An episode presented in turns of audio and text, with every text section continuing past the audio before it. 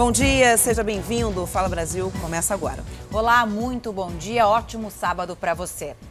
Estão de volta depois de uma semana os brasileiros que ficaram retidos no Peru por causa do fechamento das fronteiras. Governo federal declara a transmissão comunitária da Covid-19 em todo o país. Vamos explicar o que significa isso. Já são 11 mortes e quase mil casos confirmados da doença no país. A crise na economia derruba a previsão do PIB brasileiro de 2,1 para praticamente zero em 2020. E depois da votação virtual no Senado, entra em vigor o estado de calamidade pública. O decreto permite o aumento dos gastos públicos para enfrentar a pandemia quarentena por causa do coronavírus quase estragou a comemoração do aniversário de uma menina de 12 anos nos Estados Unidos. Os amigos e vizinhos garantiram a festa. Emily tem 12 anos e fez um implante para melhorar a audição deficiente. A família e os amigos tinham planos de comemorar o sucesso da cirurgia e o aniversário no shopping, com direito a uma festinha em casa depois. Mas com as mudanças impostas pelo combate ao coronavírus, os amigos resolveram fazer uma surpresa para Emily, uma carreata. Assim, a distância de segurança entre todos foi respeitada e a menina recebeu o carinho dos amigos e familiares. Isso aconteceu no estado americano de Minnesota.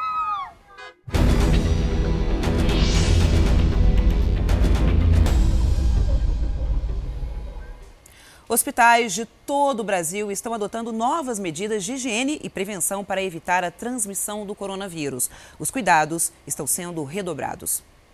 Funcionários evitam deixar os setores. Medidas de proteção são seguidas à risca. No Hospital Escola Álvaro Alvim em Campos, todos os funcionários são obrigados a ficar de máscara durante o expediente, além de fazer uso do álcool gel nas mãos. Já as visitas a pacientes internados na unidade foram suspensas. As famílias dos pacientes internados estão recebendo boletins diários sobre a evolução dos pacientes.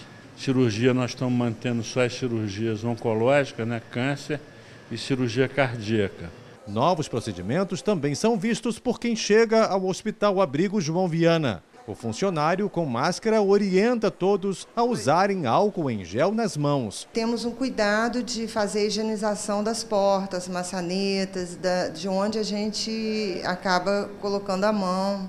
A orientação é ter o mínimo de contato possível. Visitas também tiveram alterações. Nós restringimos para os domingos essa visitação, salvo algumas exceções, e a quantidade também de visitantes foi reduzida. Todo mundo já sabe, a melhor maneira de evitar a contaminação pelo coronavírus é ficando em casa, gente. Essa é uma das principais recomendações das autoridades. E a mais efetiva também. E tem gente que conseguiu transformar esse momento de crise em oportunidade e até expandir o próprio negócio. Os bares já estão quase vazios. Aqui as mesas estão mais afastadas e todo mundo foi orientado sobre as precauções necessárias. O movimento caiu de forma preocupante para os empresários. E agora, com o decreto do governo que mandou fechar os bares e restaurantes, os empresários estão preocupados e buscando novas alternativas para não ficar 100% no prejuízo. A determinação é que eles fiquem fechados por pelo menos 15 dias. Exatamente por isso, eles estão tentando investir agora nos deliveries. O bar e restaurante vai dar férias para a maioria dos funcionários e manter apenas a equipe da cozinha trabalhando para produzir almoço e jantar todos os dias e aí entregar vai ser a primeira experiência da casa com o delivery. A gente vai tentar fazer algumas promoções para o cliente é, vir aqui buscar o, a, o, pedido também. A gente está com a ideia de colocar o nosso pudim na lata aí para poder é, dar como cortesia dos clientes para eles fazerem o pedido por telefone e vir retirar aqui na loja também. Nesse outro restaurante, todos os cuidados foram tomados, mas a casa sequer vai abrir. A dona acabou de se mudar para esse local novinho e vai ter que esperar a crise passar para poder abrir as portas. Enquanto isso, ela também investe no delivery de massas e pizzas, inclusive congeladas. E o volume de pedidos tem subido bastante. Nós sentimos um acréscimo no, nos, nas entregas. Pessoas, tanto vindo somente buscar, já ligavam, faziam seu pedido para pedir para separar, entrava, pagava embora, e os clientes pelo delivery tanto pelo nosso delivery próprio quanto pelos apps que hoje entende de deliveries, né? Mesmo com a possibilidade de prejuízo, os comerciantes acreditam que as medidas são essenciais. A gente não esperava isso, né? Ninguém quer fechar as portas para poder deixar de faturar, né? Mas a gente vê que o governador teve uma atitude positiva, uma atitude certa, né? Porque isso aí, é, como se diz, é, é melhor a gente preservar a nossa saúde do que é, ganhar dinheiro, né?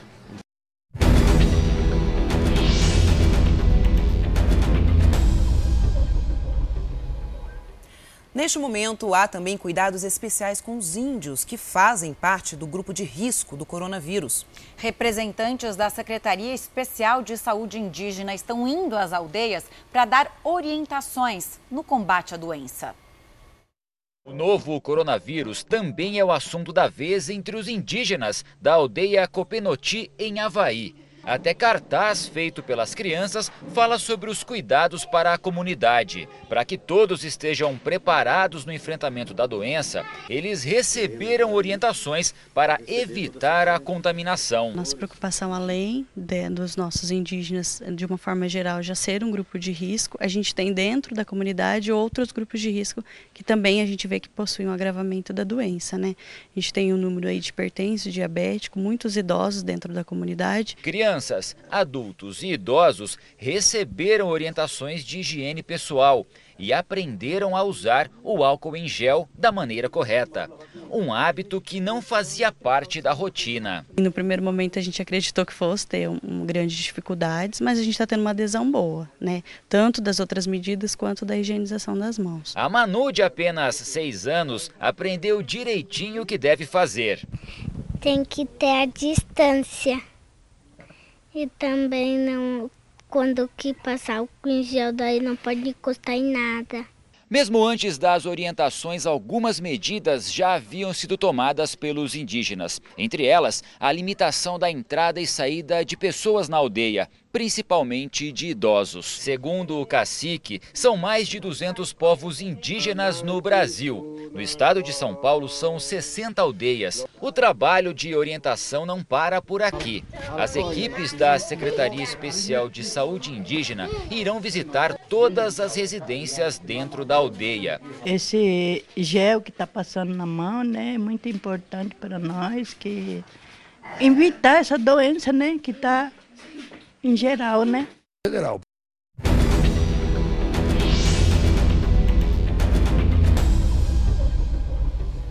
Essa edição do Fala Brasil vai ser especial hoje até o meio-dia. Teremos uma cobertura completa sobre o coronavírus e a participação de especialistas aqui no nosso estúdio ao vivo. E você pode participar do nosso jornal. Envie sua pergunta pelas nossas redes sociais e pelo WhatsApp. O nosso número é 99917 7777. E por determinação da Prefeitura de São Paulo, boa parte do comércio está de portas fechadas. A proibição é para tentar diminuir ao máximo o número de pessoas nas ruas e, assim, conter o avanço do coronavírus. E já tem muitos empresários se adaptando para continuar vendendo durante esse período. Um dia de dúvidas, de ajustes. Em várias regiões de São Paulo, foi esse o cenário. Gente meio perdida, sem saber o que fazer para onde ir. Nem os seguranças sabiam ao certo como proceder. Essa é uma das regiões de maior comércio popular, não só de São Paulo, mas também do Brasil e da América Latina, por onde circulam diariamente mais de 300 mil pessoas. Depois que a prefeitura proibiu o acesso ao público em parte do comércio, as lojas amanheceram assim, fechadas. A medida também vale para todos os ambulantes que lotavam as ruas do centro. Mais de 400 fiscais já trabalhavam para o cumprimento da decisão. A Polícia Militar também reforçou a segurança para evitar aglomeração. Mas no mesmo bairro, centenas de funcionários esperavam na porta das lojas. Serviços essenciais como farmácia, supermercados e locais de venda de alimentos continuam funcionando. Nessa padaria no centro de São Paulo, o dono redobrou os cuidados. Diminuímos o número de mesas, sempre cobrando dos funcionários a limpeza de mesa, balcão, principalmente o local onde apoia, onde pega. Na loja de pão de queijo, para evitar prejuízo, as sócias se anteciparam. A fim de evitar é, aglomeração, a gente retirou todas essas mesinhas, todas as cadeiras. Resolveram investir nas encomendas dos seis tipos de produtos feitas por telefone. Cinco motoboys, um em cada loja. Mandamos fazer uma faixa bem rapidamente, é, dizendo que nós estamos agora com essa opção de delivery. Botamos um telefone e começamos a fazer as entregas. Eu tenho certeza que o brasileiro, sendo criativo e o rei do improviso, na minha opinião, eu nunca vi pessoas, povo que improvise como o brasileiro. Eu acho que a gente sai dessa com muita criatividade. Motoristas de táxis e aplicativos estão preocupados com o coronavírus. Muitos adotaram novas medidas de prevenção com o entra e sai de passageiros no carro, mas ainda ficam na dúvida se devem ou não ir às ruas. Denis colocou um forro descartável no banco de trás e, sempre que pode, higieniza todo o carro. Tenta se prevenir do contato direto com os passageiros. Estou com bastante medo e, inclusive, eu adotei algumas medidas de segurança a questão do vidro eu ando com ele sempre abaixado, não estou utilizando mais o ar-condicionado. Oriento o passageiro que o motivo é devido ao risco de contaminação. Apesar dos cuidados, a rotina está cada dia mais difícil. O número de viagens caiu quase 60% em uma semana. Quase não está tendo passageiro na rua mais. É, à noite, onde eu faço bastante corrida, diminuiu muito.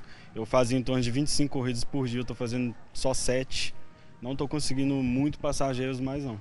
45 mil motoristas de aplicativos trabalham hoje em Belo Horizonte carregando passageiros de um lado para o outro. O sindicato da categoria já recomendou que quem puder pare de rodar. É muito difícil porque a maioria dos motoristas eles vivem disso hoje.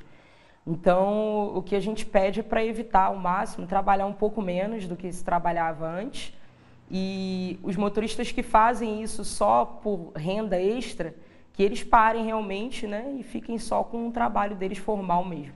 A situação é a mesma para os motoristas de táxi. Além da queda no número de viagens, o medo toma conta da categoria. Rogério chegou bem cedo ao Aeroporto Internacional em Confins na expectativa de encontrar passageiros.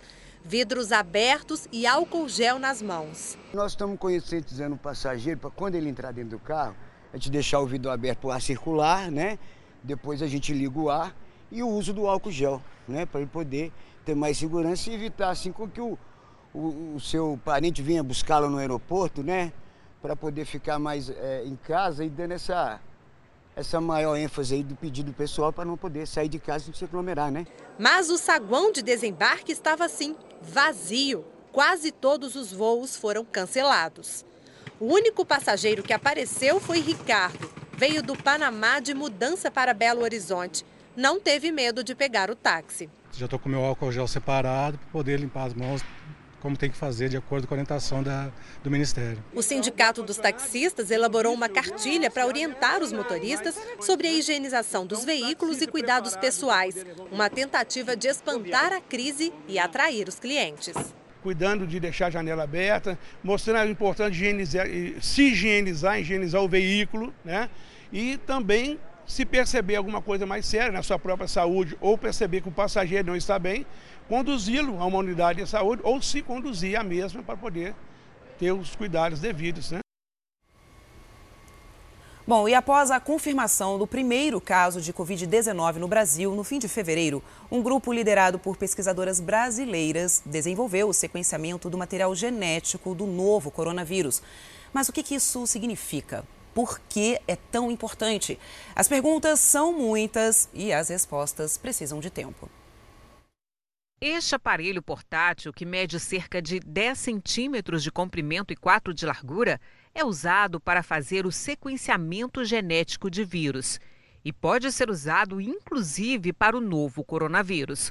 O professor e pesquisador da UFMG faz uma simulação para mostrar como funciona. Pega uma amostra e coloca dentro desta espécie de cartucho. O material é conectado a um computador. Independentemente do que está na amostra, o que sai de resultado é justamente sequências de DNA e ou RNA. Este vídeo revela o que acontece lá dentro. O que você está vendo é uma molécula aumentada em cerca de 10 milhões de vezes. Assim, os profissionais podem pesquisar as moléculas de RNA e DNA usando uma tecnologia mais segura. Quando a gente faz o sequenciamento completo e você consegue identificar variantes do vírus, ou seja, que são o mesmo vírus, mas que tem alguma mudança em relação ao material genético dele e de outros, você consegue é, ter uma ideia melhor e tentar soluções mais eficientes ao nível local. Descobrir o código genético do vírus, que é como se fosse a impressão digital dele, é importante para o desenvolvimento de vacinas.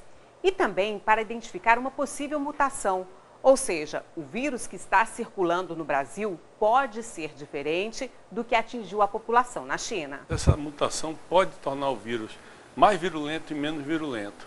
Então a gente precisa, o que significa virulento e menos? Maior capacidade de causar doença ou menor capacidade de causar doença. Então ele vai mutando. Isso dificulta fazer vacina, medicamentos, novas drogas. Então nós precisamos estar atentos a isso é um mecanismo também de que a gente chama de epidemiológico, de seguir isso e ver como é que nós podemos tomar uma ação científica, orientar o Ministério, orientar a empresa de vacinas, etc.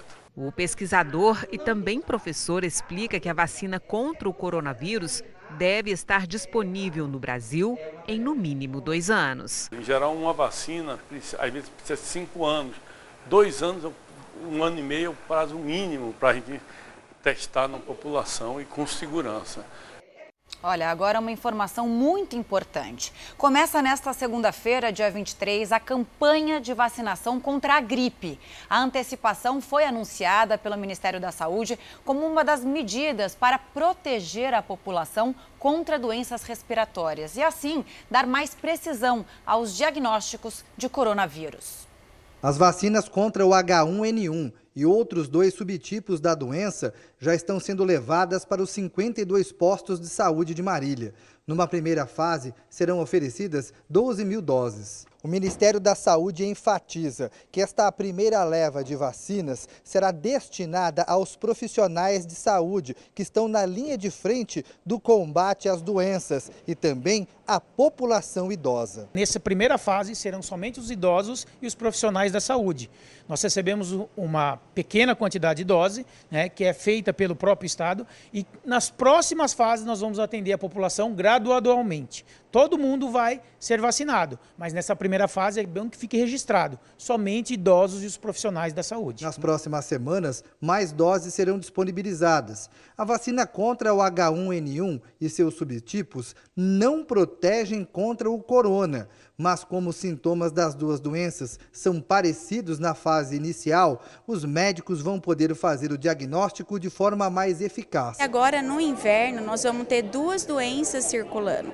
Nós vamos ter o Covid-19, que é a introdução de um vírus novo, que também é uma gripe, e nós vamos estar também com a influenza.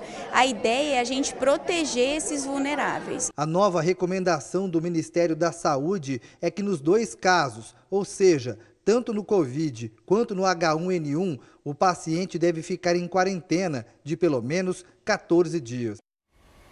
E presta atenção nessa informação. Pesquisadores conseguiram medir o tempo que o coronavírus sobrevive no ar, nos papéis, nas maçanetas e nos corrimãos. O problema são as superfícies. Por isso, os médicos reforçam a necessidade de lavar bem as mãos e não levá-las ao rosto.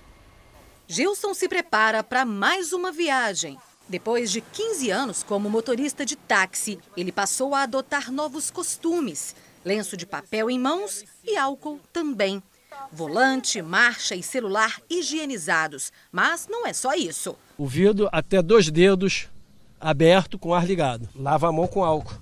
Alguns ônibus e vans também estão circulando com as janelas abertas, mas nas passarelas, ah, essa não tem jeito. É um sobe e desce com as mãos no corrimão e uma preocupação que não sai da cabeça. A gente está acostumado com o hábito de estar tá botando a mão em qualquer canto, qualquer lugar, e acaba esquecendo, né? Falta de hábito, é uma situação que nós não estamos acostumados com ela. Tem que vigiar mais. Tem que vigiar mais. Um estudo publicado nos Estados Unidos mostra que depois de um simples espirro, o coronavírus pode durar até três horas suspenso no ar em ambientes fechados. O tempo aumenta para quatro horas se ele estiver sobre uma maçaneta ou um corrimão de cobre. Até 24 horas em papel ou papelão. E de dois a três dias se cair em plásticos ou superfícies de aço inox. Não tem como você evitar, às vezes, um corrimão, não tem como você evitar uma maçaneta, não tem como você evitar algo que você tem que segurar num ônibus, num trem. Então é importante que assim, depois que você fizer isso, você lave as mãos. E não tem, e tente evitar de colocar as mãos no rosto. Então devemos evitar de levar as mãos à boca, ao nariz e aos olhos. Os idosos representam o maior grupo de risco do coronavírus e devem levar muito a sério o isolamento social. Só que mesmo em casa, é importante manter o corpo ativo, né? Pois é, só que para amenizar os efeitos da quarentena, nós procuramos especialistas que deram dicas de atividades que podem ser feitas em casa. Vamos mostrar algumas atividades que os idosos podem fazer sem sair às ruas durante a quarentena. Quem explica é esta especialista em reabilitação cognitiva, começando por um item que está na casa de todo mundo: a vassoura. Um exercício que estimula a musculatura, a atenção e a memória, com movimentos nos braços e pernas. Você pode estar ali assistindo a televisão, você vai assistir muita televisão, e pegar a vassoura, colocar no seu pé e ficar levantando a vassoura de, de, forma lúdica, ou ficar fazendo esse movimento com o braço cima, embaixo, movimentos leves, e aí você vai estar ativando a musculatura e também a sua atenção. Outro exercício é feito com uma bolinha em borracha. A bolinha, essa daqui ela tem os pequenos triângulos, né, que é para dar uma sensação de incômodo mesmo na mão, e você vai assistindo a televisão, conversando com alguém, fazendo exercício. Você vai estar tra tá trabalhando a, o enrijecimento muscular das mãos, né? Você vai estar tá sempre trabalhando. Você trabalha a pinça e você também vai ter uma diversão, né? Uma distração. A música resgata memórias dos idosos e a leitura os leva a um lugar lúdico, sem sair de casa remeter à questão da memória, porque existe a musicoterapia que faz essa ativação no cérebro. Então, você pode escutar uma música, ouvir uma música que você gosta, é, tá, está buscando essa alimentação do seu sistema límbico emocional na parte da é, serotonina. Este médico geriatra alerta que os idosos mais ativos, ao ficarem parados em casa, podem sofrer perdas musculares. Alguns exercícios para o fortalecimento da musculatura também são recomendados, como este feito na parede para o fortalecimento das pernas. Encostando aqui, já começou o exercício. Aí você vai afastando e vai abaixando. À medida que você abaixa, o peso vai aumentando e você vai tendo um exercício resistivo, né? E a, a pessoa vai no limite dela e ela pode fazer isso repetidamente. Ela faz, agora estou aqui, vou contar 30 segundos, por exemplo. Aí eu vou, descanso, aí depois eu volto de novo, mais 30 segundos. E este outro, que pode ser feito com sacos de feijão ou arroz para o fortalecimento dos braços e ombros. Um saco de feijão, você segurando ele aqui, você consegue fazer o bíceps, você consegue exercitar o braço. Você consegue exercitar o ombro, né? Você consegue fazer movimentos em que você é, um pouco de massa muscular ou previna a perda de massa muscular, que é o que pode trazer prejuízo funcional para o paciente.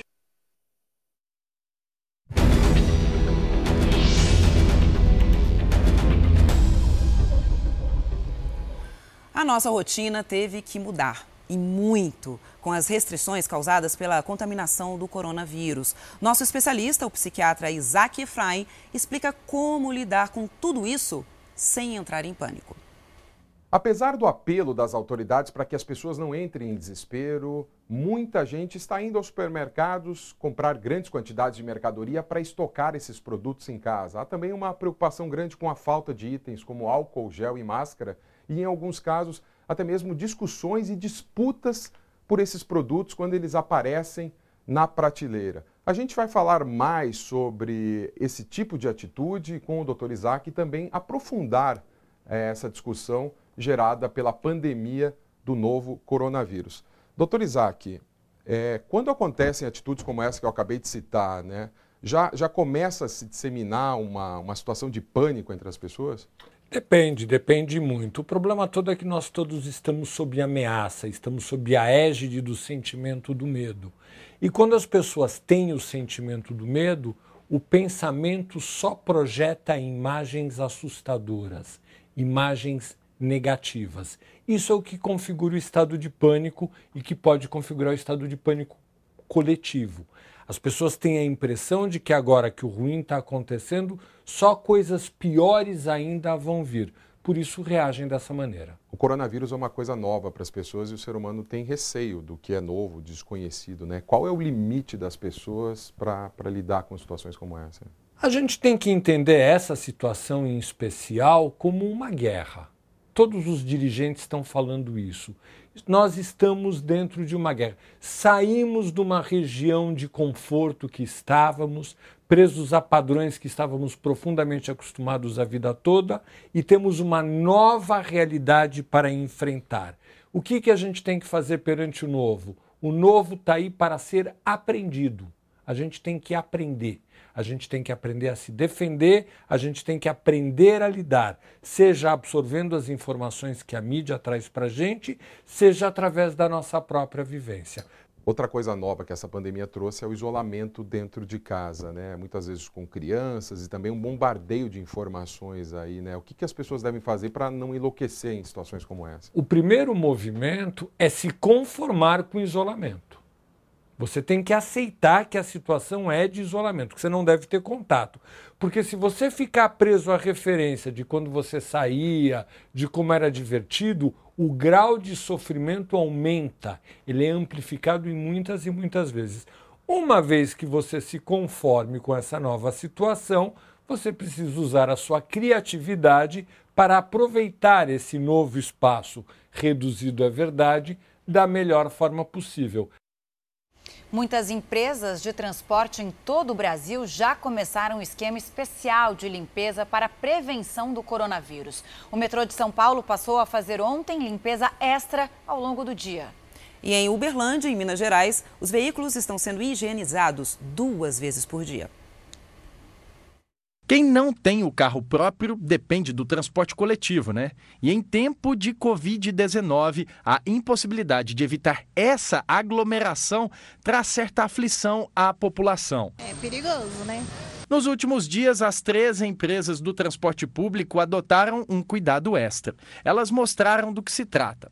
É a aplicação por meio de bomba costal de clorito de sódio, água sanitária, nas barras e encostos dos ônibus. No momento que os veículos eles ficam ociosos, a gente recolhe para os pátios para fazer a higienização desses veículos. Ela é feita a lavagem completa, mais a aplicação de um produto, né, que é o clorito, que a gente aplica porque esse vírus ele é sensível a esse produto. O protocolo é que essa aplicação aconteça na madrugada, quando os veículos já são higienizados por fora, e que a qualquer momento do dia, quando os carros estiverem ociosos, a água sanitária volte a ser usada na parte interna. Atualmente, o transporte público tem mais de 450 carros rodando. Segundo o sindicato patronal, o número de passageiros já diminuiu 30% nessa semana e não está descartada uma acentuação dessa queda.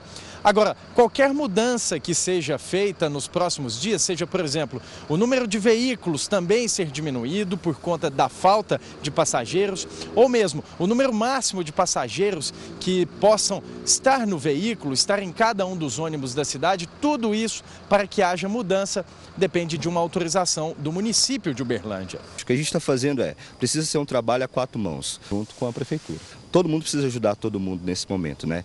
É, existe, existe um esforço das empresas, existe um esforço nosso para apoiar a sociedade, a nossa cidade, para que a gente consiga é, minimizar os impactos desse corona, né?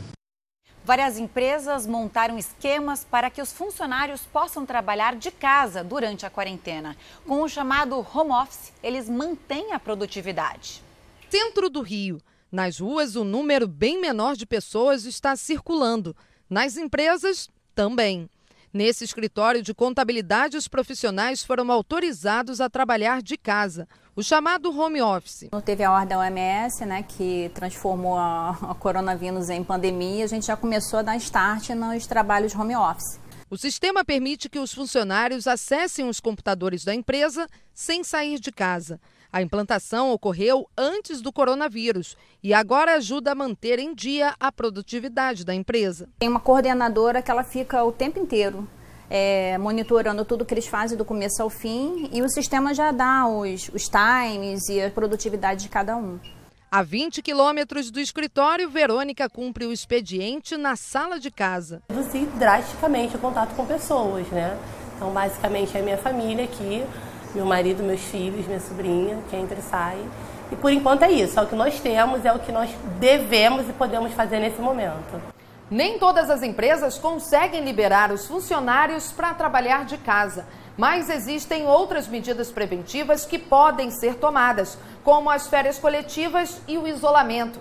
Segundo especialistas, tudo deve ser ajustado entre empregador e trabalhador para evitar problemas futuros. O que precisa ser feito é um termo aditivo a o contrato de trabalho do empregado. Então lá você vai dizer que o trabalho vai ser desempenhado nas dependências da residência do funcionário e, e como o desdobramento dessa relação ela precisa acontecer. Então, é, o aumento no custo da energia elétrica pelo fato do funcionário estar em casa, o aumento na conta de internet, por exemplo, isso tudo tem que ser determinado antes. Que equipamento que o funcionário vai usar? O equipamento da empresa ou o equipamento dele próprio? Segundo o presidente do Conselho Regional de Contabilidade, os funcionários que contraírem o coronavírus estão amparados pela lei. A partir do momento que você é, tem os sintomas da doença, o ideal é que você faça é, a comunicação imediata ao empregador e se isole. A gente precisa evitar que a gente chegue em estágios tão tristes e críticos quanto outras nações chegaram. E uma das formas de se prevenir contra o coronavírus é reforçando a alimentação, para garantir que a imunidade ó, esteja em dia. Entre os alimentos, as frutas ricas em fibras podem ajudar a melhorar a saúde. Veja na reportagem. Uma alimentação rica em fibras e nutrientes pode ser eficaz contra o Covid-19, novo vírus respiratório que está circulando no país e no mundo. Nesse prato preparado pelo nutricionista Alexandre Neves, a mistura das cores não foi à toa. Afinal, cada ingrediente é responsável por atuar fortemente no sistema imunológico das pessoas. Para a gente é, ter uma imunidade boa, primeiramente você precisa que o seu intestino esteja funcionando bem. E para que você faça isso, esse bom funcionamento do intestino, você tem alguns alimentos que contribuem muito, fibras, é, que estão nas frutas, nos vegetais e o consumo de água, uma boa hidratação porque vai fazer com que você tenha um trânsito intestinal adequado, captação de matéria-prima de boa qualidade e assim você vai construir o seu sistema imunológico para poder é, combater esses invasores. O nutricionista lembra que é preciso redobrar a atenção sobre a alimentação, principalmente dos idosos, que fazem parte do grupo de risco mais afetado pelo coronavírus. O ideal, segundo ele, é que as pessoas comecem a reforçar a dieta rica em nutrientes, como frutas, vegetais e castanhas. Mas não basta só a alimentação. É preciso estar atento às formas de prevenção, cuidados ao manipular os alimentos e manter o ritmo de atividades físicas, que nesse momento devem ser feitas em casa. Atividade física é importante e agora, nesse momento de coronavírus, muito cuidado né, com a questão do, de como manipular o alimento. Você, esse vírus você não, você não vê por onde ele anda. Então não dá para subestimar. Você precisa higienizar corretamente as frutas, higienizar corretamente as verduras, para que não tenha nenhum perigo é, de você é, ser contaminado ou passar mal com o alimento, ter uma infecção, uma intoxicação numa hora dessa. E que você está precisando muito do seu sistema imunológico.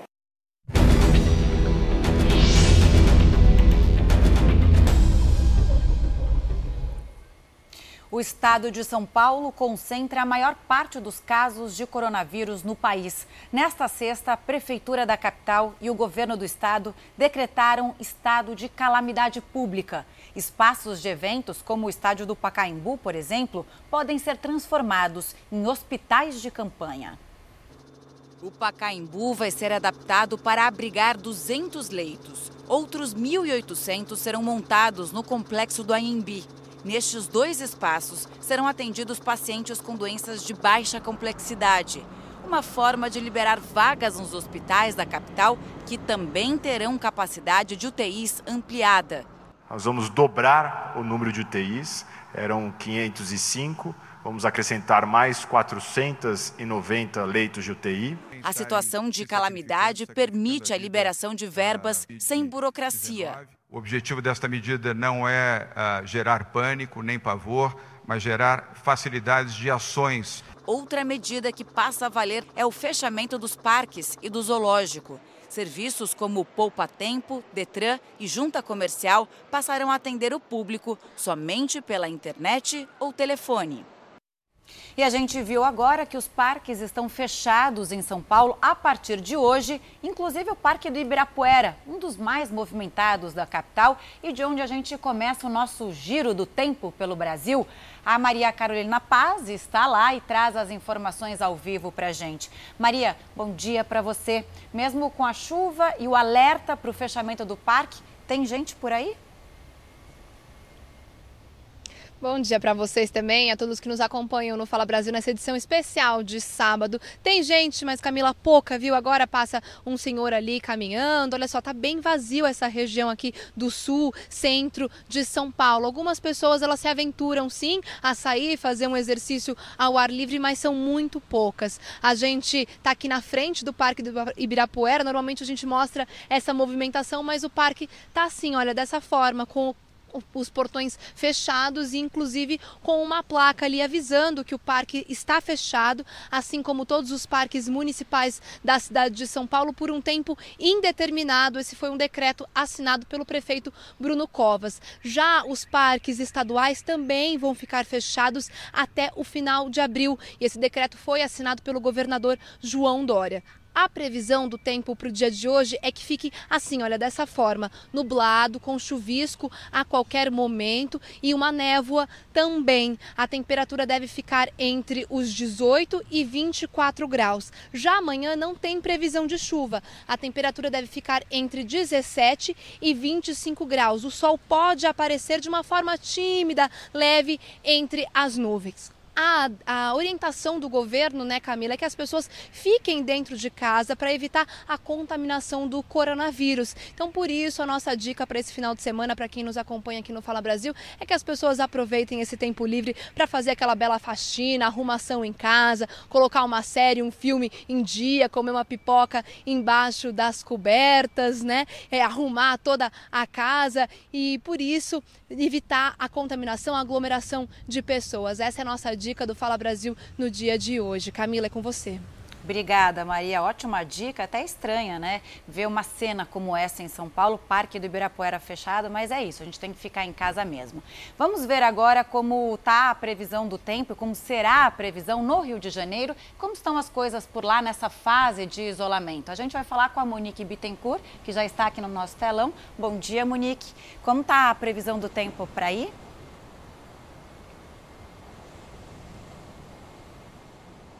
Oi, bom dia. Olha, por aqui a previsão é de chuva durante todo o sábado, mas com temperaturas amenas. A máxima não deve passar dos 27 graus, mas nesse momento as temperaturas marcam 23 graus. A gente está na orla da zona oeste da cidade. A gente vê que o céu está entre nuvens, vai ficar nublado assim. Choveu bastante durante a madrugada.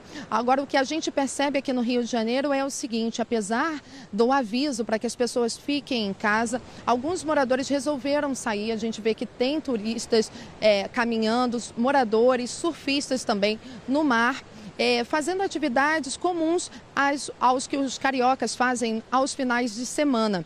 Então a gente ressalta a importância de se manter em casa como prevenção né, para o combate aí ao novo coronavírus. A temperatura para amanhã vai ser bem parecida com a de hoje.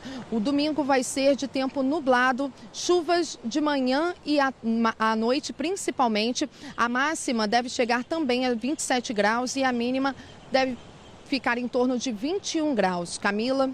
Obrigada, Monique. Vamos agora à região sul, a Porto Alegre, onde está a nossa Paloma Poeta. Paloma, muito bom dia para você. Tem gente nas ruas aí? Como vai ficar o tempo?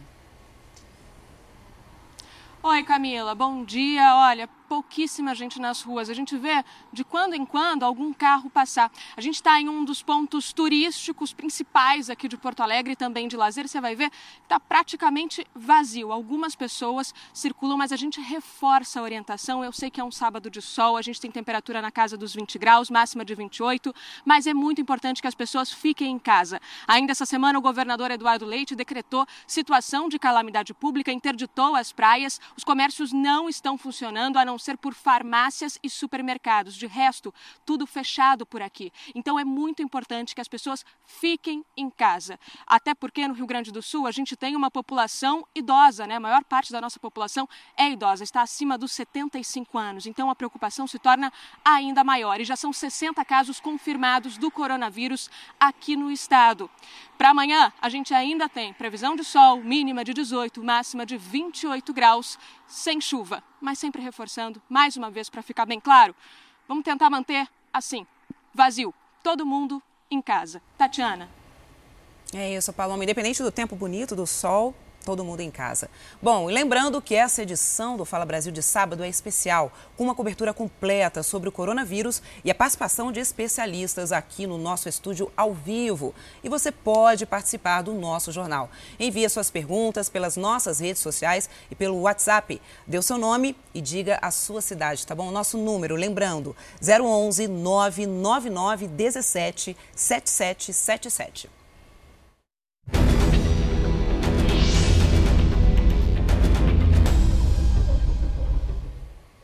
E com o aumento dos casos de coronavírus, a preocupação também é sobre qual a maneira correta de limpar os cômodos da casa. Pois é, por exemplo, a maçaneta da porta, o chão, o controle remoto e o carro precisam de produtos especiais para evitar o contágio do vírus. Será? Quem responde pra gente é o doutor Bactéria.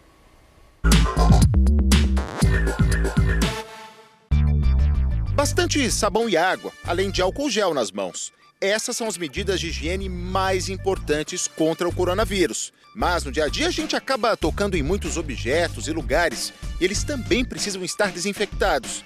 Quem explica é o doutor Bactéria. Ele tem uma resistência muito grande, ele chega a durar até nove dias no ambiente né, em sofá, em maçaneta de porta, em escada rolante, botão de elevador. Dona Maria é bem cuidadosa com a limpeza da casa. Mesmo assim, ela está preocupada com a prevenção contra a nova doença. Tem que limpar onde tem crianças, né? E se prevenir. Se prevenir que é bom. Começamos pelo chão. É fácil, barato e rápido. Dona Maria, conta pra gente o que, que a senhora faz para deixar esse chão aqui bem higienizado. Eu gosto de usar aqueles produtos cheirosos cheiroso. Mas vou contar um segredo para a senhora: bactéria não tem nariz. É. Não, nenhum germe tem nariz. Se nós utilizarmos esses produtos que vendem no supermercado, o pessoal sente o cheiro, né, vai só cheirar o ambiente, vai estar o odor ambiente. Muitas vezes não vai ter ação nenhuma. Então nós vamos mostrar para a senhora um produto, uma misturazinha, que vai ter uma ação muito legal, que vai limpar, vai higienizar também o seu piso. A senhora vai pegar um balde, a senhora vai colocar um copo de água, um copo de água, tá? E um copo de vinagre de álcool. Um copo de vinagre de álcool. Vinagre de álcool. Pronto, já está pronto. Vai pegar um paninho, agora a senhora vai pegar um paninho e vai passar no chão. A senhora falou que estava limpinha, né? Estava limpa a sala. Então, olha, olha como... Limpa e desinfeta. Limpa e desinfeta. Também. E o que é importante é que esse cheiro de vinagre que fica, sua casa não vai ficar com cheiro de salada não. Daqui a cinco minutos já sumiu todo. Ah, o controle remoto.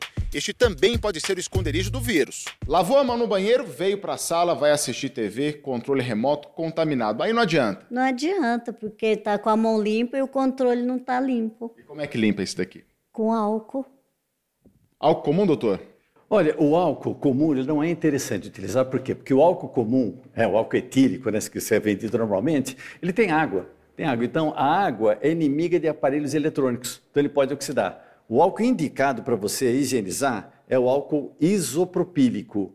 Onde é que você compra esse álcool? Em lojas de materiais eletrônicos. Então, você vai utilizar esse álcool não só para controle remoto, como também no caso de celulares que muita gente vai com o celular, vai no banheiro com o celular, fica brincando no celular, depois guarda o celular, lava a mão, pega o celular de novo. Então, para que, que lavar a mão? Então, como é que você desinfeta? É facinho. Você vai pegar um lenço de papel, né? Você vai aspergir um pouco, nunca diretamente no aparelho, por quê? Porque você não mata germe por afogamento, você mata pelo contato. E você vai pegar e vai passar. Ó, não esquece de tirar a capinha, a capinha do, do celular, vai passar inclusive nela e na capinha também. Disseca rapidinho. Para o controle remoto, a mesma coisa. Mesma coisa. Você joga ó, um pouco e você passa. Né? No caso de não existir ninguém doente em casa, doente em casa, uma vez por semana é o suficiente. No caso de alguém estar com gripe, resfriado, sarampo, né, ou coronavírus, qualquer dessas doenças, então tem que ser feito diariamente. A cada entrada e saída de casa, mãos em chaves e maçanetas. Como fica, hein? No caso dos outros objetos da casa, você pode utilizar um desinfetante doméstico, eu prefiro que não tenha odor, tá? Então você pode passar na maçaneta, nas chaves, nas chaves todas, né? Você pode chegar nos sofás, pulverizar também no sofá. Né? Uma durabilidade, por exemplo, de um coronavírus com esse produto vai ser de um minuto e meio o máximo. Nós vivemos de um lado para o outro, no próprio carro ou transporte público. No caso de ônibus, trens, metrôs, a gente não pode limpar o veículo, tem que cuidar das mãos. Mas no próprio carro, sim. Doutor, neste caso aqui, álcool gel?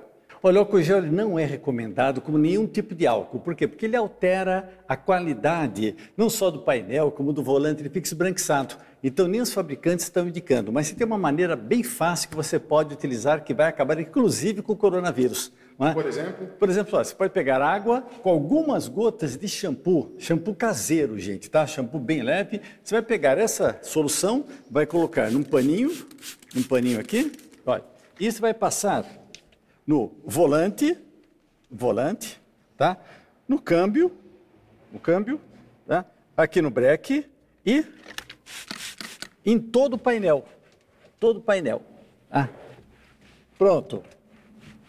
Por quê? Que o próprio da ação de detergente, a ação de sabão, ela vai acabar, vai eliminar principalmente o coronavírus. Em situações como táxi ou carro de aplicativo, o passageiro não pode limpar o veículo, ele tem que se cuidar. Com o quê? Bom, álcool gel. Tá? Álcool gel sempre, você coloca próximo, sempre, higieniza as tuas mãos.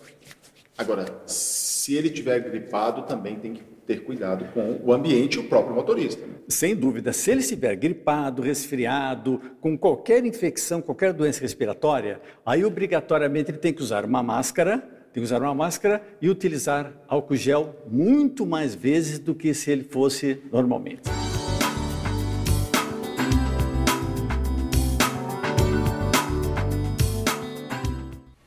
Daqui a pouco o doutor Bactéria vai estar aqui com a gente para esclarecer mais dúvidas. Sonhos e projetos estão sendo adiados por causa da pandemia do coronavírus. Casamentos, festas de aniversário e viagens de férias, infelizmente, vão ter que esperar um pouco. Lá vem a noiva, uh, uh, quer dizer, vinha. Depois de 13 anos de namoro, a Marcele ganhou um anel e finalmente ia subir ao altar. Teve despedida de solteira, o casamento estava marcado para a semana que vem num castelo em Itaipava, na região serrana do Rio, e a lua de mel nas Ilhas Maldivas. Mas por conta do coronavírus, ela mandou um zap para as amigas. Tudo cancelado. O problema é conseguir juntar na mesma data a família e o pessoal que ela contratou para a festa. Tenho que me adaptar a alguma data e organizar toda a equipe do evento, todas as pessoas que vão participar do casamento para que eles possam ter essa data. Não tá fácil para ninguém. O Braga organiza eventos há 16 anos e na mesa dele tem uma caixa só com contratos de festas canceladas. Ele fazia 18 por semana e nos últimos dias mais de 80 clientes desistiram. Nós chegamos no escritório na segunda-feira, já pensando né, em qual atitude a empresa iria tomar mediante isso. E, por surpresa nossa, tinha em média uns 29 e-mails de clientes já solicitando para que as festas fossem adiadas. Se tem festa ou casamento, tem aglomeração. Justamente o que os sanitaristas orientam evitar por conta do coronavírus. E isso também vale para quem vai viajar, porque turistas ficam confinados nos ônibus e também nos aviões. Além disso, autoridades sanitárias de cada país fazem uma triagem nos aeroportos para identificar pessoas com sintomas de Covid-19. Por isso, os médicos orientam mudar os planos. Foi o que aconteceu com a Rebeca. Depois de um ano planejando as férias com o namorado, ela desistiu de viajar. O sonho virou praticamente um pesadelo, porque eu tô tendo que é, cancelar uma coisa que eu não queria cancelar. Para quem, assim como ela, teve os planos atrapalhados pela pandemia de coronavírus, a orientação é procurar a justiça. É possível demandar contra essas empresas né, que não cancelaram ou que cobraram taxas e multas pelo cancelamento. Né? Isso aí é ilegal. Por causa do coronavírus, o número de atendimentos médicos virtuais tem aumentado muito. Uma pessoa que suspeitava estar com a Covid-19 foi diagnosticada por meio desse sistema. Em 80% dos casos, os profissionais conseguem tratar o paciente sem que ele precise ir ao hospital. Isso é muito bom. Ajuda a desafogar a rede de saúde, já que a recomendação é procurar o pronto-socorro só em casos mais graves. De um lado da linha, o paciente, do outro, o médico em teleconferência. Então, para mim, o que, que você está sentindo? Estou com um pouco de tosse e estou com um pouco de febre também. O médico faz mais perguntas. E teve contato com alguém que por acaso tivesse suspeito de ter o coronavírus? Até o momento também não tive nenhum contato. A plataforma de telemedicina já faz 11 mil atendimentos por mês. Com a pandemia da Covid-19, a procura por orientação nesse tipo de serviço cresceu bastante. A plataforma de consultas à distância já tem 200 médicos cadastrados. Quando a luz está verde no celular, significa que o profissional está disponível para atender. Antes mesmo de pagar pela consulta com o médico, o usuário tem à disposição um serviço de graça com recurso de inteligência artificial. A partir dos sintomas inseridos no sistema, o computador informa o que a pessoa pode ter, com um percentual de probabilidade. A última novidade num serviço que não para de crescer. É uma tendência mundial, porque essa ida ao pronto-socorro traz custos maiores aos hospitais, traz custos maiores aos planos de saúde. Neste hospital particular de São Paulo, a procura pelo serviço de telemedicina aumentou 10 vezes.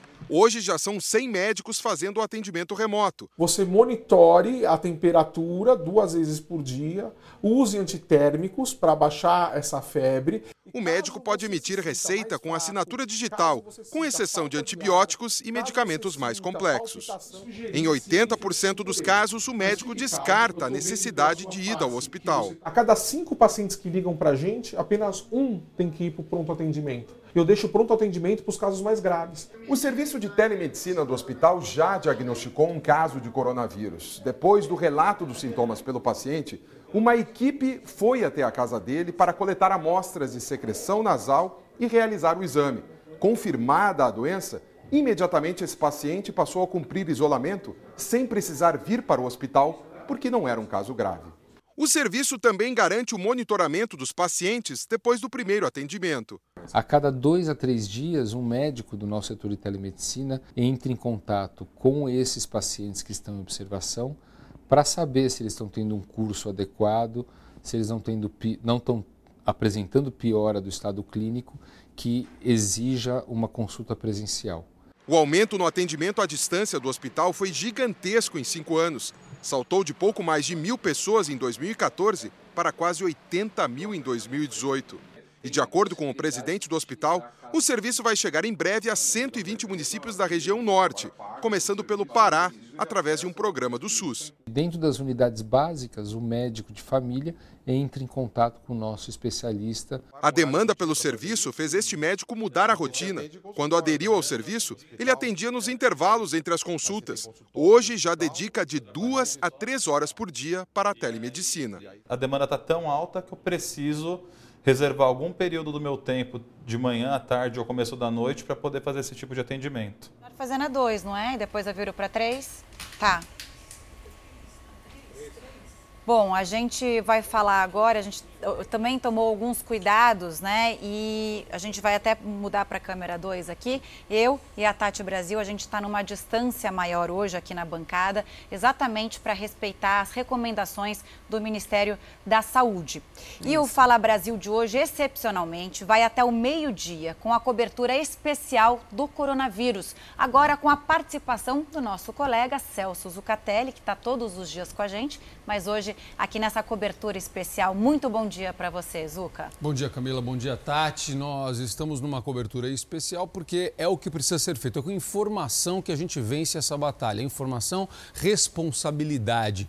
Neste, neste caso específico do coronavírus, o que nós precisamos mais é levar à população a informação precisa passada por especialistas, por médicos. Segundo o ministro da Saúde, Luiz Henrique Mandetta, é muito importante que a gente faça isso a partir de agora. A gente vai falar com o infectologista Jamal, Jamal Suleiman, que vai nos ajudar com alguns dos temas que nós já tratamos aqui, que vocês já trataram nas reportagens. Doutor, bom dia, muito obrigado por participar dessa edição especial do Fala Brasil. Doutor, a gente mostrou duas coisas aqui. Eu vou, eu vou citar as duas últimas reportagens que nos trouxeram informações muito importantes. Primeiro, essa questão da medicação. Esta semana, a gente viu o mundo todo, o Brasil inclusive, eh, numa onda de otimismo, depois de tantas notícias ruins, com a possibilidade de um remédio eficiente, que é esse remédio que é utilizado para tratar a malária, para tratar lupus, enfim. Só que alguns testes ainda estão sendo feitos, houve uma corrida equivocada às farmácias, mas de qualquer forma é uma boa notícia. Não é isso, doutor? Bom dia. Bom dia, obrigado pelo convite. Eu acho que é super importante passar as informações de maneira clara e seguras. Em relação à medicação, precisa deixar muito claro que não existe nenhum remédio disponível para tratar coronavírus. O que existem, que aliás não tem nenhuma novidade em relação a esse especificamente, de alguma ação em vitro, que significa dentro de laboratório, contra coronavírus. O, existem algumas experiências em medicina que a gente pode aplicar em determinados momentos. Então, existe uma estrutura que a gente chama de uso por compaixão, quando você não dispõe de nenhuma medicação em doentes extremamente críticos e que, partindo de um conhecimento mínimo, você aplica em indivíduos, em seres humanos. Obviamente, tudo isso deve ser feito mediante é, uma restrição bastante estrita. Por quê? Porque vários aspectos éticos estão envolvidos nesse tipo de procedimento. Então, chama-se uso por compaixão. Muito bem, algumas indicações no uso por compaixão mostraram que alguns indivíduos poderiam ter é, benefício do uso disso. A partir daí, começa uma série de experimentos, primeiro numa escala um pouco maior, depois essa escala vai aumentando, de tal forma que a gente possa ter resultados concretos. O que, que são resultados con concretos? Se aquela experimentação na compaixão se repete num número maior de pessoas. Isto, é, considerando efeitos colaterais, se efetivamente isso funcionou, enquanto funcionou e como funcionou. Então, isso que aconteceu essa semana é tudo que gostaríamos de evitar. Não há nenhuma indicação. Essa droga é uma droga muito importante para outras indicações que acabaram ficando desabastecidos por uma informação fragmentada, não verdadeira. Então, é, tão logo a ciência tenha é, uma alternativa que de fato funciona, não tenham dúvida de que as primeiras pessoas a comunicarem esses resultados serão as autoridades sanitárias. Eu só queria lembrar um aspecto aqui, porque às vezes é muito difícil para quem está nos ouvindo. É, eu vi, eu pessoalmente vi algumas postagens de pessoas que se intitulavam é, profissionais da saúde é, na rede é, social. Tomem cuidado com isso. Essas pessoas elas não têm autoridade para falar qualquer coisa sobre coronavírus. O que acontece, como em toda situação crítica, sempre existe e existirão os oportunistas. Então, muito cuidado com isso. Tem dúvida? Consulta a autoridade sanitária. Isso que o senhor falou agora é fundamental. O senhor sabe que eu comentei exatamente isso numa transmissão ao vivo que eu fiz ontem pela internet, falando para a gente tomar muito cuidado. Infelizmente, como em todas as áreas, a gente acompanhou isso sim. O senhor está correto. E é por isso que a gente tem que tomar muito cuidado, não ficar compartilhando o áudio que você recebe de supostos especialistas. Você manda isso no WhatsApp, você causa um pânico, você manda uma informação errada. Doutor, excelente a sua observação. Você quer compartilhar informação? Você vai compartilhar informação do Ministério da Saúde, você vai compartilhar compartilhar informação de vídeo dos telejornais, utiliza, grava o que a gente está falando aqui, que é um especialista que a gente está entrevistando, isso você pode compartilhar. Cuidado com o que você recebe. O nosso internauta participa ativamente, viu, doutor? E com ótimas perguntas. Vamos lá. A gente vai responder agora as perguntas dos nossos internautas. Coloca na tela, já para a gente passar para o doutor Jamal, por favor. A Virgínia, que é daqui de São Paulo, perguntou se tem algum perigo usar a piscina do prédio. É, até ela fala que a piscina é aquecida. Essa pergunta é muito boa, porque as áreas comuns dos condomínios estão sendo fechadas. Academias, salões de festas, inclusive as piscinas. Tem perigo usar, doutor? Virgínia, é, eu, eu vou te dizer o seguinte: nós estamos em quarentena. O que significa quarentena? É inédita essa situação, não é só para você, é inédito para todo mundo. Para que a gente possa sair o mais rapidamente possível disso, é fundamental a participação. Nós não estamos de férias em casa. Nós estamos em quarentena. Quarentena significa ficar num ambiente fechado para que você, que em princípio não tem nenhuma suspeita de que esteja infectada, contaminada pelo vírus, seja protegida de uma exposição em ambientes externos. Isso é quarentena. Se você tiver suspeita de doença, que já foi descrita anteriormente pelo outro entrevistado, febre, dor de cabeça, um discreto mal-estar, sintomas leves, vá para o isolamento, que é uma quarentena um pouco mais severa, fique no quarto. Para te responder o seguinte, não saia de casa. Não é a piscina aquecida ou não aquecida que vai te proteger. O que vai te proteger é a sua permanência neste lugar. Doutor, perfeito. Então vamos lá. Olha só, o que o doutor está explicando para a gente com muita propriedade é o seguinte: não é este ou aquele ambiente, é o fato de você ficar convivendo com as pessoas. Fique na sua casa neste momento. É esse o recado. Tem mais pergunta do telespectador, doutor. Vamos lá. Nosso telespectador é ótimo, participa muito. A gente quer tirar as dúvidas. Vamos lá. É a Daiane Duarte, de Ibaté, no interior de São Paulo. Ela, é, isso é super importante. Super importante. Ela está dizendo que não tem álcool gel, não tem máscara na cidade dela, nem nas cidades vizinhas vizinhas. O que a gente faz? Ela falou que tem crianças em casa. Daiane, vamos lá, doutor. Ela não está encontrando álcool gel, não está encontrando máscara. São duas perguntas aqui extremamente importantes. Não tem álcool gel, é sabão, sabonete. Lave as suas mãos toda vez que você tocar nos, nos, alimentos, que você for preparar os alimentos, que você for servir esses alimentos e que você for recolher esses alimentos. Toda vez que você tocar em alguém, preferencialmente não faça isso. De, use outras formas de afeto e aproveite para explicar para as crianças o que é que está acontecendo. Por que é que você não pode tocar? Isso é um gesto de amor. Então, experimenta explicar isso para as crianças. É fundamental que elas entendam, porque nós estamos vivendo uma situação absolutamente inédita. Ninguém nunca experimentou isso.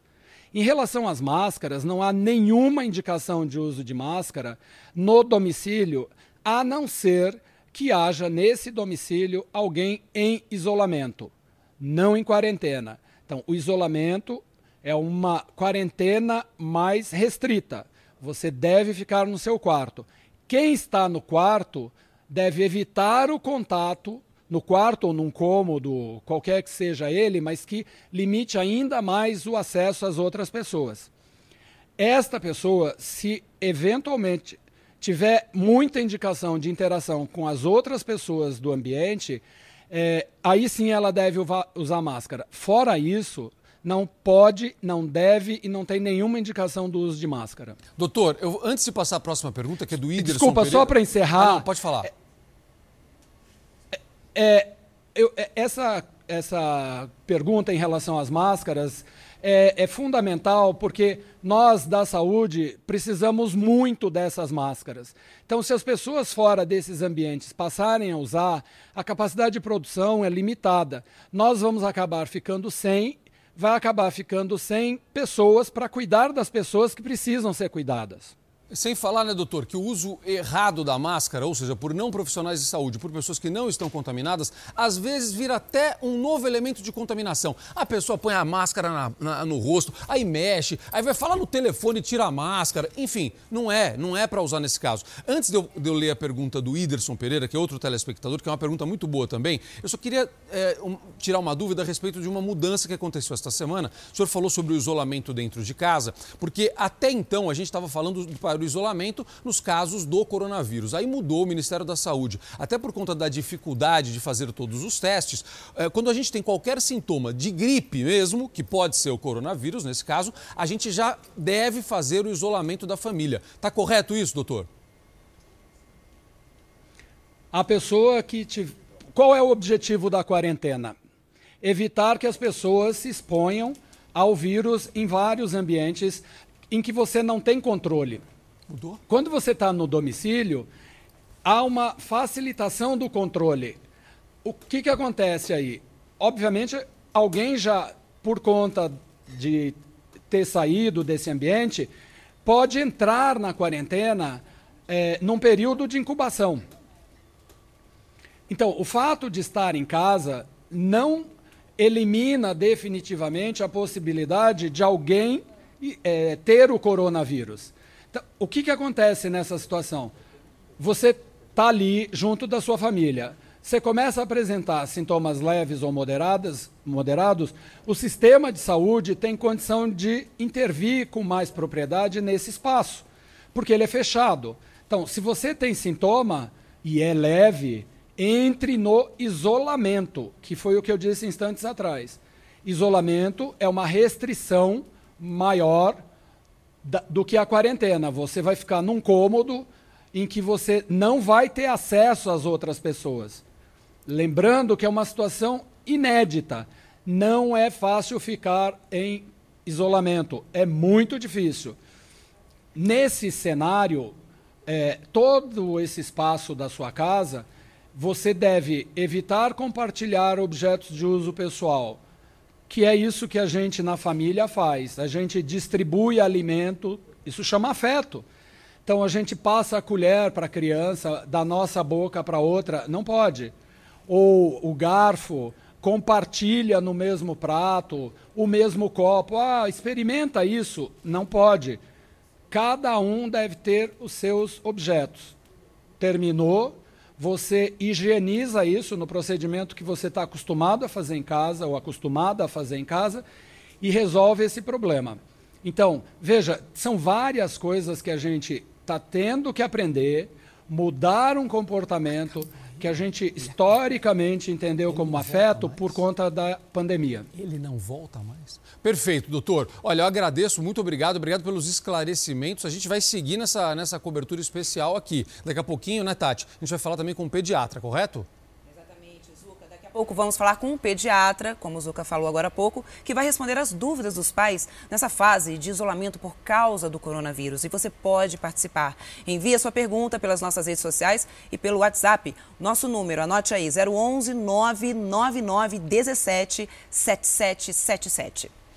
O mundo vive um risco sério por causa do coronavírus e a gente está falando disso agora aqui no Fala Brasil. A gente tem falado muito sobre esse assunto, mas mesmo assim, muita gente acaba divulgando notícias falsas, principalmente por meio das redes sociais, né, Tati? Um desserviço a Exatamente. todos nós. Um absurdo que isso seja feita, feito dessa forma, né? E a dica é sempre conferir se as informações são de fontes confiáveis, como os órgãos oficiais. O Zuca lembrou agora há pouco, quer dizer, na imprensa, nos sites com especialistas. É assim que deve ser feito. Além disso, vale também o cuidado, até mesmo para não cair em golpes.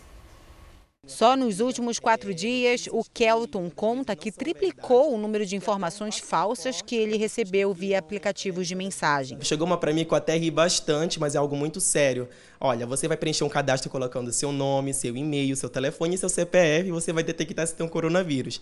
Agora imagina você dando esses dados para uma pessoa que está se aproveitando de uma situação que está abrangendo também esse fraudador para poder já tirar proveito. As notícias falsas, ao invés de informar e esclarecer, causam pânico na população, principalmente neste momento de pandemia. Elas são divulgadas para confundir para que as pessoas que recebem as informações possam disseminar essas notícias falsas como sendo verdadeiras. Então, para além de um erro de informação, a ideia é exatamente fazer com que haja uma grande confusão dentro do contexto da informação. Ao receber uma informação, é necessário checar as fontes e conferir se são de órgãos oficiais, como o Ministério da Saúde ou a Organização Mundial da Saúde, para não ser vítima de uma fake news. O Kelton tem seguido à risca essas recomendações e, para evitar mais fake news, tem orientado a família e os amigos. Primeiro apurar verificar, constatar para poder repassar.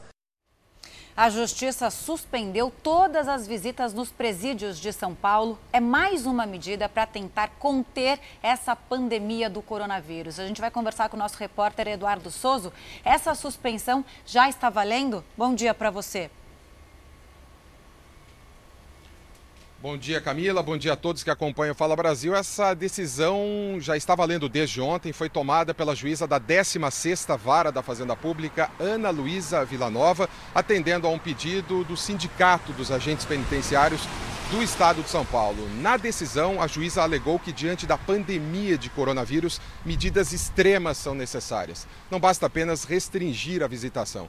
O Estado de São Paulo tem 176 unidades prisionais e uma delas é esta aqui onde nós estamos, a penitenciária feminina na zona norte da capital. Até ontem estava valendo uma resolução do governo do estado que apenas limitava as visitas nos presídios. Estavam impedidos de entrar somente aquelas pessoas com sintomas da Covid-19 e também de grupos de risco, eh, como pessoas diabéticas e também com problemas respiratórios e cardíacos. Segundo o Sindicato dos Agentes Penitenciários, o momento não é de pânico, mas sim de cautela. Por isso, as medidas têm que ser fortes. Essa é a posição do sindicato que elogiou a decisão da juíza. Eu volto com vocês, Camila e Tatiana. Obrigada, Eduardo. E vamos ao vivo agora até Brasília com Yuri Ascar, que tem os números atualizados sobre o avanço do coronavírus aqui no Brasil. Yuri, muito bom dia para você. Qual a situação no Distrito Federal e em todo o país? A gente já tem a chamada transmissão comunitária, né? Já temos a transmissão comunitária em todo o Brasil. Aqui no DF são 108 casos confirmados do novo coronavírus, 69 da chamada transmissão local, ainda sem comunitária no DF. Os casos suspeitos chegam a 2.717 e em todo o país o Ministério da Saúde informa que são 904 pessoas com a doença. Ao todo já foram registradas 11 mortes no Brasil, duas no Rio de Janeiro e nove em São Paulo todas até o momento de idosos e que tinham outros problemas de saúde. O ministro da Saúde, Henrique Mandetta, pediu ajuda da população, porque o sistema de saúde pode não suportar a demanda de infectados. A previsão é que haja um grande crescimento de casos do novo coronavírus nos próximos 10 dias. E, segundo o ministro, abril, maio e junho vão ser os meses mais críticos. Tatiana e Camila. Obrigada, Eduardo. E os brasileiros que estavam retidos no Peru conseguiram retornar ontem à noite ao Brasil. Um voo trazendo os turistas chegou ao Aeroporto Internacional de Guarulhos, em São Paulo. Eles ficaram presos no país vizinho depois que o presidente daquele país determinou o fechamento das fronteiras. A chegada no Aeroporto Internacional de Guarulhos, em São Paulo, foi por volta das nove da noite, depois de seis horas de viagem. No desembarque, a maioria usava máscaras de proteção e todos traziam na bagagem as dificuldades enfrentadas no país vizinho. Na hora de entrar no embarque para ir para Cusco, o voo foi cancelado na hora. E aí foi uma madrugada bem louca no aeroporto, muita gente é, querendo trocar seus voos. Foi o dia que anunciaram que iam fechar as fronteiras, porque o único problema acho que foi que assim anunciaram de repente, foi tudo muito na correria, né? José e a esposa foram pegos de surpresa no meio de uma conexão entre aeroportos. Não tivemos suporte da, da companhia de aviação, não. Na verdade, da chegada lá, nem os balcões da companhia de aviação estavam já fechados, o exército nos colocando para fora do aeroporto, e você chegando numa capital de um país que você não conhece, não está previsto ficar, tem que achar táxi, tem que achar hotel, foi um transtorno, mas graças a Deus, importante é que a gente está aqui agora. Os brasileiros estavam retidos em Lima e Cusco desde que o presidente do Peru decretou o estado de emergência no país no último domingo e fechou as fronteiras por 15 dias para combater a propagação do coronavírus. Depois do decreto, a situação no Peru mudou de uma hora para outra. Ruas ficaram vazias. Estou andando aqui pelas ruas de Miraflores, aqui em Lima, Peru. Ah, as ruas estão bem vazias. Aglomerações só nas filas dos mercados. Estou chegando aqui próximo do mercado e uma coisa que eu estou vendo é fila. Antes não tinha fila para entrar no mercado agora já tem fila para entrar. Eu senti os peruanos muito comprometidos com a saúde do próprio país. Acho que eles entendem que o sistema de saúde deles é limitado, então que isso é importante para que não sobrecarregue o, o sistema de saúde, não sobrecarregue os médicos deles, né? Segundo o Serviço de Migrações do governo peruano, antes da situação de emergência, havia 3.770 turistas brasileiros no país. Desses, 622 foram repatriados pelo Ministério das Relações Exteriores. O pessoal aplaudiu quando a gente partiu e aplaudiu quando a gente chegou, porque estava todo mundo feliz com a repatriação. Que bom, estão de volta, agora é ficar em casa. Ninguém tem que viajar, é todo mundo dentro de casa, é essa a recomendação. A gente volta a falar ao vivo com o infectologista Jamal Sullivan, que está participando com a gente aqui. Doutor, eu deixei uma pergunta para o senhor e eu não fiz a pergunta, prometi, a pergunta do Iderson Pereira, de Belém, do Pará. Ele quer saber se a pessoa que pegou o coronavírus uma vez pode pegar outra vez. A gente já sabe isso, doutor? Infelizmente ainda não sabemos. A epidemia começou na segunda quinzena de dezembro, nós estamos em março e a construção desse conhecimento ele, ele é progressivo. O que a gente tem, se a gente usar os modelos das infecções anteriores, é que a pessoa produz uma substância chamada de anticorpo que pode ou não protegê-la de exposições posteriores. Nesse caso específico, nós ainda não sabemos se existe essa proteção. Há indicativos de que sim, existe a proteção. No entanto, nós não sabemos por quanto tempo é essa proteção. Então, isto não significa que não em breve não saibamos disso, porque à medida que isto vai é, correndo no tempo, nós vamos aprendendo com ela. Só que agora a gente não tem tempo para ficar pensando nisso é fundamental que você fique em casa. Doutor, mesmo depois que os sintomas passarem? É exatamente sobre isso. Então, essa proteção que a gente está discutindo aqui, ela aparece é, logo depois que os sintomas passam. Na verdade, muito provavelmente, é, esses anticorpos são os que vão fazer esses sintomas passarem. Porque à medida que seu organismo vai adquirindo defesa contra uma determinada agressão, o que acontece é que ela entra em remissão. Essa é a função desses anticorpos. Por isso, nessa infecção, 80, cerca de 80% das pessoas têm formas leves ou moderadas. Essa é uma característica dela. Com um período em que a pessoa sai disso relativamente curto. O problema é que nós não sabemos se essa proteção é perene, perpétua, para sempre, ou se ela é transitória, que é possível. Esses dois cenários são possíveis. Então, como a gente ainda não tem essa resposta, a gente está estudando, inclusive, por exemplo, pessoas que têm é, remissão completa desses sintomas, se elas eventualmente apresentarem de novo os mesmos sintomas, se isso é causado ou não pelo corona. Essa resposta será dada, com certeza. Só que nesse momento não há. Doutor, nossa colega Camila Busnello tem uma pergunta para fazer para o senhor. Camila. Bom dia, doutor Jamal. Eu queria saber a questão dessa, dessas pessoas que não apresentam os sintomas, né? Os assintomáticos, infectados que não apresentam sintomas. Como lidar com essa quarentena em relação a eles? E é um risco? É, é ainda a gente já tem uma resposta para essas pessoas, já que nem todo mundo vai conseguir ser testado para ver se tem coronavírus ou não? A questão dos assintomáticos ela é muito interessante, porque assintomático significa alguém que não tem sintoma. Oligosintomático é, aquele, é aquela pessoa que tem poucos sintomas. O que são poucos sintomas? Qual é a definição disso? Então, eu posso ter tido uma discreta dor de cabeça e considerei isso absolutamente irrelevante. Isso pode ser um sintoma da infecção. Só que a gente vai botar tudo isso, quando a gente está no ambiente domiciliar, como assintomático. O fato é que, em tese, em princípio, pessoas assintomáticas devem ter baixa capacidade de transmissão do vírus. Porque para você ficar doente, você precisa de várias situações. Você precisa ser suscetível, você precisa ter receptores específicos. Receptores específicos são substâncias que os humanos têm para cada agressão que eventualmente ele vai sofrer. Nesse caso específico do coronavírus, a pessoa precisa ter esses receptores. Se quer isso, nós sabemos se eles são uniformes na população. A gente imagina que sim. É, é igual em todas as faixas etárias? Provavelmente não. Então, veja, tem muitas respostas que a gente ainda não tem.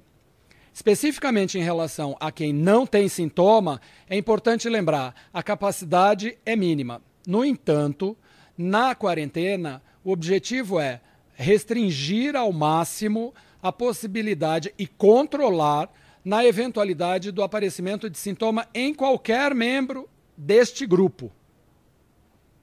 É, o senhor falou uma coisa muito importante agora. A gente está descobrindo ainda o que é esse vírus, só que não dá tempo da gente descobrir antes de combater. Então a gente precisa combater agora, precisa salvar a população e depois a gente tem muito tempo e os pesquisadores vão ter muito tempo para descobrir, se Deus quiser, para que esse vírus fique lá na prateleira da gripe comum. De vez em quando ele aparece, mas aí a gente já sabe o que fazer com ele, né, doutor? É isso que a gente quer, acho que esse é o nosso objetivo agora. Por exemplo, essa semana a gente teve uma polêmica grande em relação ao uso do ibuprofeno. Né? Ah, não, não pode mais usar. A Organização Mundial da Saúde, não, pode usar sim. O que, que a gente faz, doutor, com o tal do ibuprofeno? Então, logo essa informação apareceu, é, e essa informação apareceu é, num lugar, num trabalho sério, como uma indicação, um alerta para que pudéssemos tomar cuidado se usássemos. O fato é que quando você tem evento adverso sério, por exemplo, relacionado a drogas, você deve notificar a autoridade sanitária. Então, o sistema de saúde funciona nessa hierarquia. Se você tem um evento em qualquer lugar do mundo, se você tem um evento adverso sério, ou se há indicação de que aquele determinado produto possa estar causando alguma coisa ruim para o seu paciente, você deve notificar, que foi isso que aconteceu. Ok, o número de pessoas que é, receberam que tiveram essa evolução não foi grande, foi pequeno.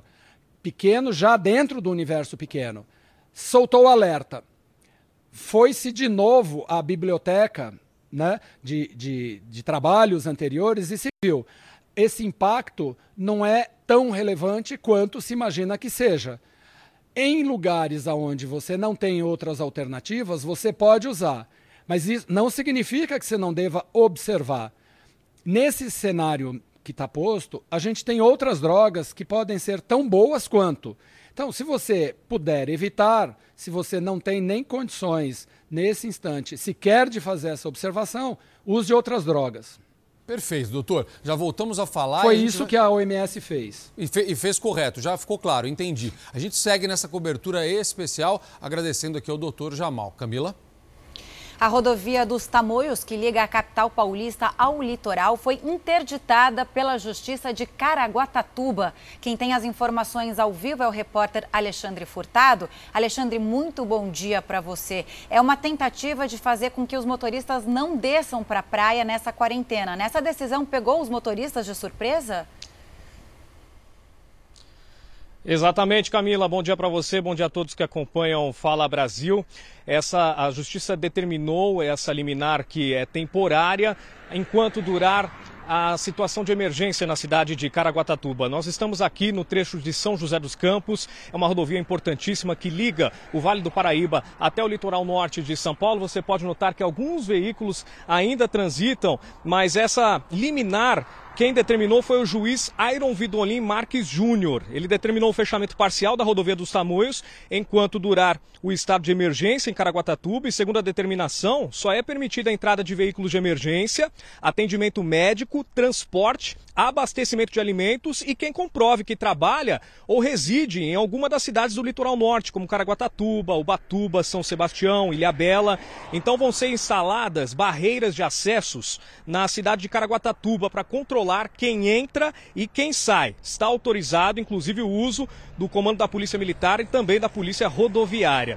A concessionária que administra a rodovia deve ser notificada e, se ela não cumprir essa determinação da Justiça, ela pode ser multada em 100 mil reais por dia. Então a gente continua acompanhando essa movimentação. Essa medida deve entrar em vigor a partir de hoje, enquanto durar o estado de emergência. Lembrando que no Vale do Paraíba, São José dos Campos já confirmou dois casos do novo coronavírus e Taubaté tem um caso confirmado até o momento. Camila. Olha aqui, o governo federal declarou que já existe transmissão comunitária de coronavírus em todo o país. Tatiana. É isso, Zuca. E o Senado aprovou por unanimidade, numa votação virtual, o projeto que reconhece estado de calamidade pública no Brasil em razão do coronavírus.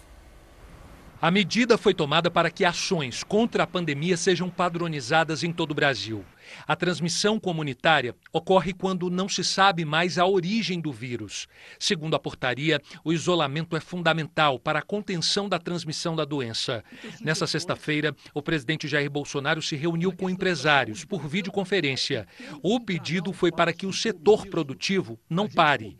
O presidente anunciou um acordo com parlamentares para a antecipação de emendas no valor de 8 bilhões de reais para reforçar as ações do Ministério da Saúde. Os parlamentares abriram mão de 8 bilhões de emendas individuais e de bancada. Recurso esse que vai diretamente para o Ministério da Saúde para que, é, dessa forma, é, medidas sejam tomadas no combate ao vírus. No Senado, votação virtual. 75 senadores, por unanimidade, aprovaram o decreto de calamidade pública, que vai permitir o governo estourar o déficit de 124 bilhões e gastar mais para combater o coronavírus. Depois de confirmar que mais integrantes do governo testaram positivo para o coronavírus, o presidente voltou a dizer que continua livre da doença e deve fazer um terceiro teste. O governo quer que as decisões sobre o transporte aéreo e rodoviário sejam centralizados na União, para evitar que cada estado tome medidas diferentes. Está em estudo a possibilidade de um decreto presidencial. A ANAC está à disposição. É. A ANAC é uma, é uma, uma agência autônoma que está aberta a todo mundo para conversar. O governo vai distribuir alimentos da merenda, que já estão nas escolas. O ministro da Educação discutiu a proposta com o presidente Jair Bolsonaro.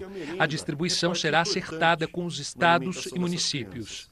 Tem três alternativas que estamos apresentando para os secretários estaduais e municipais. As famílias vão até a escola e pegam em sacolas e recipientes a cota dessa criança semanal. Leva para casa e prepara para a criança. Relatório divulgado pelo Ministério da Economia aponta uma revisão na estimativa do PIB deste ano. A previsão é de um crescimento de apenas 0,02%. Diante desse cenário, o governo já começa a admitir risco de recessão. Essa revisão na estimativa foi motivada principalmente pela pandemia do coronavírus em todo o mundo. Já para a inflação, a previsão é de um recuo de 3,05%. A vacina contra a gripe foi antecipada em um mês. Vai começar na próxima segunda-feira, nos quase 42 mil postos. A vacina não protege contra o coronavírus, mas é importante aliada no combate à epidemia, ao reduzir doenças respiratórias em circulação e permite o diagnóstico mais rápido do coronavírus. Os postos de saúde vão adotar medidas para evitar aglomerações, como separar ambientes de vacinação e orientar o afastamento entre as pessoas na fila claramente em final de abril nosso sistema entra em colapso. O que é um colapso? O colapso é quando você pode ter o dinheiro, você pode ter o plano de saúde, você pode ter a ordem judicial, mas simplesmente não há o sistema para você entrar.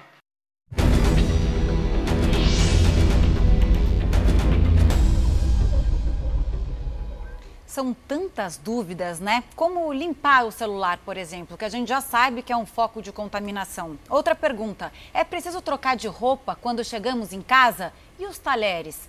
Todos nós, com certeza, temos feito essas perguntas no dia a dia. É isso mesmo. Nós trouxemos o nosso colunista, o doutor Bactéria, para tirar todas essas dúvidas. Bom dia, doutor. A primeira coisa, a lavagem das mãos. A gente fala tanto, né, doutor, que fica até repetitivo, mas é importante, é necessário. Água e sabão, álcool gel, é imprescindível nesse momento, não é isso, doutor? Bom dia, né? É super importante, sabe por quê? Porque o vírus, vamos, vamos deixar bem simplista a, a ideia do vírus. Né? O vírus seria uma bolinha de gordura com uh, ah, RNA dentro, né? com material genético dentro dele, mas uma bolinha de gordura. Em volta dessa bolinha de gordura tem, tem algumas proteínas que vamos chamar de chaves. Então, uma bolinha de gordura cheia de chaves, ele usa essas chaves para penetrar na célula. Quer dizer, se ele não tiver essas chaves, ele não vai penetrar na célula. Né? Puxa vida, se é uma bolinha de gordura, como é que você tira gordura de panela na sua casa? Não é com detergente, não é com sabão? Então aí está a importância da lavagem da mão adequada com água e sabão, com água e detergente. É para você justamente você tirar, se acabar com essa bolinha de gordura, vamos falar assim, e ele vai perder essas chavinhas. Então não vai ter condição de entrar. É a mesma coisa que você pegar um ladrão e cortar os dois braços dele. Só que você tem que ter técnicas, né? Você pode, principalmente, lavagem da mão com água e sabão. Esse daqui é o essencial. Você passa, então tem toda a técnica, gente que tem, tem várias vezes, já está super explicado, vai de pelo menos 30 a 40 segundos. O álcool gel, se você não tiver pia, que é melhor, né? se você não tiver, não tiver próximo, você utiliza álcool gel. Só que a passagem do álcool gel é uma boa quantidade e você tem que massagear a tua mão até 15 a 20 segundos. Nós já calculamos isso daqui, daqui daria você cantar duas vezes parabéns para você. Então, cantando duas parabéns para você, você estaria protegido, é, que pelo menos em relação à sua mão, né? Que é a sua mão que leve esse vírus até a mucosa. Meu amigo Roberto Figueiredo, doutor Bactéria, Zucatelli aqui. Uma das dúvidas das pessoas, e eu sei que é uma dúvida Tudo bastante bem, importante. Tudo bom, querido? Bom dia. Vamos lá. É, as pessoas chegam em casa e a gente está tá saindo o mínimo possível, mas você precisa às vezes ir ao mercado ou à farmácia ou dar aquela saidinha rápida que é o que a gente precisa fazer. Mas nesta chegada, quando a gente chega em casa, o que a gente faz com as nossas roupas, com os nossos sapatos, doutor? A gente tira tudo, a roupa usou numa uma saída até o supermercado é suficiente para você já colocar aquela roupa para lavar, você desinfeta a sola do sapato. O que a gente faz com a roupa, com o relógio, com o anel quando a gente chega em casa? Bom, vamos entender. A pessoa quando espirra, quando dá uma tossida, né, aquelas partículas são bem, relativamente pesadas, né? Então, para você ter uma doença, você precisaria estar em pelo menos dois metros em relação à pessoa. Só que a pessoa, ela, no caso que ela espirra, aquelas gotículas, elas vão cair no chão elas caem no chão e você pode andar sobre ela. Aí você chega na tua casa, você pode estar levando, levando no seu, na sola de sapato. Então eu recomendo que você faça o seguinte: um capacho, um capacho na, na entrada da sua casa. Esse capacho tem que ser de vinil, né? não daquele de fibra de coco, né? de vinil que você possa pelo menos jogar uma vez por dia. Uma solução, gente, escreve essa solução aqui, tá? Isso é fundamental. Um litro de água, duas colheres de sopa de água sanitária Tá? Duas colheres de sopa de água sanitária, um litro de água. Você vai limpar a tua casa inteirinha com isso. É claro que não com o mesmo pano, né?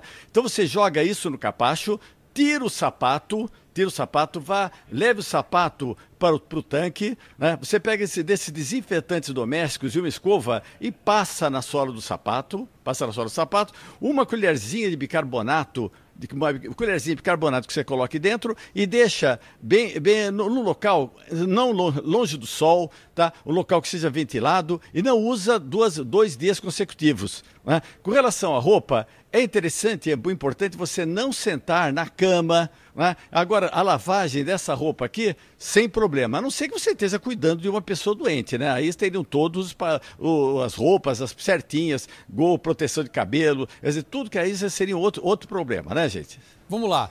Ah, e não esqueça, hein? Ah. Lavar a mão, passar álcool gel na mão.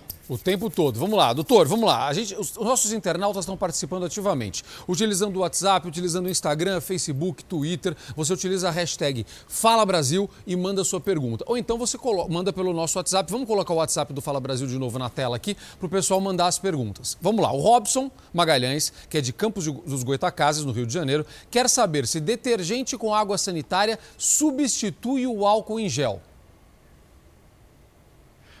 Não, não. Tá? O álcool gel é para as mãos, tá? O... Não, se você utilizar água sanitária, ela é oxidante, ela vai te oxidar, ela vai, a tua mão vai ficar muito ressecada, você vai ter dermatite e vai chegar uma hora que você vai fazer assim com a mão, a hora que fazer assim você vai estar cheio de fissuras, né? O que substitui, o que substitui o álcool gel é uma formulazinha que vamos mudar agora. Você pede para fazer uma, um, vamos supor, uma garrafa, um litro de álcool, vai um litro de álcool a 77 graus, que é a mesma coisa que 70 INPM, tá? E você manda incorporar meio por cento, 0,5% de glicerina.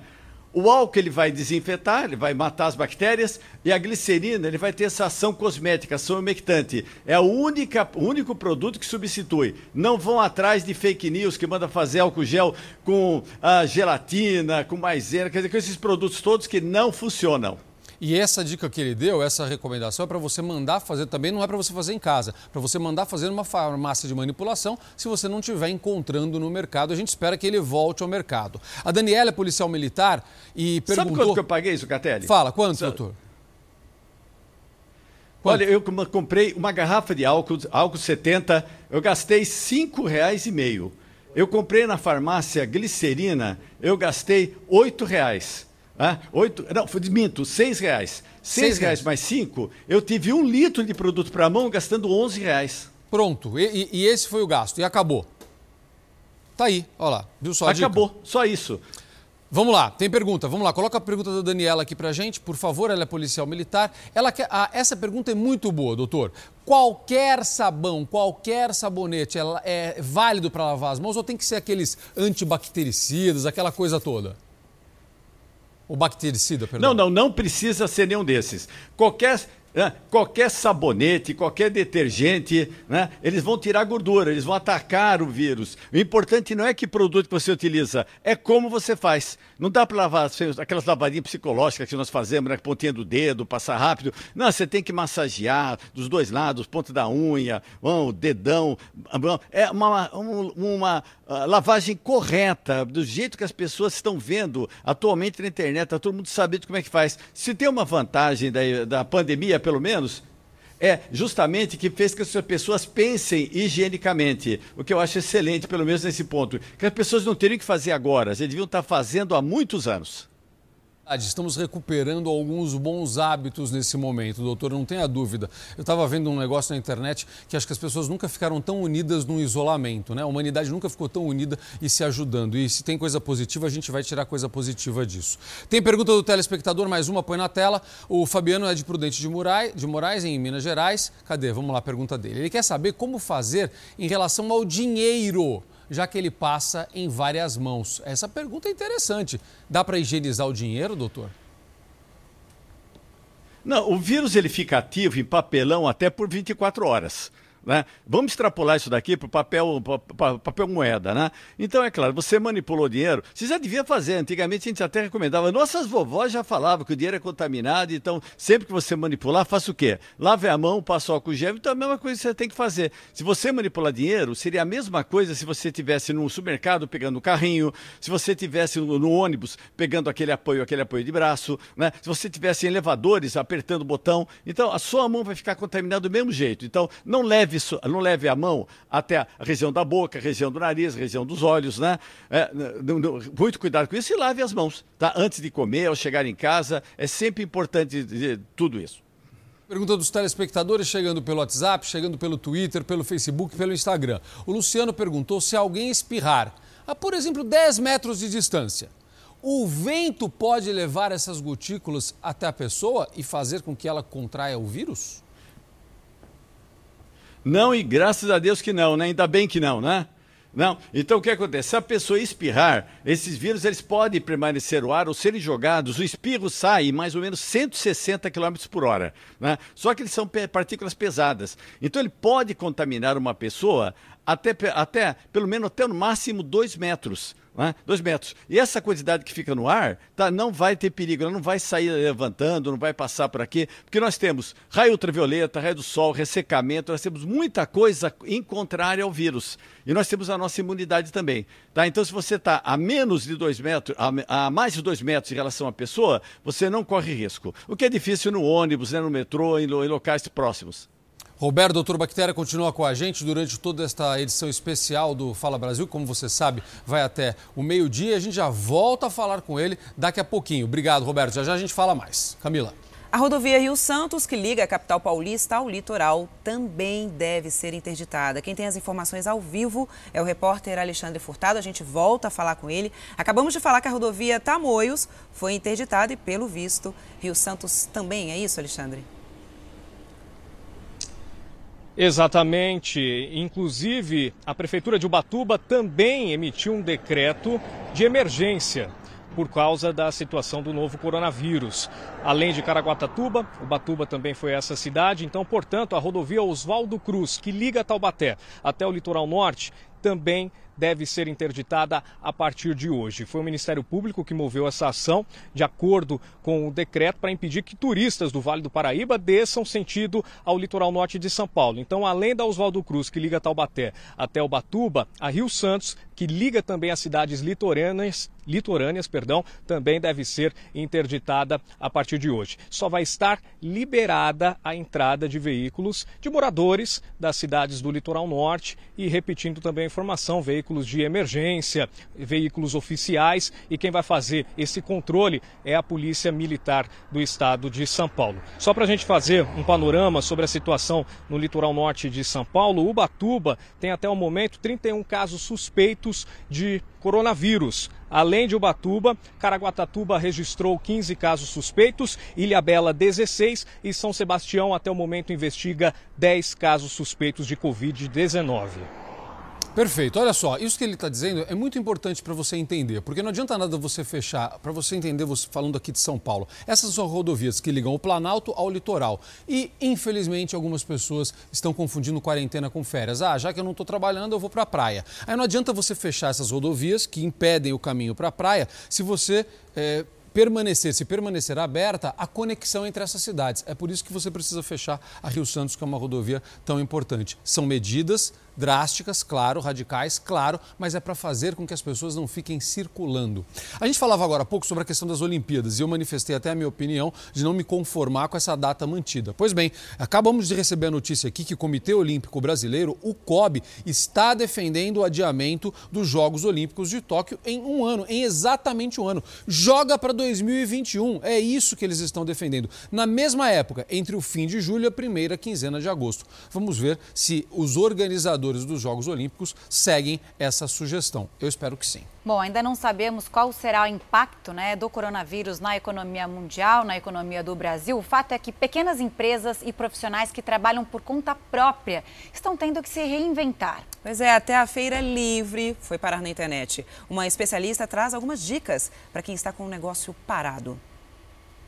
Nilson antes tinha mais de 50 funcionários e teve que reduzir esse número pela metade. Segundo ele, a entrega pelo delivery ainda é um teste que está fazendo para saber se vale mesmo a pena e se vai conseguir pagar as contas. Vai aguardar hoje, amanhã e depois, né? E para segunda-feira a gente tomar uma decisão se continua ou se para geral. Esse outro empresário tem uma rede de churrascarias. Ele diz que todo mundo foi pego de surpresa e que não deu tempo direito de se organizar até mesmo para fazer as entregas no delivery. Estamos correndo atrás, eh, movimentando, mas infelizmente isso demanda tempo, né? Demanda organização. Locais que antes eram lotados de clientes agora estão assim. E a crise não atinge somente os grandes estabelecimentos. Os pequenos também tiveram que reduzir a produção. Regis é feirante, ele e o filho estão tendo que se revezar para fazer as entregas até que a gente atravesse nesse momento difícil, é, foi a forma que a gente encontrou de estar tá trabalhando. Os feirantes aqui se reinventaram. Eles foram para a internet vender pelas redes sociais. Abraão é o organizador da feira e diz que várias pessoas já aderiram ao novo modelo de negócio. Isso foi tirado dentro do grupo e a gente foi conversando e surgiu essa necessidade de criar a feira virtual. Segundo esse especialista, o jeito agora para todo empreendedor é mesmo de se virar, começando em tentar cortar despesas. É momento de tentar renegociar o aluguel, de se livrar daquelas coisas que são de mensalidade fixa, que não são essenciais agora, como talvez é, telefone, por exemplo, se os seus pedidos não são por telefone e também começar a pensar em renegociar prazo com seus fornecedores. Qualquer redução que você conseguir agora faz diferença porque consegue proteger o seu capital de giro. E se você tem um restaurante, se você está fechado porque você tem um comércio e o imóvel não é seu, você aluga, converse com o proprietário do imóvel também. É, agora é hora de negociar, porque todo mundo realmente a circulação de dinheiro vai diminuir, então tem que conversar. O número de mortos por coronavírus em São Paulo subiu para 9. Os infectados com a doença são 396. Isso é o boletim recente, mais recente da Secretaria da Saúde. A Maria Carolina Paz também tem mais informações para a gente, porque o número de casos suspeitos qual é, Cacá, agora? Bom dia.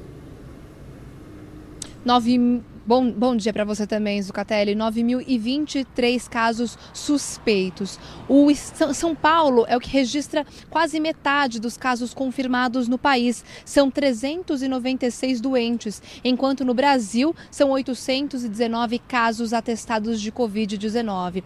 Dos 11 mortos no Brasil, 9 foram na capital paulista. Até ontem eram cinco mortos por aqui, mas o boletim divulgado nesta sexta-feira falou em quatro novos novos óbitos confirmados. Todos os falecidos tinham problemas de saúde anteriores e foram atendidos em hospitais privados. São três homens com idades de 70, 80 e 93 anos e uma mulher de 83 anos.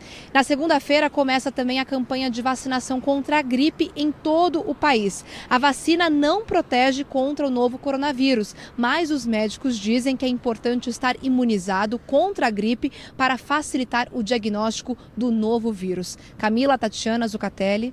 Obrigado, Maria Carolina. Já voltamos a falar com você. Agora tem um alerta importantíssimo, porque até nessas horas tem gente que se aproveita do pânico, do medo das pessoas. É por isso que a gente diz aqui: informação, sem pânico, sem medo, responsabilidade. Um alerta agora às pessoas que estão com medo do coronavírus e querem fazer o teste de qualquer forma.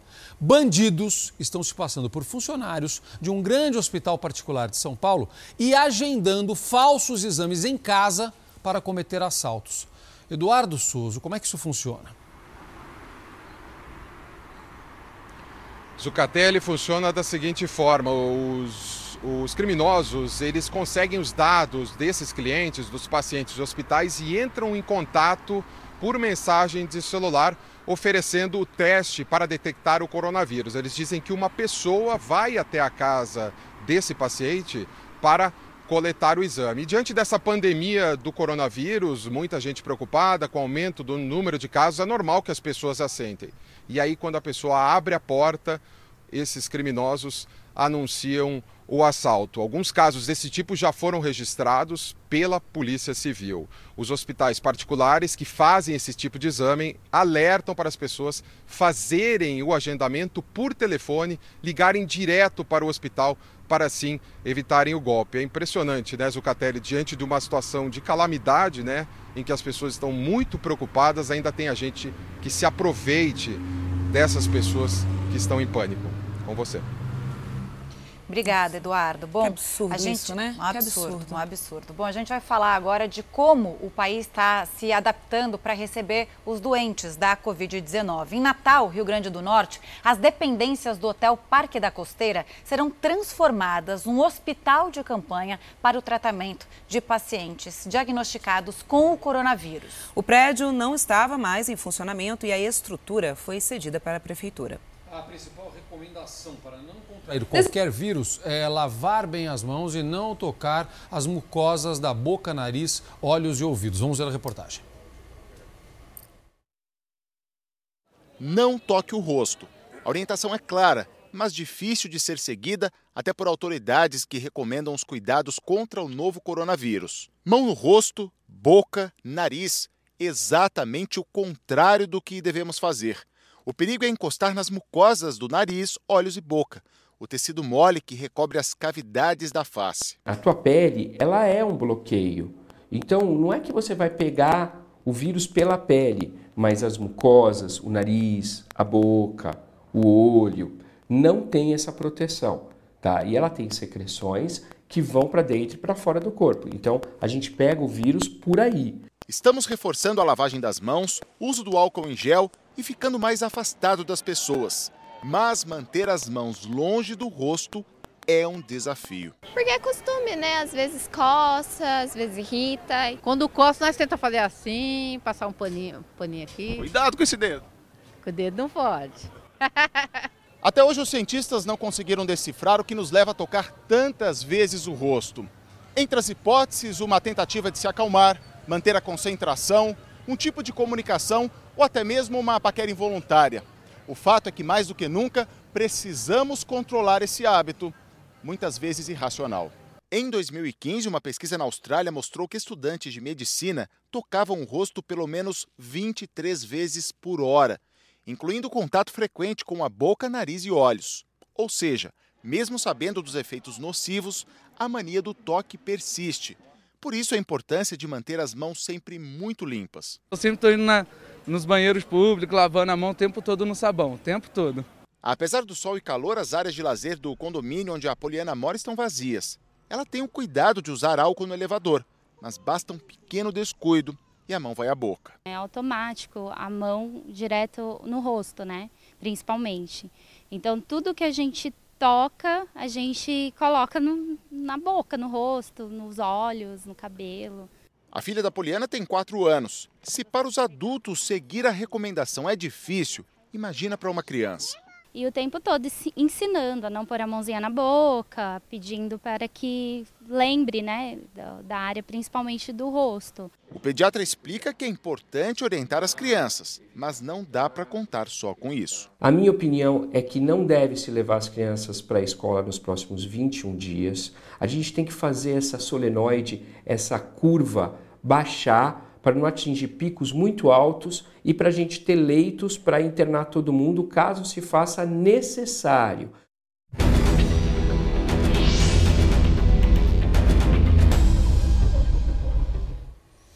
Doutor Jamal Suleiman, que continua com a gente ao vivo aqui. Doutor, essa reportagem é boa para a gente passar algumas informações, porque em algum momento ou outro a gente tem que tocar nas coisas, não tem jeito, você precisa fazer isso. É por isso a história do álcool gel o tempo inteiro ou lavar as mãos.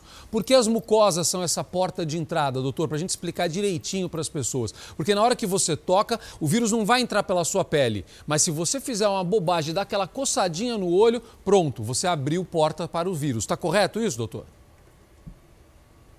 Perfeito.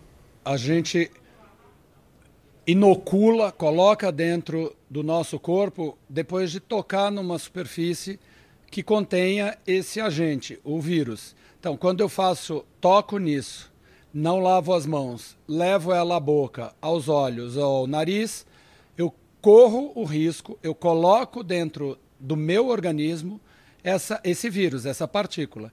Então é fundamental que a gente se discipline. O que eu acho muito interessante é que a gente vai passar a olhar para o nosso corpo como um bem a ser preservado. Então, ok, toquei aquela superfície, lavo as mãos. Não tenho acesso imediato a água e sabão, álcool gel. Isso vai ser tão instintivo quanto o hábito da gente colocar a mão na boca, nos olhos, no nariz. Eu acho que essa é a função, inclusive, do que a gente está fazendo aqui. É, antes do corona, ninguém tinha a dimensão da importância disso. Prova disso é o estudo australiano que mostra que estudantes de medicina tocavam essas, essa, os seus olhos 23 a 25 vezes em uma hora. Detalhe é que estudante de medicina já está no ambiente que é potencialmente contaminado por vários agentes. Então você veja, você imagina alguém que tem o domínio técnico da importância disso e faz. Agora com corona nós temos que reaprender essa, essa relação nossa com o meio ambiente. Doutor, eu sou otimista, viu, doutor? A gente vai sair fortalecido dessa história. Já já a gente vai resolver isso tudo. A gente aprendeu a conviver mais com a família, ficar mais na nossa casa, a comer de forma mais saudável, aumentar a nossa imunidade, a ter mais hábitos, melhores hábitos de higiene. A gente está aprendendo uma série de coisas que a gente tinha esquecido, viu, doutor? Que a nossa avó ensinou tanto pra gente e a gente deixou passar. Eu tô apertando o botão do elevador com o cotovelo, viu, doutor? É o que eu tenho feito atualmente, entre outras coisas. Camila tem uma pergunta. Fala, Camila. Doutor, já Jamal, uma questão muito importante é a questão dos jovens, né, em relação à infecção ao coronavírus. Muitos jovens acham que não vão pegar a doença ou não vão ter complicações por causa da Covid-19. E o, o diretor da OMS veio a público ontem dizer: os jovens têm que saber que eles não são invencíveis. Eu queria que o senhor falasse sobre isso, até porque há relatos de muita gente de 40 anos. Quando a gente fala jovens, são as pessoas que não fazem parte do grupo de risco, né, que são é, as pessoas com mais de 60 anos. Eu queria que o senhor, o senhor falasse sobre essa questão das pessoas que não estão no grupo de risco e o que pode acontecer com elas para a gente deixar isso bem esclarecido e fazer um alerta aqui. Essa pergunta é muito importante. Eu acho que houve uma falha de comunicação inicial é, que a gente precisa corrigir. Quando a gente falou que havia e há grupos mais vulneráveis, que hoje o conceito virou grupos de risco, é, a gente estava falando de pessoas que a gente precisava proteger na emergência. O que significa isso? O vírus ele infecta humanos, jovens, crianças, idosos. A primeira série de casos descritas descrita mostrou que há um aumento de mortalidade, morrem mais pessoas acima de 60 anos. Mas o vírus não poupa pessoas de menor idade. O que acontece nesses de menor idade é que uma proporção maior deles tem uma evolução boa. O que não significa que não haja pessoas com má evolução. Então, quando a gente está falando de comorbidades, que são doenças associadas, doenças que as pessoas têm. Quando você é, adquire o coronavírus, a evolução pode ser desfavorável. Isso significa que, por exemplo, pessoas com lúpus eritematoso disseminado ou sistêmico, que fazem uso de terapia para imunossupressão, quem está me ouvindo sabe do que eu estou falando. Quem é portador disso sabe exatamente o que eu estou falando ou que faça uso de imunobiológicos. O uso de imunobiológicos, por exemplo, imunossupressores, é mais comum em pessoas de menor idade. Logo, essas pessoas também são vulneráveis e o nosso olhar em relação a eles já está atento, porque já se sabe que eles são mais vulneráveis a vários outros agentes e que agora está incorporado o coronavírus. Então, jovens com comorbidades esses também precisam de um cuidado igual aos idosos. Aos que não têm comorbidade estão isentos de má evolução? Absolutamente. Se tiver forma grave, é exatamente igual. Ocorre que até esse instante, esta população, ela não é desprezada absolutamente. O que a gente tem é que vai aparecer casos graves em jovens e em crianças. Tem um caso, que é o que está na literatura, que chamou atenção, inclusive, em relação a crianças, de um garoto de 14 anos que faleceu. Então, mais dados sobre esta morte, isso não foi publicado ainda. Então, logo a gente tenha mais dados em relação a isso, vai chamar a atenção. É um caso. É desimportante por causa disso? De jeito nenhum. Então, olhos atentos. A estratégia de quarentena é para humanos Nesse momento, eu só queria lembrar e aproveitar essa pergunta, é também para os seus animais de estimação. Então, as pessoas que têm animais de estimação precisam mantê-los dentro de casa. Não é para sair passeando pela cidade.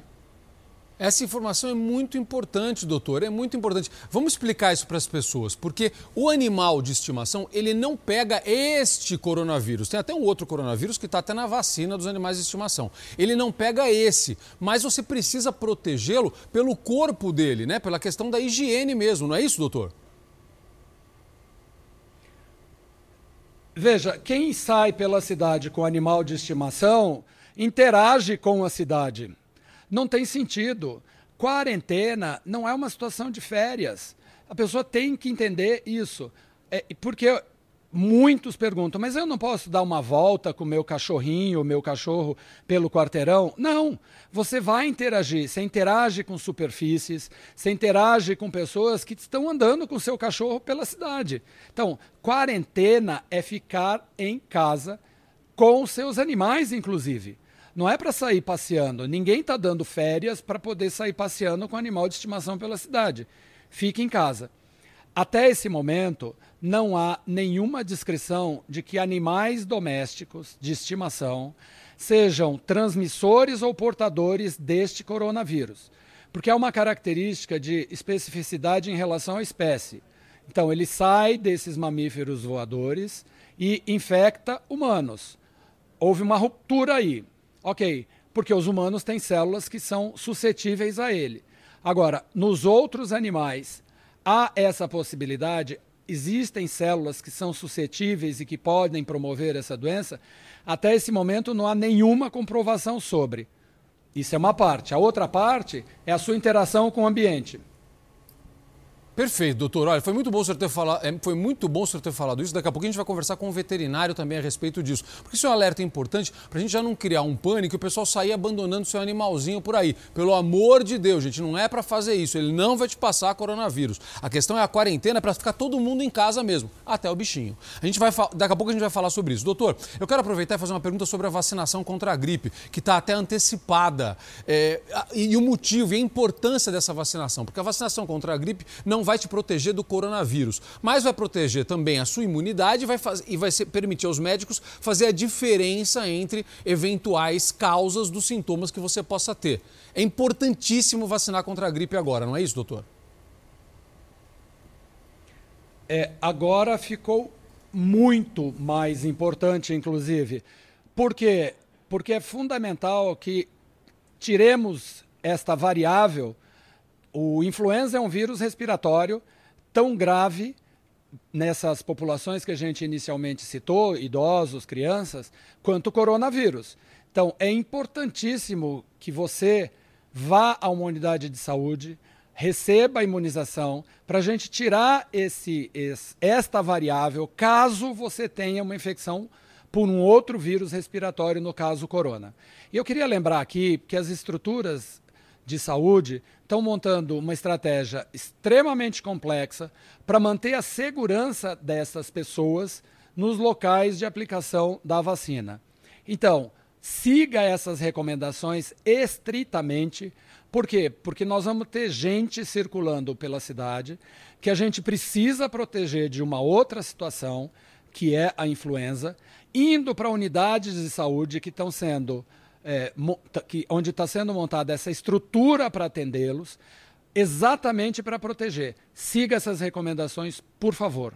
Obrigado, doutor Jamal. Já voltamos a falar aqui. Olha, daqui a pouquinho a gente vai fazer também uma entrevista ao vivo com o prefeito de São Paulo, Bruno Covas. Você pode participar do nosso jornal fazendo perguntas para ele. Envie sua pergunta pelas nossas redes sociais. Estão aí na tela para você. É Fala Brasil. Usa a hashtag Fala Brasil. Tem Twitter, tem Instagram, tem Facebook e tem o WhatsApp, que é o 11 999 17 7777. Participe. Camila. Vamos ao vivo agora ao Rio de Janeiro para atualizar o número de casos do coronavírus por lá. A gente fala com a Monique Bittencourt.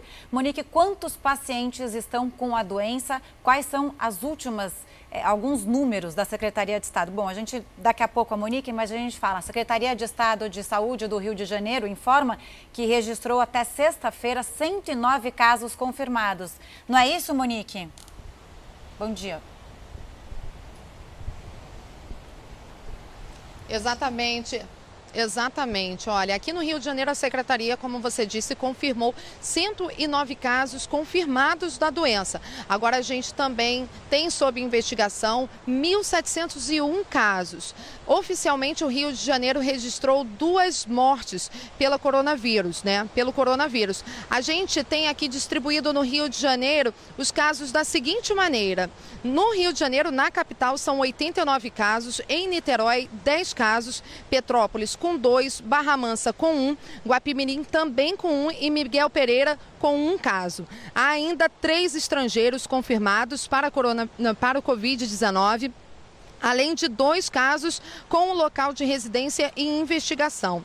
As vítimas que morreram aqui no Rio de Janeiro eram idosos. Foi foi uma mulher de 63 anos em Miguel Pereira e um homem de 69 em Niterói. Os dois eram diabéticos e hipertensos e apresentaram sintomas depois de contato com outros casos confirmados vindos do exterior. Lembrando que os idosos e portadores de doenças crônicas compõem o grupo de risco para a Covid-19. Obrigada, Monique. E enquanto alguns setores estão sendo obrigados a parar, como o comércio, outros não conseguem interromper o funcionamento, mesmo com a crise do coronavírus. Nesse caso, agora a gente está falando dos caminhoneiros e frentistas. Eles estão sendo orientados a trabalhar da forma mais segura em meio à pandemia. Nesses dias de atenção redobrada, até as luvas de seu Edivaldo receberam uma limpeza extra com água e sabão. Tudo para proteger a saúde dele e dos motoristas que param no posto. É luva, é mão, é tudo. Com certeza, absoluta. Por que esse cuidado todo? Para se prevenir, né? Seu Josinaldo tinha fama de se preocupar demais com a higiene. Agora, então, nem se fala. A gente limpa diariamente, né? Trabalha com o pessoal e o público que vem de longe aí, os motoristas, e diariamente a gente tá lavando as mãos de luva. Esse cuidado também é tomado pelos caminhoneiros que passam pelo posto. A ordem é se prevenir com água, sabão e álcool. Não está se juntando com muitas pessoas, né? Mantendo contato, só esse tipo de coisa mesmo. Tá lavando a mão mais vezes? Acabei de lavar agora ali dentro. Não há uma ordem expressa para que os motoristas de caminhão parem as atividades, principalmente aqueles que transportam cargas como combustível. Mas o sindicato que representa essa classe faz o alerta para que os trabalhadores sejam vigilantes com a higiene. Somos uma categoria que infelizmente não pode parar, o segmento de transporte de combustível carga perigosa que se parar o combustível, o transporte de combustível, automaticamente todo segmento de transporte, tanto avião, quando carga, transporte de passageiros, enfim, carro de passeio, tudo para. Evitem é, fazer aglomeração, aglomerações de, de, com os colegas, porque essa doença, a gente sabe que é uma doença muito, muito delicada. A orientação também é para evitar áreas com maior incidência da pandemia. E caso sinta algum sintoma, procure ajuda. Procurar um, um PSF ou algum hospital onde, onde esse motorista esteja mais próximo. E aos motoristas a gente diz todo cuidado com a higiene do caminhão, da cabine, do volante, de tudo. E a recomendação e o pedido que a gente faz às autoridades é muito cuidado e muito respeito por esta categoria, de todos que fazem transporte de mercadorias agora. Porque mais do que nunca, com a gente em casa e precisando estar em casa, quem está por aí trabalhando para proteger a nossa vida precisa estar tá protegido. Vamos cuidar bem deles, certo? Mesmo com a proibição, muitas pessoas insistem em ir à praia. Eu não sei como é que pode isso no litoral de São Paulo. Em algumas cidades foi necessário ação de guardas para tirar os banhistas da faixa de areia. Veja. Em Santos, quem insistiu em passear na praia teve que sair. A Guarda Municipal garantiu que ninguém ficasse na faixa de areia. Caminhar na beira do mar também está proibido. Em Guarujá, a ação foi mais dura e contou com a Polícia Militar. Esse casal que jogava frescobol entendeu a orientação e foi embora. Muitos banhistas se retiraram da faixa de areia e ficaram esperando no calçadão. Para evitar que eles voltassem, os guardas pediram que todos se retirassem. Esse homem acabou detido na confusão. Fizemos uma força-tarefa em conjunto. É, o Ministério Público estava ciente do que nós iríamos fazer aqui hoje. A delegacia de polícia preparada para receber as pessoas que fossem detidas que é, insistisse em permanecer na praia. Nós tivemos um caso por enquanto. Até surfistas foram retirados do mar por bombeiros. O patrulhamento na praia vai continuar nos próximos dias. Tudo para evitar aglomerações. O primeiro paciente atendido na região que testou positivo para coronavírus é um morador da capital paulista, que estava em Peruíbe e foi a um hospital de Guarujá.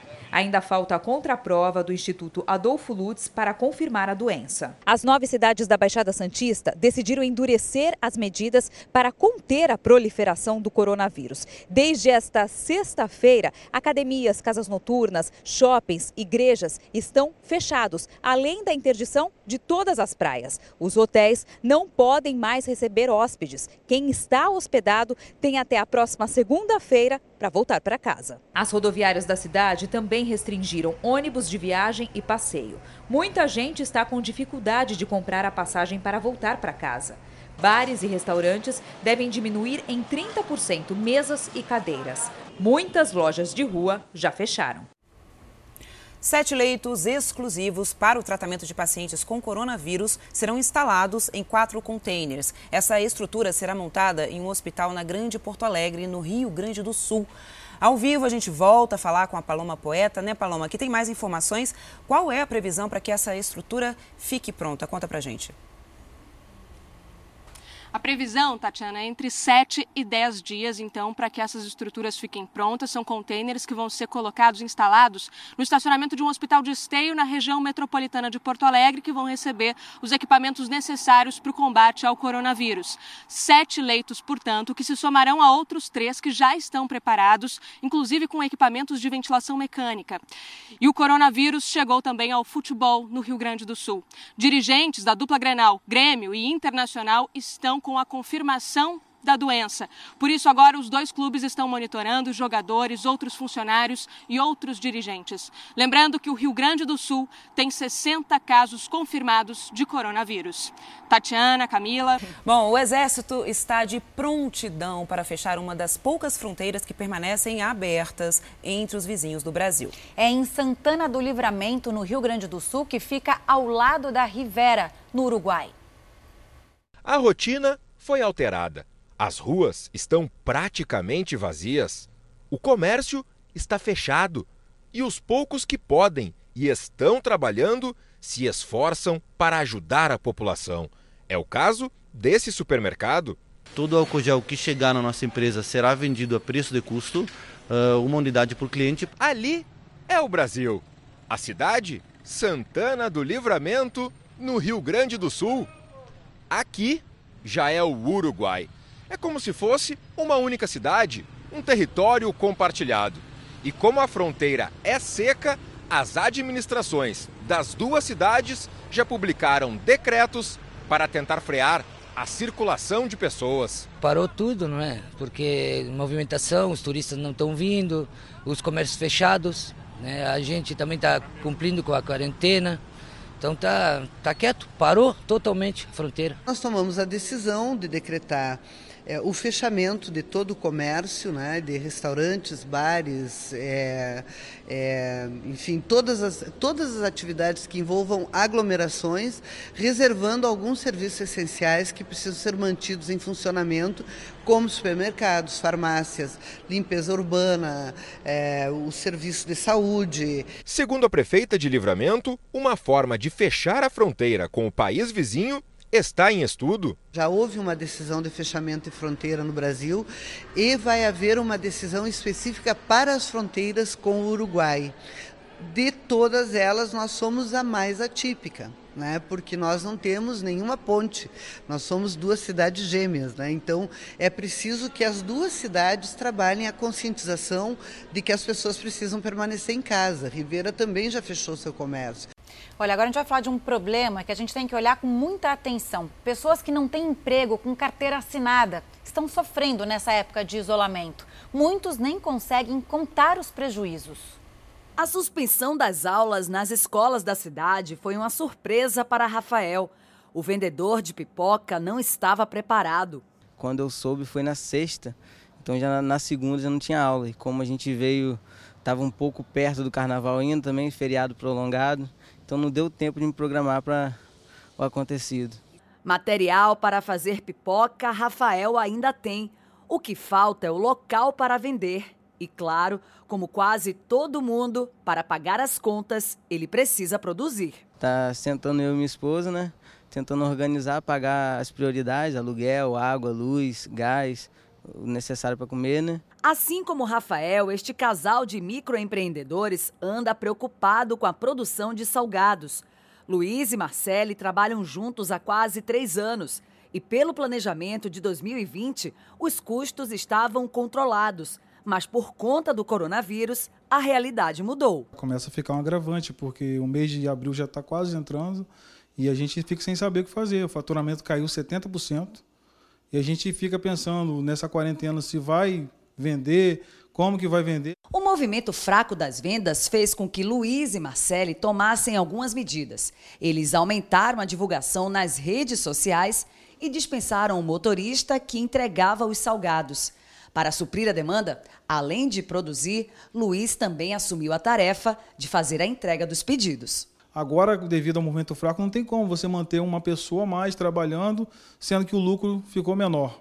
Então, agora eu ajudo ela na, na, na produção e vou fazer as entregas na casa dos nossos clientes. Marcele ajuda o marido em tudo e sente que o momento pede ainda mais união. Sou microempreendedora, sou mãe, sou esposa e ainda as redes sociais que a gente tem que estar sempre atualizando para poder mandar informações suficientes para os clientes.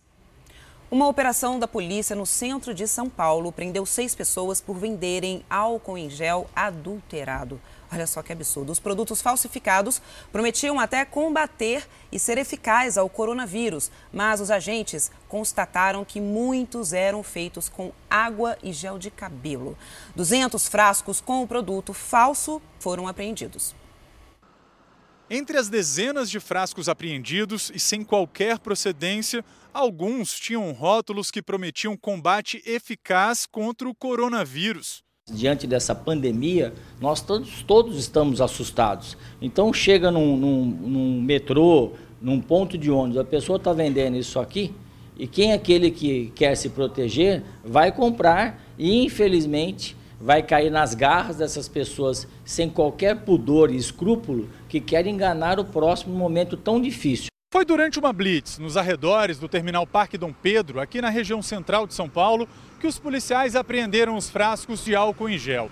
Os responsáveis serão enquadrados no artigo 273 do Código Penal por adulteração de produto destinado a fim medicinal.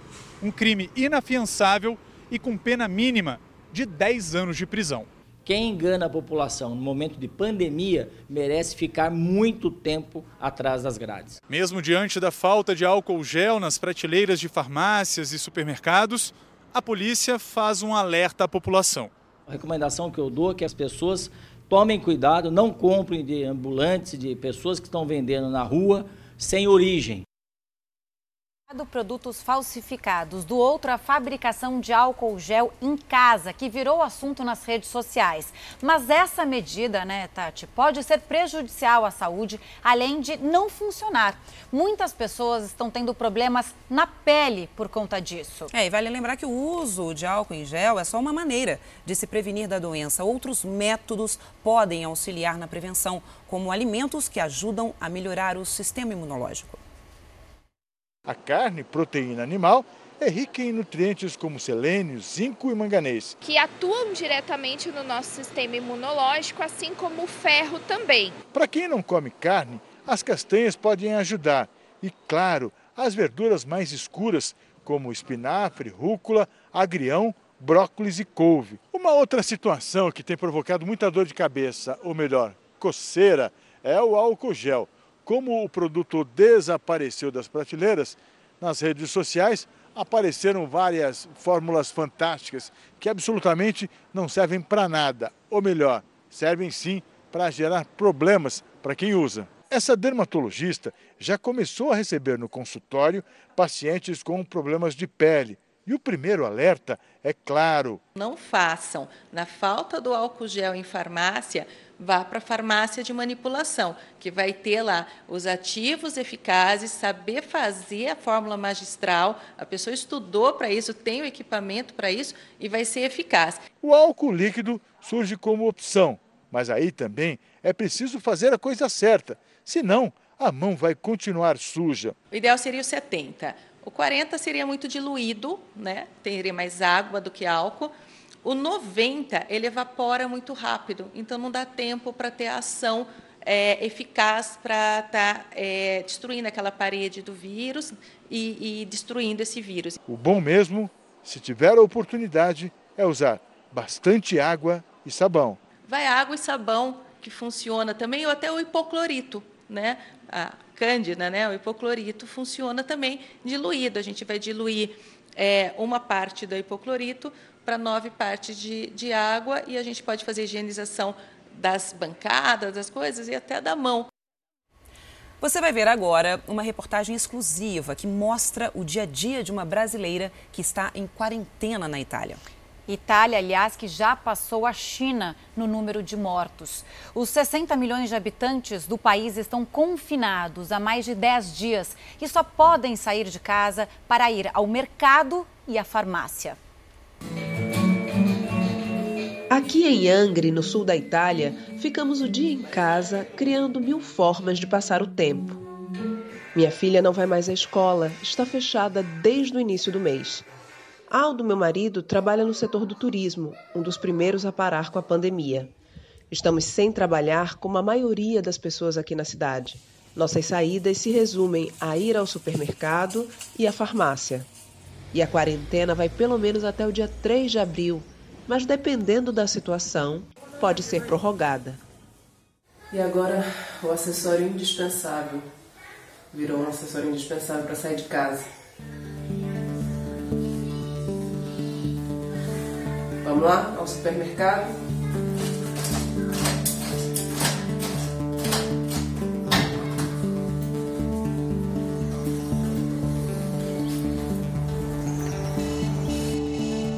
Angri fica no sul da Itália, a 250 quilômetros de Roma e 33 de Nápoles. Mesmo pequena, a cidadezinha medieval fica cheia de gente pelas ruas. Agora, com estado de emergência, uma outra pessoa. Né? E aqui do lado é o parque público da cidade e era o local onde todas as crianças vinham brincar depois da escola, no final de semana. Deserto, portas fechadas. Minha filha sempre brincava aqui. Essa confeitaria daqui, ó, era uma confeitaria que eu, meu marido, minha filha gostávamos de vir.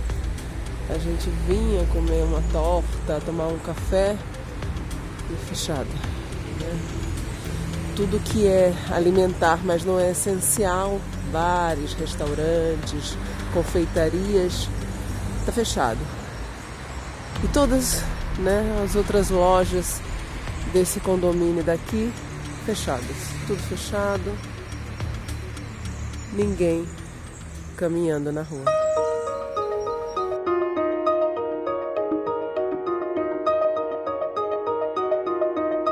Essa é uma das maiores escolas elementares da, da minha cidade, de Angra, fechada foi um dos primeiros lugares a ser fechado, né? As escolas foram as primeiras a serem fechadas pelo governo.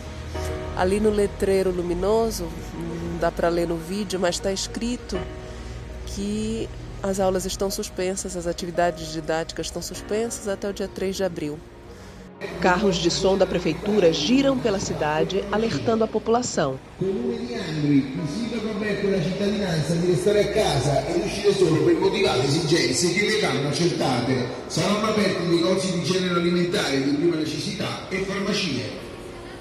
Outros poucos negócios também estão abertos, como bancas de jornal, mas ficam vazios. É uma situação espectral. É noi non abbiamo, non abbiamo memoria di un evento del genere, tutto ci riconduce alle cose più terribili che abbiamo vissuto, ma questo è una situazione centrale. Os únicos lugares em que se vê um grupo maior de pessoas são os supermercados. Aqui a fila pode durar até mais de uma hora. Apesar da procura, não tem faltado mercadoria. Vocês estão vendo aquela montanha ali atrás? Aquela montanha na realidade não é uma montanha. Aquele ali é o vulcão Vesúvio, que é considerado um dos vulcões mais perigosos do mundo. É, é uma das cidades que fica aos pés do Vesúvio. E é muito comum a gente que mora aqui ouvir a pergunta de quem é de fora: é, vocês não têm medo de morar aos pés de um vulcão? E uma resposta muito comum das pessoas daqui é, é a seguinte: é que ninguém sabe como vai ser o dia de amanhã em nenhum lugar do mundo. E parece que agora essa sabedoria popular é mais verdadeira do que nunca, porque não é o vulcão que está causando todo esse problema por aqui.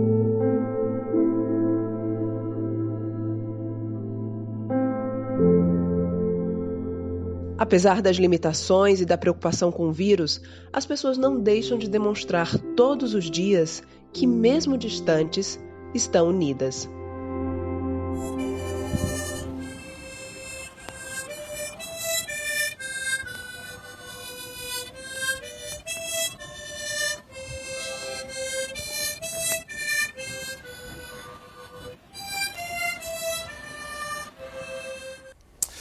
O comércio sofre grande impacto com a mudança repentina na vida dos clientes. Os pequenos empresários estão com medo, buscam formas de atender as pessoas em casa.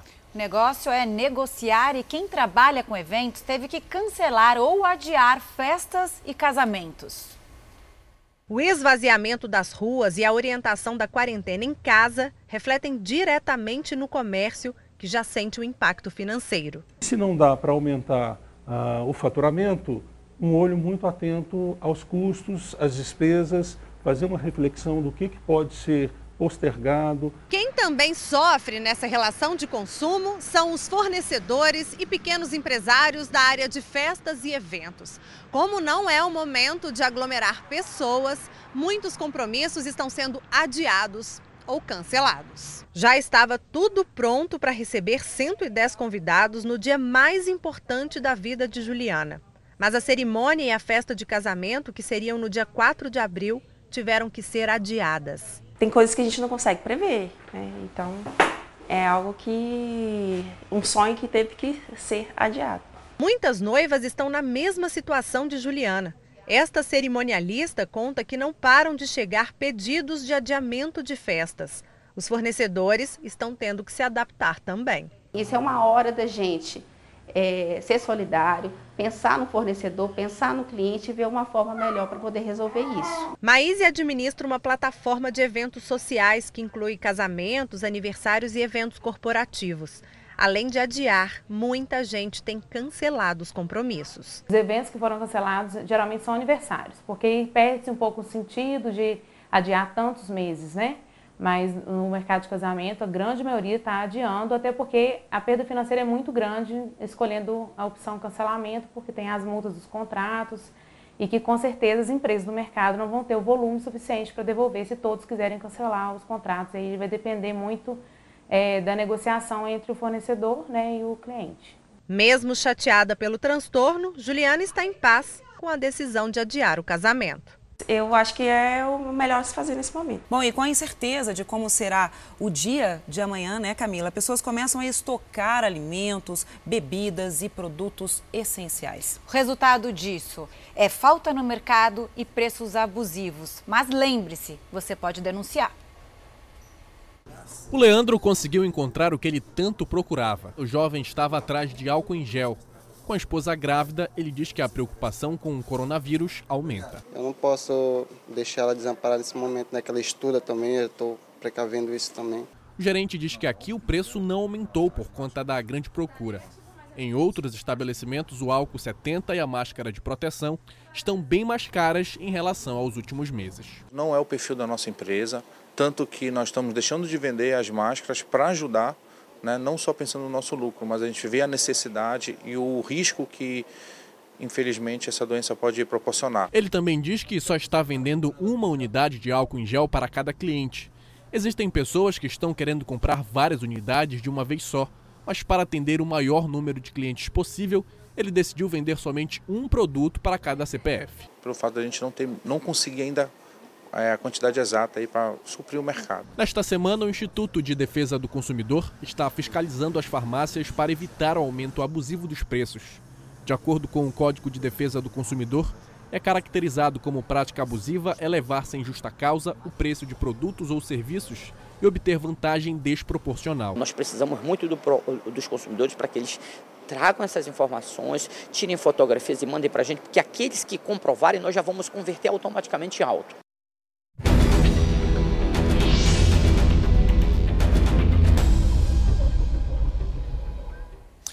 Nós vamos agora conversar ao vivo com o prefeito de São Paulo, Bruno Covas. Nós mostramos aqui mais cedo que a cidade de São Paulo, a mais afetada pelo coronavírus, até porque a mais populosa, está em estado de calamidade. Quem está com o prefeito é o repórter Douglas Dias, que tem as primeiras informações. Douglas, bom dia. Bom dia, prefeito. É com vocês.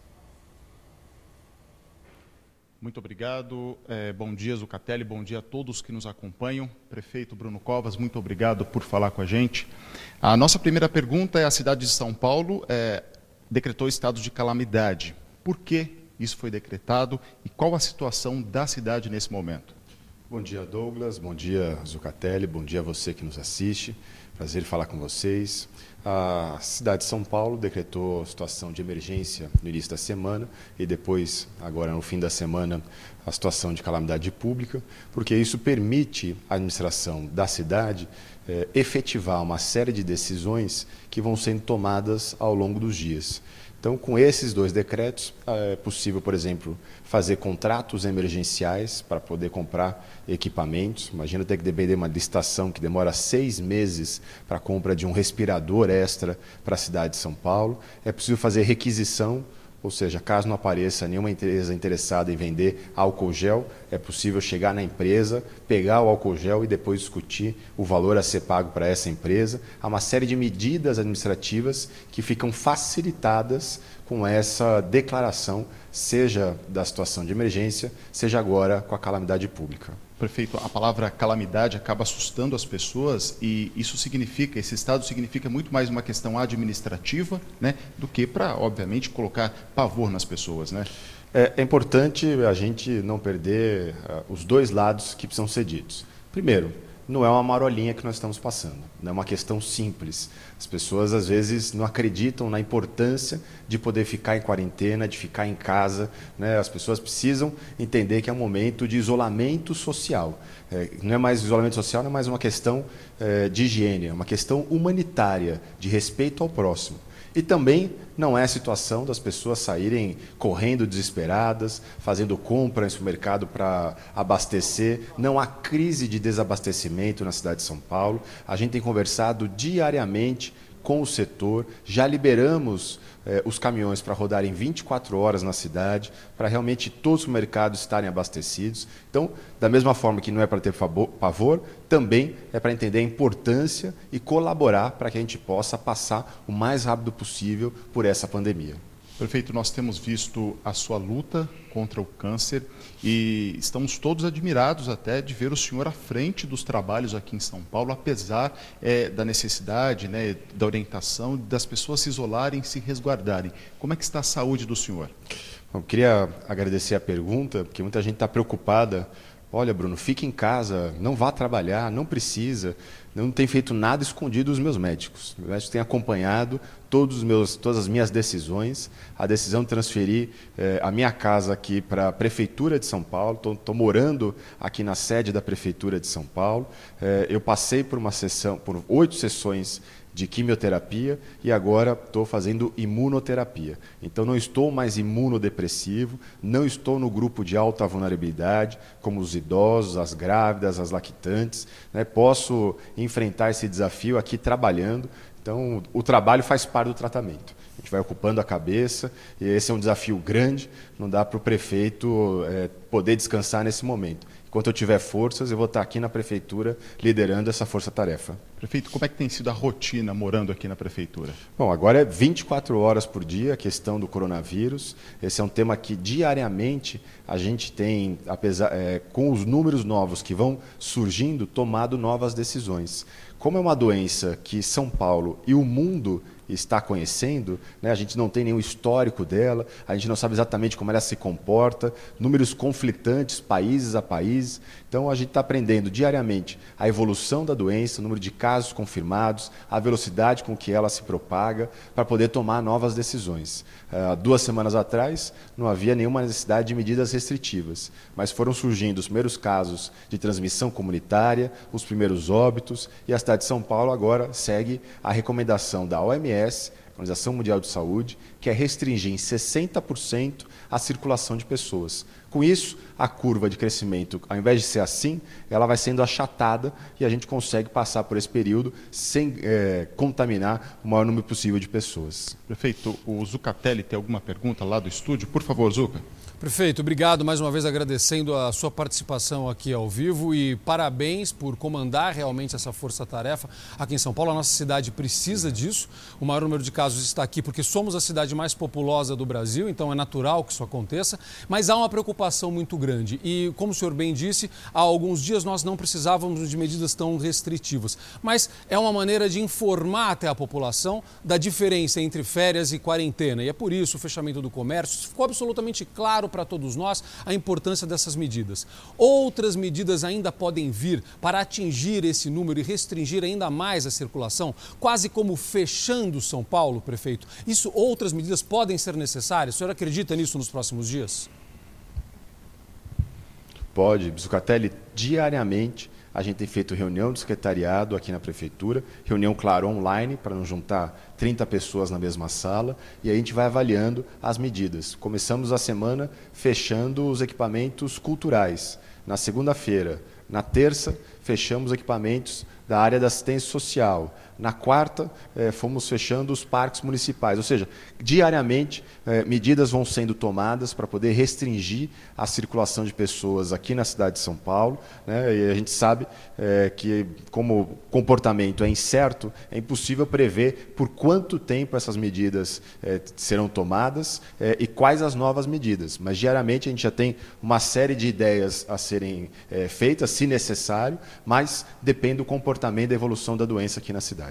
E saiba que o senhor vai contar com a gente aqui, com todos os jornalistas da Record TV, para divulgar sempre isso o mais rápido possível e proteger a população, que, como o senhor disse, é o mais importante agora. Se a gente tiver um número menor de pessoas contaminadas ao mesmo tempo, as estruturas dos serviços de saúde vão suportar receber essas pessoas. Os nossos internautas, prefeito, participam ativamente da programação da Record TV e mandaram prefeito, eh, perguntas para o senhor. O Adriano Marcelino da Rocha está perguntando qual é a recomendação do prefeito sobre as pessoas que não podem deixar de trabalhar. Isso é uma ótima pergunta, prefeito.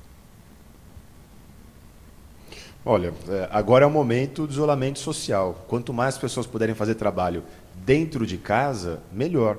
É, o fechamento do comércio, por exemplo, que nós determinamos aqui na cidade, é o fechamento do atendimento presencial. É possível fazer atendimento por telefone, online, por aplicativo, por serviço de delivery, enfim, isso não está proibido na cidade de São Paulo tudo para evitar aglomerações. A gente sabe que muitas vezes isso requer um certo sacrifício por parte da população. É, esse é o momento em que está todo mundo. É, esse vai ser um jogo de perde-perde. Infelizmente, não há como a gente passar por essa situação né, sem esse sacrifício. A prefeitura já prevê, por exemplo, deixar de arrecadar 1 bilhão e 500 milhões de reais. Então nós vamos ter recurso a menos no orçamento da cidade de São Paulo. E estamos já cortando de outras secretarias para poder focar na saúde, ampliação de leitos, ampliação de respiradores. Enfim, a gente sabe que a terceira etapa eh, dessa pandemia vai chegar aqui, que é o momento em que as pessoas vão procurar eh, os hospitais e a gente está preparado para poder ampliar a quantidade de leitos para poder atender bem a população. Tem uma pergunta muito boa, prefeito, do prefeito, Reinaldo Borges, de Serrana, aqui no interior de São Paulo, mas que vem também muito à capital paulista. Ele comentou o seguinte: que os idosos são orientados a ficarem em quarentena. Mas agora, dia 23, começa a vacinação contra a gripe e é fundamental que os idosos se vacinem. Ele quer saber como a gente faz essa situação. Fica contraditório. Como é que a gente faz, prefeito? Nós vamos, inclusive, ofertar vários outros espaços fora das UBSs para que os idosos possam se vacinar. Não há nenhuma necessidade de correria na segunda-feira, a campanha da vacinação vai levar um tempo. Nós vamos divulgar aqui todos os espaços em que eles podem eh, se vacinar na cidade de São Paulo. Né? O foco inicial eh, da, da vacinação são exatamente os idosos, então eles não precisam sair correndo para a UBS mais próxima na segunda-feira de manhã. Nós vamos divulgar aqui todos os pontos, inclusive pontos ao ar livre, para poder evitar o contágio, para poder evitar a disseminação do vírus na cidade de São Paulo. Feito, tem uma outra pergunta muito boa da Karina que fala um pouquinho sobre aquilo que o senhor disse a respeito do perde-perde. A gente sabe disso, agora é uma situação muito difícil mesmo. Mas a pergunta dela é interessante. Para quem tem pequeno negócio e não tem reserva financeira, como infelizmente é a situação de muita gente, para não dizer quase todos que têm pequeno negócio, se haverá ou se há algum plano para suspensão de impostos ou algum crédito especial, de que maneira o poder público pode ajudar o comerciante nesse momento, até para que ele possa manter o emprego dos seus funcionários, prefeito? A gente sabe da importância especial para o pequeno empreendedor de ter o capital de giro, né, de ter o recurso para poder pagar a conta que vence na próxima semana. Estamos buscando com os bancos é, empréstimos a juros subsidiados para poder facilitar a vida do microempreendedor, do pequeno empreendedor. A gente espera em breve poder anunciar algumas medidas anticíclicas para que o prejuízo não seja muito grande. A gente já começa a trabalhar com a perspectiva de retração do PIB na cidade de São Paulo, o que é muito ruim. A gente chegou aí a 16% de desemprego na região metropolitana. Não dá para a gente ampliar e agravar ainda mais essa crise social em relação ao desemprego. A gente sabe que muitas vezes pedindo para o comércio fechar as portas, isso significa o desemprego de algumas pessoas. Então a gente quer, é, ao longo dessa semana, poder anunciar algumas dessas medidas anticíclicas para evitar ou para minimizar a perda das pessoas. Prefeito, eu tenho uma última pergunta que até chegou de um pessoal da nossa produção aqui a respeito dos respiradores. Porque a gente sabe que quando essa, quando o coronavírus fica mais grave, é o pulmão que é o mais afetado, a gente já tem acompanhado isso, em todo o mundo é assim que tem acontecido. Como está a situação da estrutura que nós temos na saúde pública em, em relação aos respiradores, ou seja, a estrutura para receber os pacientes mais graves? Nós temos hoje 1.250 respiradores na rede pública municipal. Nós estamos ampliando os leitos de UTI eh, em mais 490 leitos, ou seja, então todos esses leitos também contêm respiradores e vamos ter pelo menos dois hospitais de campana aqui na cidade de São Paulo. Estamos adaptando eh, o Pacaembu e o AMB para receberem mais 2 mil leitos de baixa complexidade para poder fazer observação. Também esses 2 mil, 2 mil leitos tem respiradores. Então nós temos 1.250 e vamos acrescer em 2.490 respiradores aqui na cidade de São Paulo. E já estamos vendo de que forma acrescentar ainda mais é, caso a crise se agrave. Prefeito Bruno Covas, muito obrigado pela participação nesta cobertura especial do Fala Brasil. Agradeço ao Douglas Dias, nosso repórter. Lembrando, prefeito, que o senhor tem aqui um canal de comunicação aberto. O mais importante nesse momento é a informação precisa, a informação correta. Assim a gente acaba com fake news, assim a gente acaba com informação que confunde a população. Então, saiba que a Record TV está à disposição para ajudar a população nesse momento. Obrigado, prefeito. Muito obrigado. Muito obrigado. Obrigado, Douglas. A gente segue agora nessa cobertura especial. Tati. Bom, e daqui a pouco vamos ter um pediatra, uma psicóloga e veterinário para dar dicas de como enfrentar essa pandemia. E claro, você pode participar com a gente aqui no nosso jornal, enviando a sua pergunta pelas nossas redes sociais ou pelo WhatsApp, o nosso número 011 99917 7777. E nessa época em que todos estão em casa, como fazer os filhos entenderem que quarentena não é a mesma coisa que férias? Um desafio e tanto.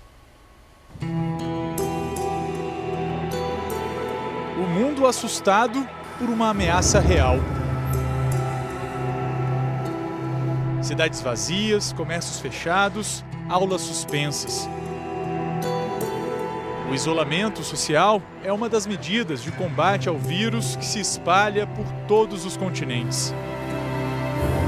Nesse período de pandemia de coronavírus, um levantamento da Unesco estima que a metade dos estudantes de todo o planeta, mais de 800 milhões de alunos, estão sem frequentar a escola. O ensino à distância e as aulas online já fazem parte da nova rotina aqui na casa dos primos Pamela, Fábio e Cauã. Inclusive, hoje tem prova aí pelo computador. Tem simulado da escola 90 questões. Hoje e amanhã, mais 90. Vocês imaginavam que um dia essa rotina de acordar, ir para a escola todos os dias poderia mudar por conta de uma pandemia? Não. Nunca imaginei. Não. Ainda mais tão, tão rápido, tão de repente, é, foi assim. Do nada, já teve que parar tudo. Não pode nem mais sair. Fazer coisas novas, né? Mudar todo o esquema de educação. Para os primos, fazer da sala de jantar uma sala de aula e estudar em frente a uma tela são alternativas para não prejudicar o aprendizado enquanto as aulas presenciais estiverem interrompidas. É mais eu falo para eles, ele tem o Enem no fim do ano, é que eu, faculdade, eu tô por conta própria. Se eu faço, porque eu quero, né? Porque não tem ninguém ali me co cobrando.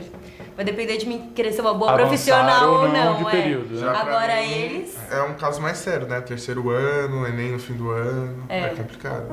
Diante da emergência de saúde, o MEC liberou durante 30 dias, em caráter excepcional, a modalidade de ensino à distância para todas as etapas da educação básica, inclusive educação infantil, o que era proibido por lei. Tem que ficar aqui dentro e quando não tem nada para fazer, estuda, né? Mas não deveria ser o contrário? É. Estuda e quando não tem nada para estudar, vai fazer alguma outra coisa? Ah, tá em casa, né? Mesmo dentro de casa e assim longe do vírus, os pais ficam de olho para manter os filhos concentrados nos estudos. Videogame. É, meu, nossos filhos é videogame. Quer dizer, o adversário nesse momento é o É o videogame. videogame. É o videogame. Eu até falei que eu vou pegar o controle, vou esconder, porque é o único jeito de conseguir estudar, porque senão não estuda. Tá difícil de controlar. Eles não estudam direito. A gente acorda de manhã cedo, chama para estudar, para entrar na aula né, online. Ele até vai, mas a atenção mesmo é péssima. Para socorrer as mães e irmãs Fabiane e Cíntia, a gente convidou um pesquisador especialista em estudo à distância, o André Genesini. Por favor, André, venha cá que as mães precisam muito da sua orientação aqui. Eles estão aqui na sala, próximo à cozinha, frente à televisão. Existe algo que pode ser mudado nesse sentido, que possa fazê-los ter mais atenção Se ao der para estudo? ficar um pouco mais longe da televisão, desde que ela não seja ligada, melhor, né? Quanto mais longe de distração, melhor.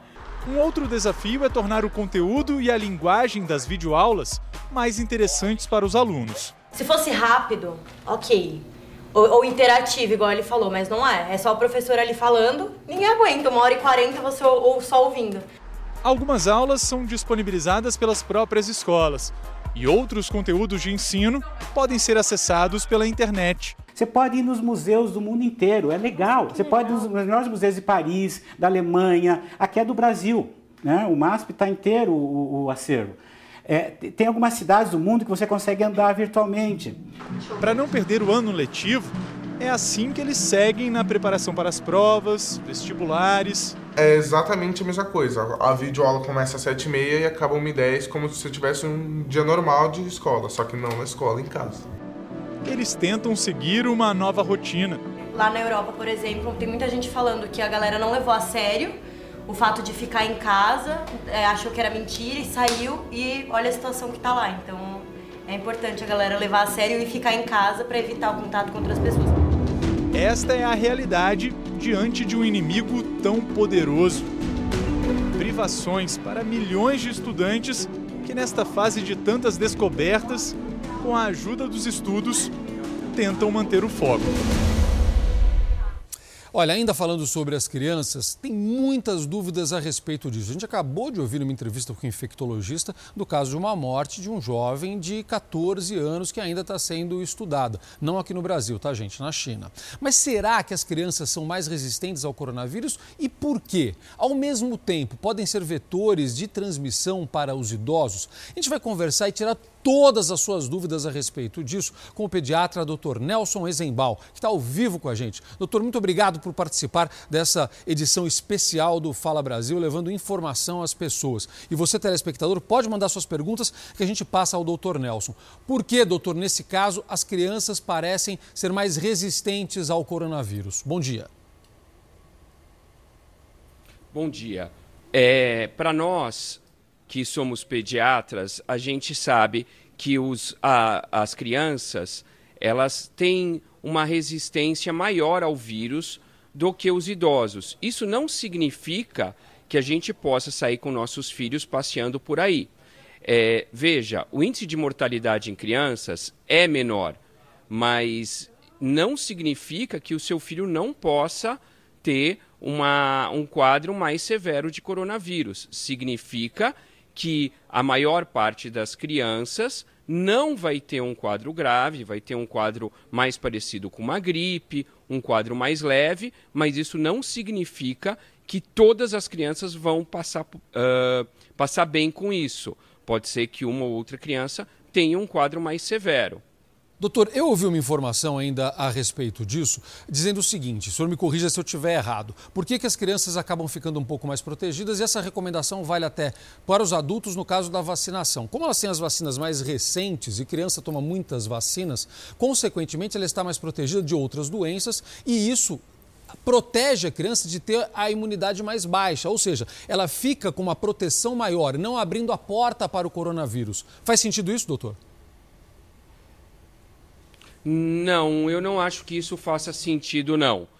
Eu acho que a, o coronavírus ele é, uma, ele é um, um vírus diferente, tá? Eu não acho que estar tá vacinado para outras doenças protege para o coronavírus.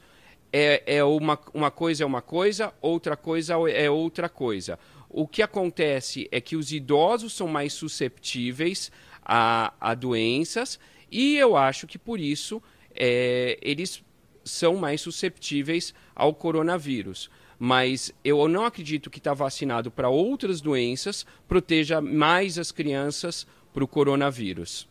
Vamos lá, temos muitas perguntas dos pais preocupados aqui participando. São as perguntas dos nossos telespectadores. Vamos lá, a primeira pergunta pode colocar na tela para a gente. A Simone não informou a cidade onde ela mora, mas ela disse que a filha tem problema respiratório e faz uso daquelas bombinhas com medicamentos. Ela quer saber se esses remédios ajudam a criança de alguma forma. Ela pergunta se ajudam no caso do coronavírus. Bom, vamos lá. A questão é a seguinte: se o seu filho tem um problema respiratório, ele deve seguir usando as, as bombinhas, né, os inhalers. Então, ele, ela deve seguir usando o Ceretide em caso de crise e o Aerolim. Nós usamos também o Aerolim para broncodilatação. Quer dizer, uma criança que está passando por um problema respiratório e o coronavírus é um vírus respiratório, nós vamos fazer uso também do Aerolim. Mas isso não significa uh, que a gente vai usar o aerolim para todo caso de coronavírus que a gente tiver em criança. Veja, é importante que você siga o tratamento do teu filho com o Ceretide e, em caso de crise, usar o aerolim, ok? Perfeito. Olha só, a Vani, que é aqui de São Paulo, disse que os filhos estão em quarentena, mas ela e o esposo estão saindo normalmente para trabalhar. Pergunta dela: quais medidas eles devem tomar para proteger os filhos? Olha, é, a primeira medida era não sair de casa. Se você puder não trabalhar e não sair de casa, você já está protegendo seus filhos. Mas, se você é obrigado, porque você trabalha em uma área que é importante que você saia para manter a população geral em bom estado, quando você voltar para tua casa, lave bem as mãos, tire o sapato antes de entrar em casa, tome um banho se for possível, põe a roupa para lavar, tá? E tome cuidado no contato com seus filhos. Veja, a doença, ela pode ter um período de 2 a 14 dias para mostrar sintomas. Então, quanto menos a gente sair de casa, menos a gente vai infectar aqueles que a gente ama. A Jailce Pereira comentou que está super resfriada. Ela tem uma filha de 8 anos que depende dela. Ela quer saber o que ela deve fazer para não passar, por enquanto, é isso que ela acredita, o resfriado para a menina. É, o certo seria ela se isolar, mas se ela não tem a possibilidade de se isolar, é procurar manter uma distância de dois metros da criança ou usar máscara, tá? E procurar lavar a mão o máximo que puder. Isso seria o certo para não passar nada para a criança. O melhor seria ela se isolar da criança se houvesse possibilidade. A Camila Busnello tem uma pergunta para fazer para o senhor, doutor. Camila? Bom dia, doutor Nelson. Eu queria saber de pessoas né, com uma situação mais vulnerável, pessoas que moram em comunidades, que nem sempre conseguem não ficar perto dos avós, moram no mesmo cômodo. Qual é a orientação para essas pessoas para que é, a disseminação do coronavírus não seja muito intensa e, e muito ferrenha? Então, é, não temos como, né? É, o certo seria a gente procurar isolar as pessoas. Então, isolar os idosos do, da população é, mais jovem, tentar não ir trabalhar, tentar manter as crianças e os idosos longe, os jovens e os idosos longe, porque eles são uma população de maior risco. Maior risco porque existe uma mortalidade maior entre os idosos e uma mortalidade menor entre as crianças tá? Mas a gente tem que proteger toda a nossa população. Infelizmente, a gente vive num país pobre onde muitas pessoas moram juntas e não existe essa possibilidade. Então, o que eu falo? Lavem bem as mãos, procurem tirar o sapato antes de entrar em casa, se possível, tomem banho, procurem se cuidar, procurem não ir trabalhar, se possível, procurem minimizar os contatos com outras pessoas, tentem manter a calma por favor, cuidem dos nossos velhinhos, cuidem das nossas crianças. O certo é a gente evitar contato interpessoal, evitar sair, evitar contato entre pessoas.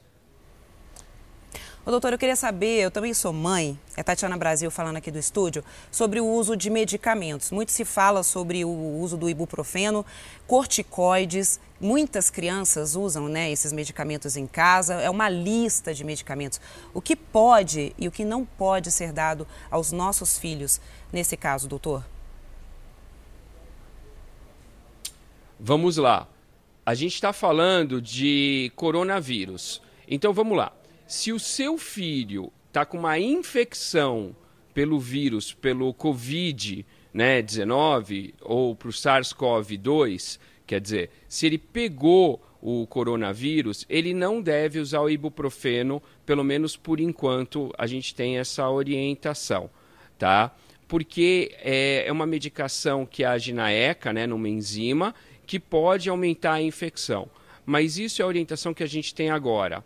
É, no caso de corticoides, é, não existe ainda uma orientação segura sobre o não uso.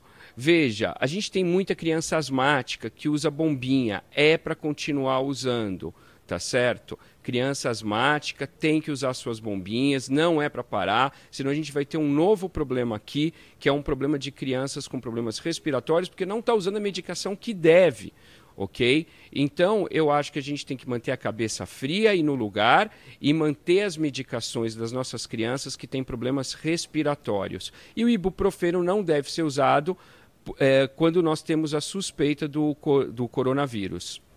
Perfeito. Doutor Elson, muito obrigado. Obrigado pela participação pelos esclarecimentos para a gente poder proteger a nossa família, as nossas crianças, os nossos idosos. Esse é o objetivo de todos nós. Obrigado por participar dessa cobertura especial. Tati.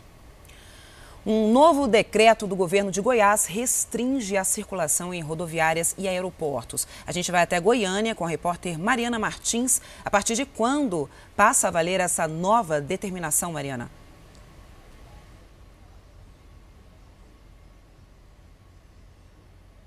Bom dia, Tatiana. Bom dia a todos que acompanham o Fala Brasil. Olha só, a gente é, teve essa determinação na quinta-feira e aí essa determinação segue pelos próximos dias e deve seguir até o dia 4 de abril, pelo menos. A gente vê aqui em Goiânia uma menor movimentação realmente de pessoas pelas ruas, é, menos gente circulando a pé também, menos veículos, só que nos parques a situação é diferente. Agora, 10 horas e 39 minutos, a gente vê uma movimentação aqui no Parque Vaca Brava, que é um dos principais pontos turísticos aqui de Goiânia. Tem um lago, as pessoas aproveitam muito para fazer caminhada. E a gente está mostrando aqui para vocês um grupo que chegou até com uma caixinha de som colocaram ali, ligaram o som alto e estão ali fazendo atividade física como se não tivesse acontecendo nada. A gente está vendo essa desobediência de muitos goianienses nos parques, principalmente. Um deles, inclusive, me abordou aqui e disse que acha um exagero, enfim, que as pessoas vão ficar depressivas, enfim, tem uma certa resistência, infelizmente, ainda com relação aos parques aqui em Goiânia. A gente amanheceu com uma temperatura agradável. No primeiro fim de semana de outono, o tempo vai colaborar, vai ficar bem aberto, bem bonito ao longo do dia, mas tem possibilidade de chuva para o fim do dia e deve seguir assim o fim de semana todo também. Mas a situação em relação à pandemia do coronavírus essa desobediência dos goianienses em relação aos parques da capital. Mariana, é um absurdo isso. Muito obrigada pela sua participação. Inclusive, o ministro da Saúde disse ontem: esse final de semana vai ser a prova se o brasileiro está consciente ou não. Vamos ver. Pelo jeito ali, é, tem muita gente que está desprezando essa quarentena, o que é um absurdo. E a exemplo das praias do litoral de São Paulo, seis praias mais frequentadas de Salvador estão interditadas. O sol até tentou ajudar as autoridades de saúde ficou escondido entre as nuvens, mas mesmo assim teve gente ignorando a orientação de isolamento social e se arriscando na praia. O banho de mar só acabou com o alerta da Guarda Municipal. Essa compreensão de vocês que, se possível, já vão se retirando. Parte dos banhistas e vendedores seguiu a orientação e decidiu sair do Porto da Barra imediatamente. Os agentes da prefeitura cercaram os acessos a uma das praias mais famosas da capital baiana com tapumes. Alguns poucos banhistas insistiram em ficar, mas a partir deste sábado será terminantemente proibido. Não mais estará permitido nem banhista, nem comerciante, nem ninguém nas praias. Ao todo, seis praias ficarão fechadas aqui em Salvador. A do Farol da Barra, a do Porto da Barra, Rio Vermelho, Piatã, Itapuã e Ribeira a princípio por 15 dias, mas esse prazo pode ser estendido e outras praias podem ser interditadas nesse período. Agentes da Secretaria Municipal de Ordem Pública fizeram uma operação de conscientização ao longo da orla durante todo o dia. Os kits de trabalho distribuídos pela Prefeitura aos comerciantes serão recolhidos e não haverá cobrança de taxas a eles enquanto durar a medida. Somos garçom, somos barraqueiros, somos, estamos vendedor de queijo, vocês estão vendo aí, ó, picolé, todos os ambulantes, tudo aqui, né? E como é que vai ficar nessa essa situação? Neste trecho, a prefeitura usou estacas de madeira e arames para isolar as praias. A gente entende que são pais de família trabalhando, mas é necessário também, por questão de saúde pública, conter a situação. E no Amazonas, o governo estadual também tomou medidas de prevenção contra o coronavírus. A Natália Teodoro traz as informações para a gente ao vivo. Natália, bom dia. O que, que muda com as decisões do governo do estado? Oi, gente, bom dia. Bom, essas medidas adotadas pelo governo do estado têm o objetivo claro de diminuir a circulação de pessoas. Eu estou nesse momento em frente ao Teatro Amazonas. Normalmente, num sábado aqui, a movimentação de pessoas, de turistas é grande. Hoje, felizmente, o cenário é esse que a gente está vendo praticamente vazio o Largo São Sebastião. Bom, o governo do estado suspendeu as atividades em academias e centros de ginástica, suspendeu o transporte fluvial de passageiros, isso tudo pelo menos até os próximos 15 dias. As aulas também estão suspensas em todo o Amazonas. A partir de segunda-feira, os alunos dos ensinos fundamental e médio vão passar a ter aulas mais de casa, por meio da TV do governo do estado. Essa é uma medida que tem o objetivo de fazer com que cerca de 180 mil alunos da rede pública não percam o ano letivo. Aqui no Amazonas, sete casos de coronavírus estão confirmados. São pacientes de Manaus que estiveram recentemente na Inglaterra, na Espanha, no Peru, Estados Unidos, dois deles em São Paulo e um o governo ainda investiga a procedência. Outros 13 casos estão sendo investigados, aguardam o resultado de exame. São de 12 pessoas aqui de Manaus Manaus e de uma do interior do estado, da cidade de Coari. Volto com vocês no estúdio. Sete casos, então, confirmados. Muito obrigada, Natália. E em Belém, o Instituto Evandro Chagas é um dos poucos que fazem testes para detectar possíveis casos de coronavírus. A gente vai falar com a Mariana Sena. Muito bom dia para você. Como é feito esse trabalho por aí?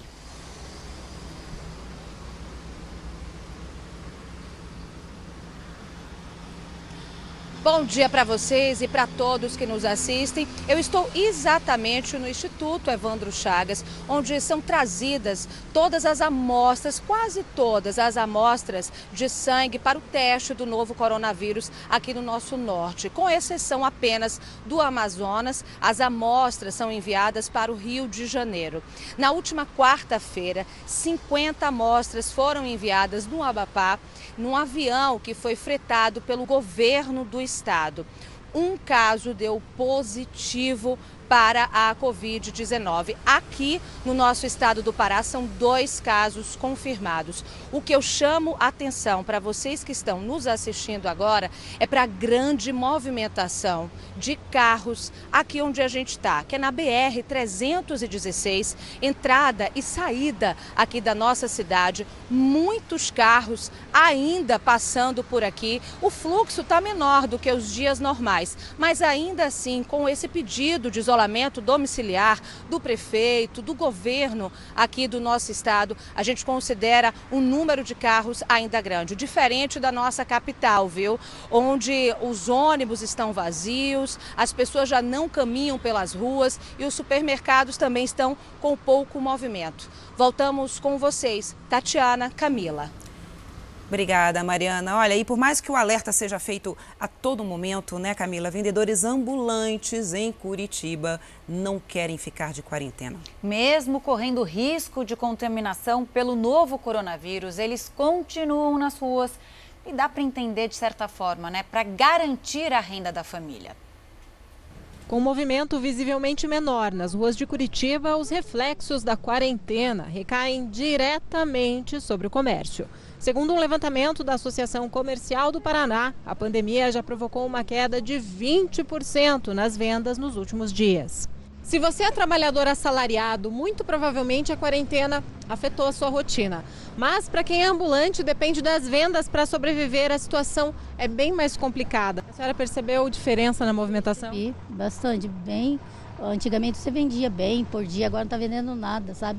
Bem ruim mesmo. Às vezes fica aqui, você vende umas três coisas por dia. Tem uma a minha banca, tem outra banca ali embaixo.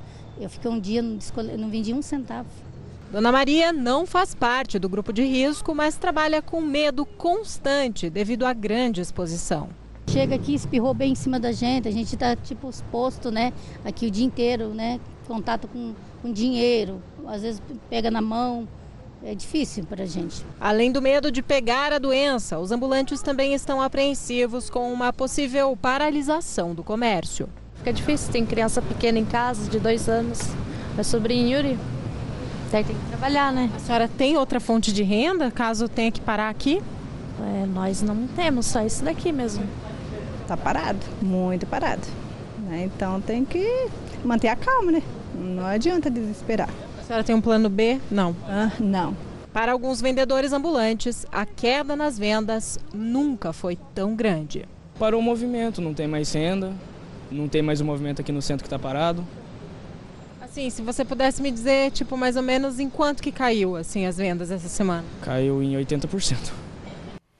Bom, apesar de não existir comprovação científica de que os animais transmitam ou sejam infectados pelo coronavírus, todo cuidado é pouco. A gente já falou disso aqui é, no Fala Brasil, né, Zucatelli? Já, já falamos aqui. Tem muita gente fazendo confusão, porque tem uma vacina que a gente dá nos pets que está escrito coronavírus, mas é outro tipo, gente. Então não vamos fazer confusão nesse assunto. A recomendação dos especialistas é, é a gente cuidar muito bem dos pets, com toda a higiene, como normalmente a gente já faz, mas, claro, reforçar estes hábitos para proteger a saúde do animal e também do dono. Vamos acompanhar a reportagem para a gente explicar direitinho. De quarentena em casa. A blogueira Gabriela Pugliese, que foi diagnosticada com coronavírus, postou uma foto com um cachorro. Bichos não pegam corona e posso ficar agarrada, diz a legenda. Com tanta precaução para evitar contaminações, quem tem animais de estimação acaba ficando preocupado. Não existem evidências científicas de que os animais eles podem contrair ou transmitir o Covid-19, mas como é uma doença nova, os estudiosos pedem cautela no contato com os animais de estimação. Logo que os alertas de prevenção começaram, o Matheus mudou a rotina com os cachorros. Antes nós passeávamos quatro vezes por semana com eles, é, mas agora mudou totalmente, uma vez por semana, duas vezes no máximo. O médico veterinário explica que quando o dono não está doente, o passeio é possível, mas as medidas de higiene são importantes. E no retorno que a gente faça uma higienização das patas, do focinho, então a gente pode utilizar aí um lenço é, umedecido ou limpar rapidamente com água e sabão. Exatamente como o Matheus tem feito toda vez que volta para casa com eles. Para quem vai sair com o cachorro, a orientação é que seja um passeio rápido, tempo suficiente apenas para que ele faça as necessidades. Além disso, o dono do cachorro deve evitar que ele tenha contato com outros animais, além de estruturas como muros, portões e postes. Se o dono estiver doente, a precaução muda. A recomendação é que se isole de pessoas e dos animais. Em caso de que não é possível fazer esse isolamento, a recomendação é que se proteja com luvas e máscaras durante o contato com o animal e antes e depois do manuseio que se lave bem as mãos com água e sabão e com álcool ou faça a higienização com álcool gel. Os veterinários têm orientado ainda que os animais só devem ser levados às clínicas e pet shops em casos de emergência. A gente pede que as pessoas venham mesmo quando o animal estiver precisando de um atendimento veterinário, que venha uma pessoa por atendimento e que se evite que venham pessoas idosas ou que sejam da área de risco. Só para reforçar, mãos muito bem lavadas depois de passear e brincar com os cachorros, como o Matheus tem feito eles são crianças, né? Pra gente, é nossos filhos, são nossos filhos e a preocupação dobra.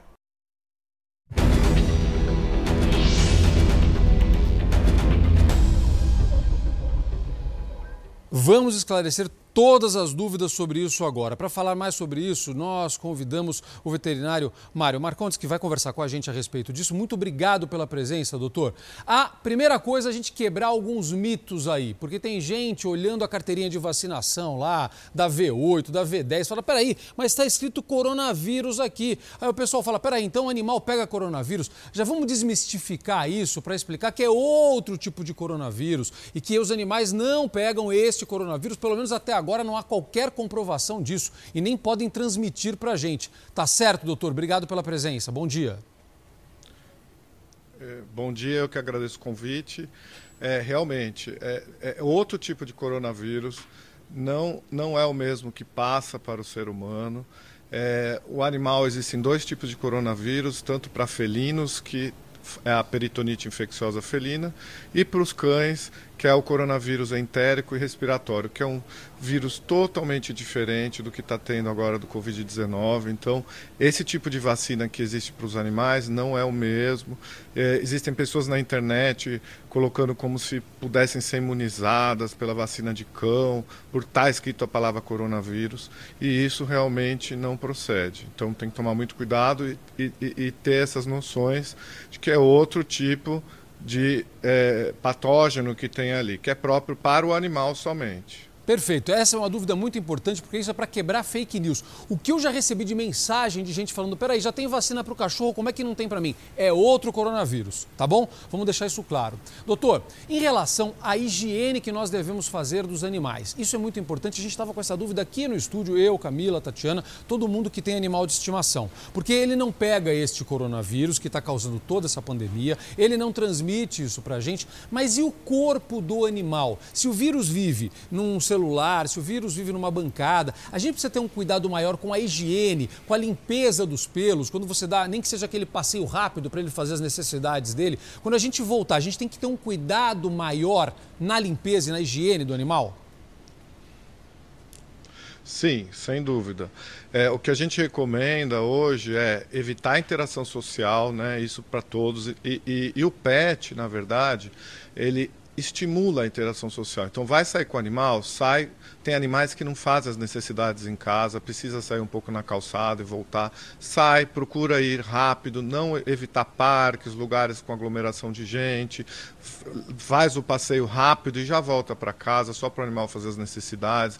Essa é a indicação atual, né? Evitar a interação é, não deixe as pessoas ficarem tocando no seu animal. Então, vai passear. O cachorro sempre estimula isso. As pessoas querem mexer, querem tocar, querem perguntar sobre o animal. E aí você vai estar tá interagindo socialmente, que hoje é contraindicado. Então, levar um animalzinho, leva rápido e volta. Evite que fiquem mexendo e pessoas fiquem é, movimentando em volta e, na, e, e, ao retorno tentar fazer uma higiene. Hoje existem gel, um gel próprio para banho seco que você pode utilizar nas patinhas. Se ele se sujou em algum local, você pode fazer essa limpeza, né? Pode pegar também aqueles lenços umedecidos próprio para animal, que ele também tem um pouco de álcool. É, o próprio álcool gel você pode passar um pouco na patinha. É, e o banho seco, né, que é o mais indicado próprio para animais, que você, principalmente aqueles que tem que sair diariamente, porque tem animal que realmente não faz as necessidades em casa, mas sai é, rapidamente volta e passa o banho seco, que é esse gel. O gel é aplicado nas patinhas e depois você tira com pano seco, eliminando é, qualquer sujeira e qualquer contaminação. Né? Vamos... É, ele não tendo interação com outras pessoas é o mais importante, porque aí não tem risco algum. Perfeito, perfeito. Ficou claríssimo para a gente. Então vamos agora às perguntas dos nossos internautas. Tá todo mundo perguntando pela internet, os nossos telespectadores, utilizando Facebook, Twitter, Instagram. Você pode fazer isso também utilizando as redes sociais do Fala Brasil e o nosso WhatsApp, que é o 11 999 17 7777. Primeira pergunta é da Lauanda Vale, quer saber o que fazer com os animais em casa, se ela deve limpá-los também. O doutor já explicou isso daí, eu vou até passar para a próxima, Lauanda, porque ele acabou de explicar como limpar com os lencinhos, com o gel, então já está respondida essa. Vamos para a Fabiana Rodrigues, que é de Niterói, no Rio de Janeiro. Ela disse que não sabe como fazer com o gato dela. Oh, boa pergunta. A gente fala muito dos cães, vamos falar dos gatinhos também. Sempre viveu solto, agora está tendo que ficar dentro de casa. Ela quer saber se o vírus pode passar através do pelo do animal, a gente já falou sobre isso, mas o que fazer com os gatinhos? Doutor? É, o ideal é restrição mesmo, telar os ambientes, deixar o animal mais restrito em casa para evitar de ficar interagindo, porque você não sabe com quem ele vai interagir na rua, se com outras pessoas, com outros animais, animais de rua que moram na rua, né? Isso é importante até para doenças infecciosas do próprio animal. A vacina dos animais que a gente falou aqui agora, é, é, importante manter os animais vacinados também. Por quê? Porque a gente tem que mantê-los saudáveis. Então, dar uma boa alimentação, se possível, fazer um estoque da ração que está acostumado, os remédios crônicos, porque a pessoa às vezes vai precisar ficar de quarentena ou ter um sintoma de gripe, resfriado, e não vai poder circular. Então, é importante preparar um kit, quem tem animal, para ter tudo em casa, pronto para evitar de ter que sair de casa e deslocar-se nesse momento é, de quarentena, né? É, e, e, o animal não transmite e não pega a doença, né? Então isso a gente é, é uma doença do ser humano. Então é, os animais têm essa vantagem, mas eles podem pegar outras doenças. Então o ideal é restrição dentro de casa. Então gatos que querem sair, ter lá os ambientes procurar deixar ele em casa e manter a vacinação dos animais em dia, para que eles não tenham doenças infecciosas, que depois precisem ir visitar o veterinário com frequência, porque aí você vai ter que levar no veterinário. É, os serviços de hospitais veterinários são considerados serviços essenciais, eles vão estar abertos para atender a população de animais que precisam e sempre com essa restrição tentar levar uma pessoa, não a família inteira, quando o animalzinho estiver doente, né? é, é, é importante evitar pessoas de risco, então idosos levar seu animal, procurar um vizinho, alguém que possa levar, né? Procurar contato telefônico com o veterinário, que muitas vezes pode ter uma, uma orientação num retorno. É, então, é, essas são medidas protetivas importantes para a família toda, né? Lembrando que é uma doença do ser humano, o, tem, tem evidência científica.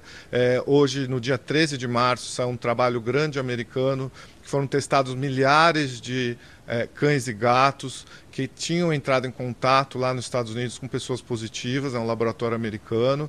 Nenhum animal estava positivo, todos negativos. Isso trouxe uma tranquilidade maior para a população, no sentido de que, até o momento, não há evidência científica de que eles possam contrair ou transmitir a doença.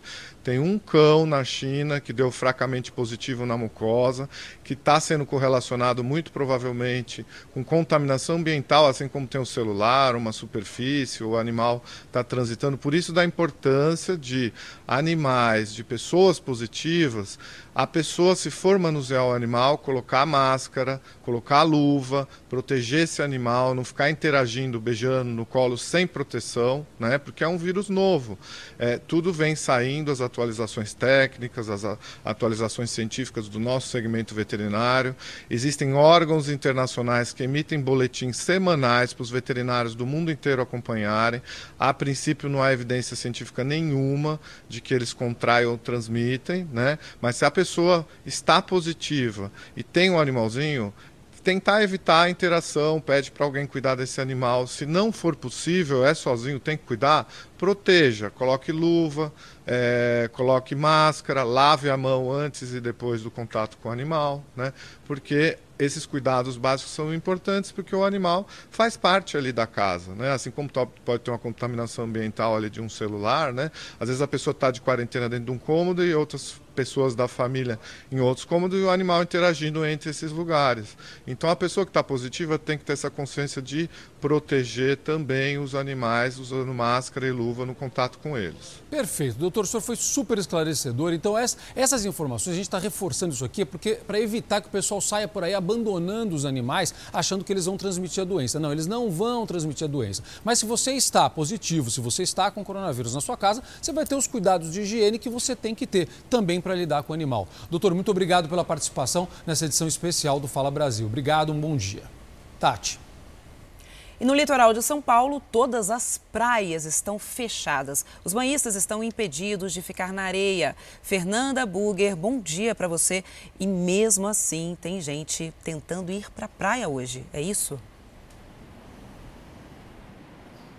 Olá, muito bom dia. Olha, praias aqui da região estão completamente vazias e a fiscalização super reforçada. A gente está aqui na Praia de Pitangueiras, que é uma das mais movimentadas de Guarujá, até em dia de chuva. Hoje está tempo feio e o cenário é esse daqui, olha faixa de areia completamente vazia. Mas, por incrível que pareça, apesar da segurança, da fiscalização, guardas municipais presentes, também bombeiros e até polícia militar, nós flagramos pelo menos três casos de pessoas que tentaram ir à faixa de areia hoje de manhã aqui na Praia de Pitangueiras. Uma moça com um filho e também dois senhores. Eles foram orientados por guardas municipais que patrulhavam aqui a região e saíram, lógico, sem oferecer nenhuma resistência. É assim que tem sido feito. A patrulha passa pelo menos umas três vezes por dia aqui em todas as praias de Guarujá. Isso também acontece em outras cidades para evitar que moradores e turistas frequentem as praias e façam aglomerações. E olha,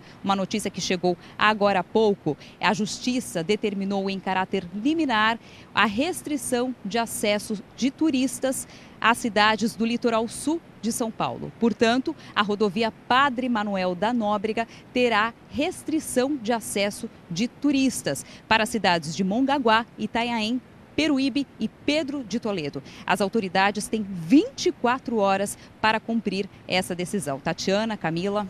O governo de Santa Catarina confirma 40 casos do coronavírus no estado. Diversas medidas restritivas, como a proibição de circulação de ônibus, como o Zuca acabou de falar, foram adotadas. O Exército também está ajudando no controle da epidemia. Oswaldo Sagaz, bom dia. Alguns municípios catarinenses adotaram barreiras nos limites entre as cidades. Conta pra gente.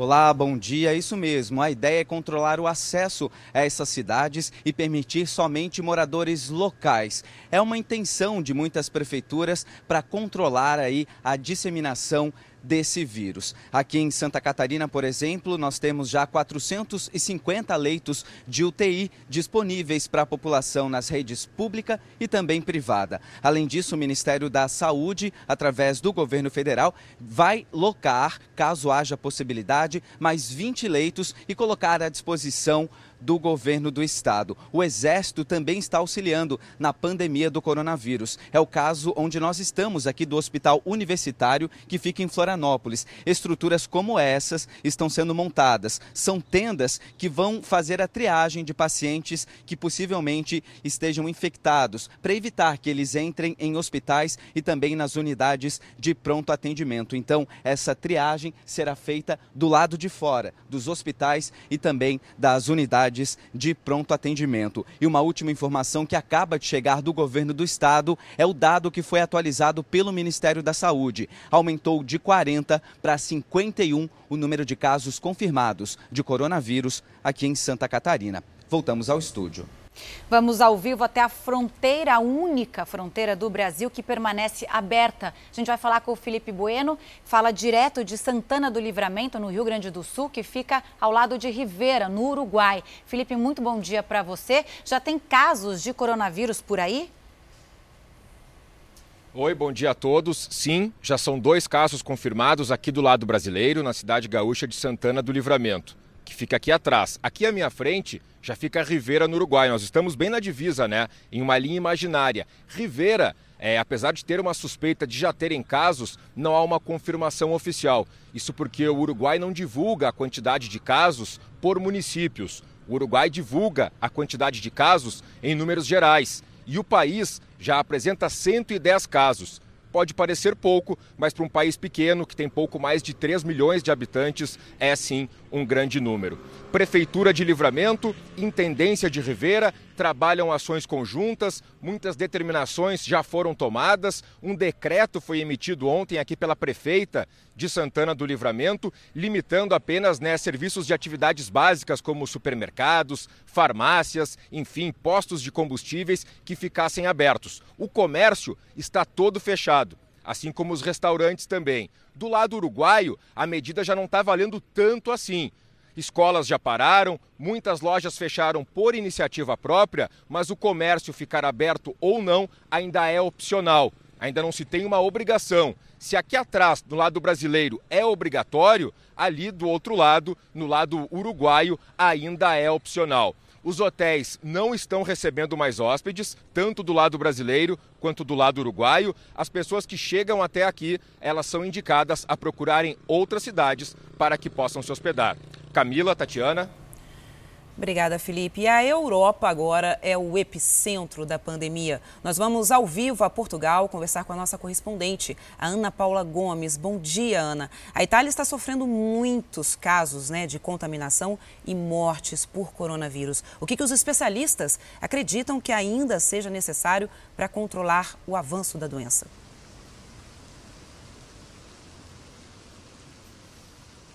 Bom dia para vocês aí no Brasil. Além de equipamentos, a China enviou especialistas. E segundo esses especialistas, é preciso endurecer ainda mais o isolamento do país. O país está em total quarentena desde o dia 9 de março. Só serviços essenciais, mercados e farmácias estão abertos. Mas o sistema de saúde segue lotado e a gente segue acompanhando esse aumento no número de casos e de mortes. Nesta sexta-feira, foram 627 mortes, o dia com maior número de vítimas fatais. Já são mais de 4 mil mortes, maior que o registrado na China. O exército foi acionado para tentar também fazer o controle da circulação das pessoas por lá. Militares também agem ali na limpeza das ruas na Espanha. A Espanha é o terceiro país com maior número de mortes, perde para a China e para a Itália. Hotéis também recebem pacientes, também tem o sistema de saúde em colapso. Na França, além de cerca de 100 mil agentes, drones no sul da França fazem um aviso para as pessoas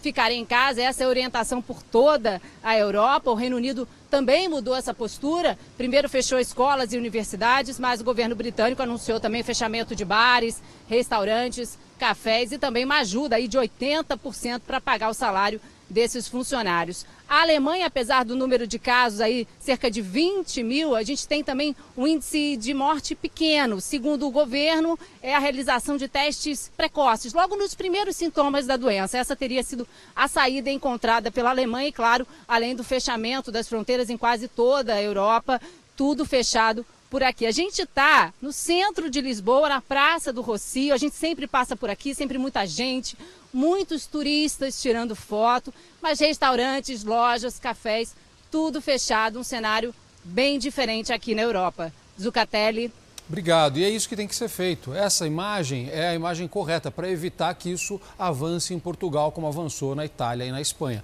É simplesmente essa recomendação.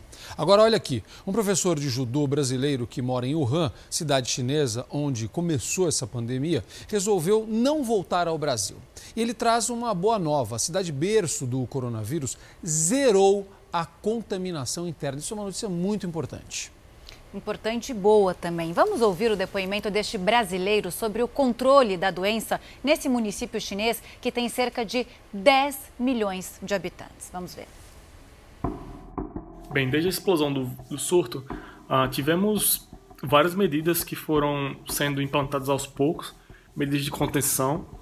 Uh, essas medidas foram implantadas uh, passo a passo até que fechasse a situação em que o cidadão não poderia mais sair de casa, enfim, eles, eles ficamos, no caso, né, isolados uh, em nossa comunidade onde vivemos, na área residencial, não dá para sair de casa basicamente, é sair para buscar comida na frente do prédio e, e basicamente é isso, é uma, rotina bem fechada e isso dura desde o dia 26 de janeiro.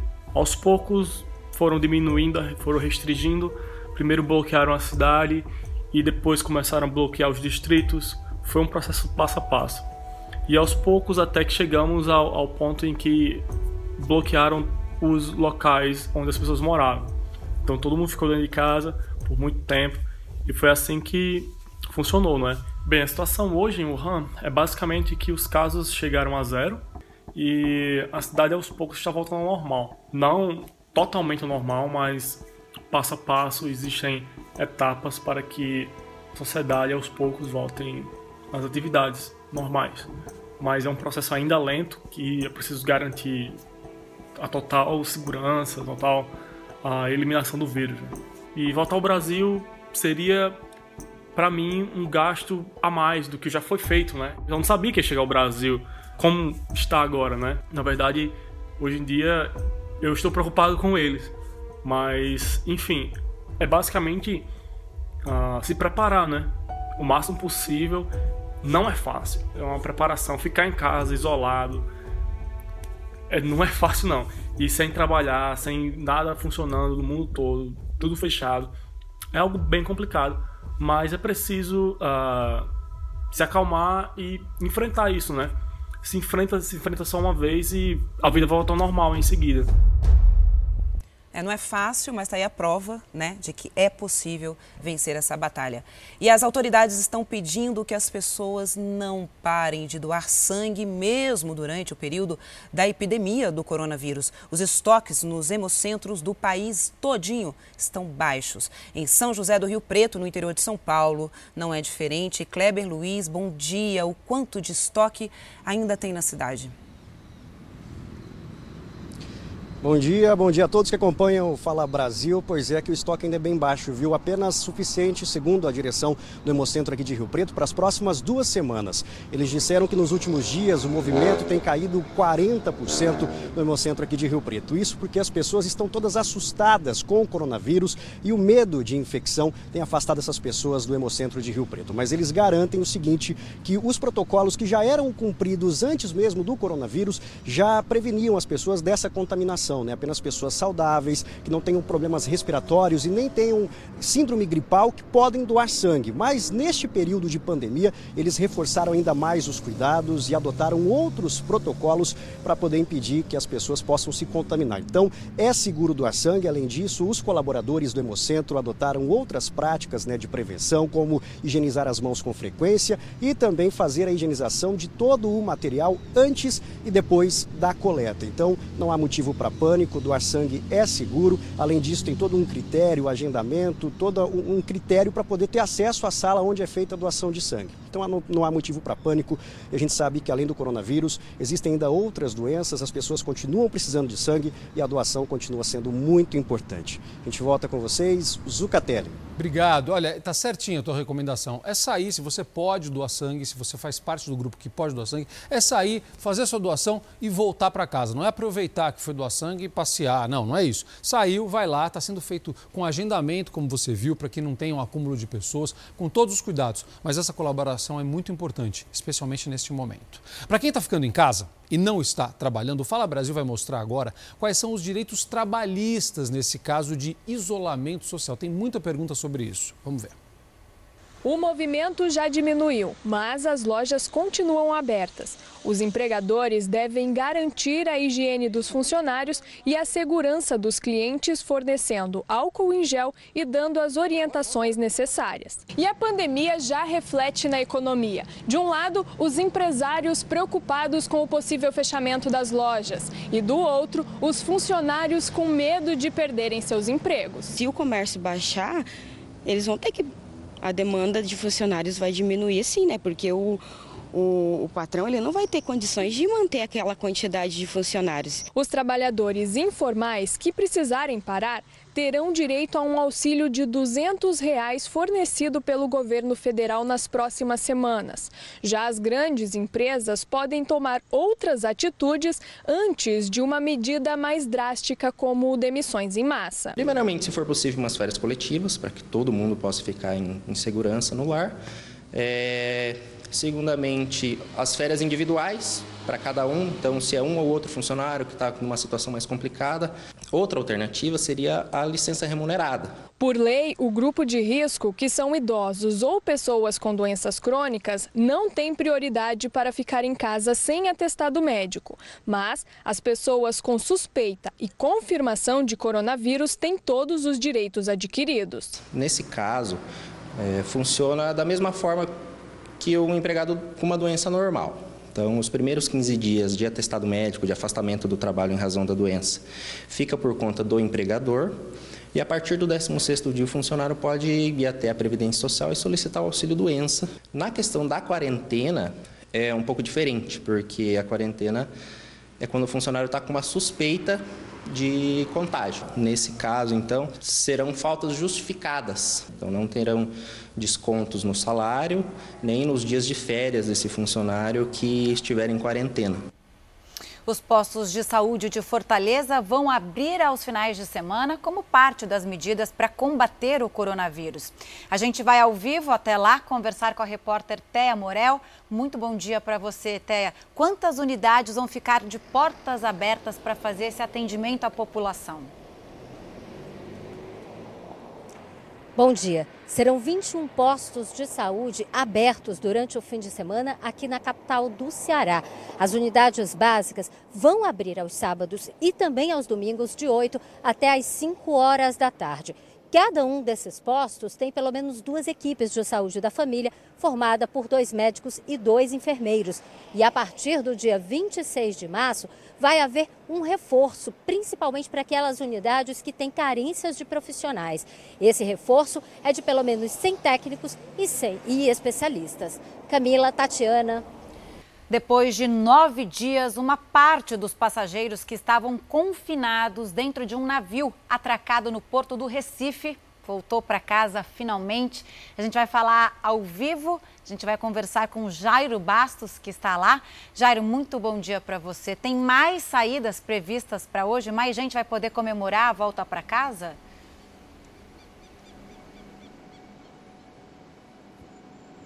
Sim, sim, uma comemoração merecida, né? Tantos dias parados, né?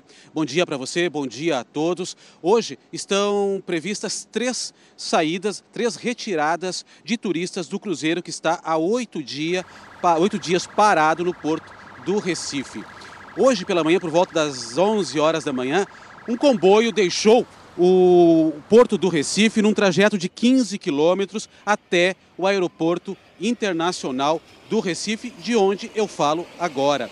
Neste momento, os ônibus já chegaram aqui ao aeroporto e entraram direto para a pista onde um avião fretado pela companhia dona da, do cruzeiro já estava aguardando esses passageiros. Agora eles já entraram pela porta de trás do avião. São cerca de 150 passageiros dos Estados Unidos. Esse número ainda não foi confirmado oficialmente, mas gira em torno disso. São passageiros dos Estados Unidos que vão deixar o país ainda no início desta tarde. O voo já fechou, já fecharam as portas, ele está preparado para a, de, para a decolagem. Ainda nesta manhã, outros turistas canadenses devem deixar o porto do Recife e também se dirigir aqui para o aeroporto internacional. À tarde, um voo menor deve levar turistas do Uruguai e também alguns brasileiros que estavam a bordo para a viagem de volta para casa. Lembrando que o cruzeiro estava há oito dias no porto do Recife, desde que um casal canadense foi diagnosticado com o coronavírus. Eles foram levados para um hospital particular e permanecem neste hospital. Agora, lembrando que aqui em Pernambuco são 31 casos já confirmados de coronavírus. Nove estão em observação. E uma boa notícia para encerrar: uma mulher, segundo o governo do estado, foi curada do coronavírus. Essa mulher foi um dos primeiros casos diagnosticados aqui em Pernambuco. Do Recife, Jairo Bastos. Vamos conversar agora com uma psicóloga, a Milene Rosenthal, e para a gente entender um pouquinho a cabeça das pessoas e para a gente ajudar você que está ficando na sua casa.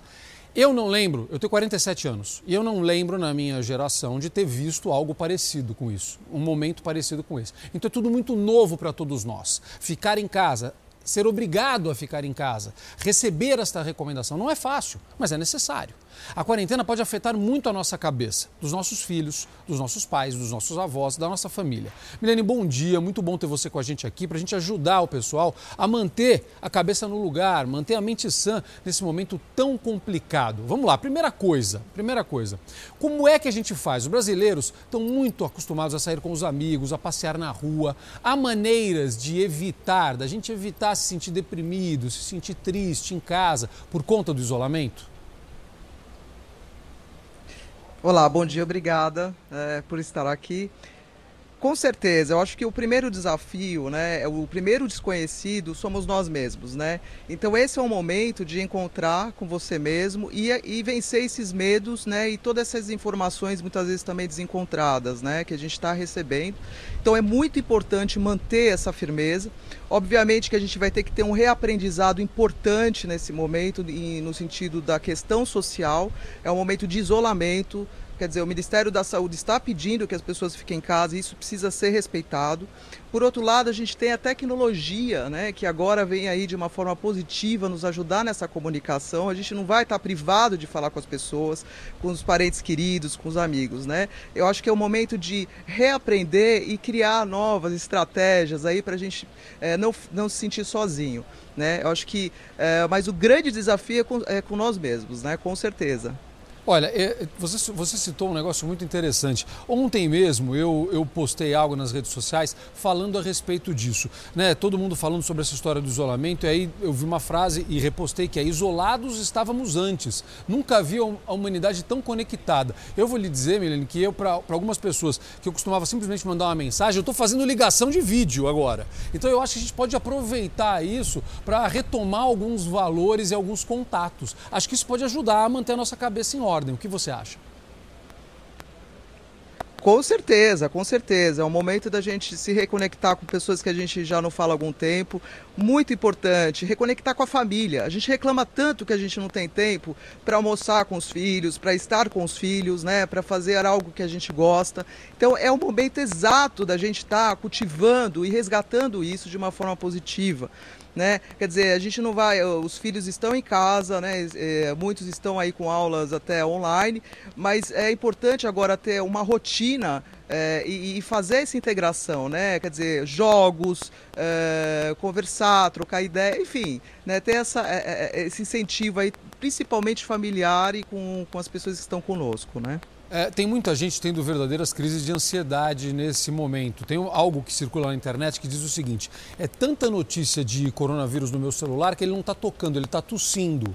É verdade isso. É, e aí as pessoas acabam ficando realmente muito assustadas em relação a isso. É por isso que nós da imprensa temos recomendado para que você utilize as boas fontes de comunicação. Cuidado com as notícias que você recebe, que às vezes são assustadoras, que são é, alarmantes, que, são, que, que deixam você ainda mais desesperado. Procure as boas fontes de informação, as fontes oficiais, os meios de comunicação. Eu acho que isso é uma maneira da gente evitar essas crises e manter a calma. Tá correto? Corretíssimo, corretíssimo, né? É, é, é como a gente está fora do grupo social, existe uma necessidade muito grande de estar acompanhando tudo isso para não perder nenhuma informação e não perder o que está acontecendo, né? O ser humano ele precisa estar inserido num grupo social, então já cria uma ansiedade natural de, puxa, eu estou isolado eu não estou entendendo o que está acontecendo no mundo.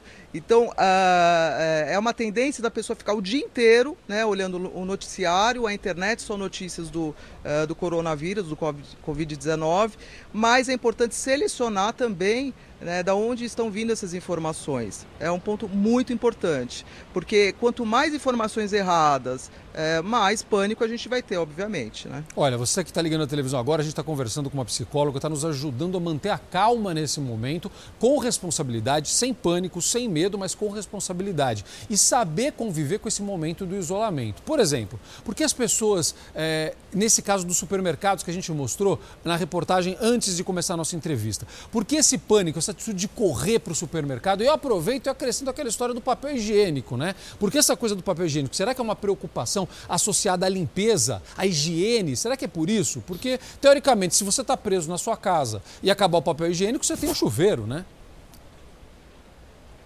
Exatamente. É, com certeza. É, geralmente, existem alguns estudos que indicam, indicam numa epidemia, né, as pessoas costumam observar o comportamento das outras pessoas. Então, quando elas veem as pessoas estocando produtos, é, essa correria toda, elas tendem também a, se, é, a ter esse comportamento. Né? Quer dizer, já foi indicado que a indústria está garantindo o abastecimento à população, não há motivo para isso. Em relação ao papel higiênico, também existe alguns estudos aí de psicologia que indicam que o papel higiênico ele te dá um maior controle, né? É algo que reflete limpeza e principalmente quando ele está no armário, ele ocupa um espaço significativo. Então isso dá um conforto de você achar que você ali está abastecido também, né? E lógico, e, e alguma na última, acho que na Segunda Guerra Mundial houve uma escassez de papel higiênico. Então isso pode ter vindo aí é, para a humanidade de certa forma. Sabia que tinha uma, precisava ter uma, uma explicação psicológica para isso. Eu, eu, tinha certeza, eu queria entender isso. Muito obrigado. Você me ajudou muito nesse momento. Tenho certeza que as pessoas em casa.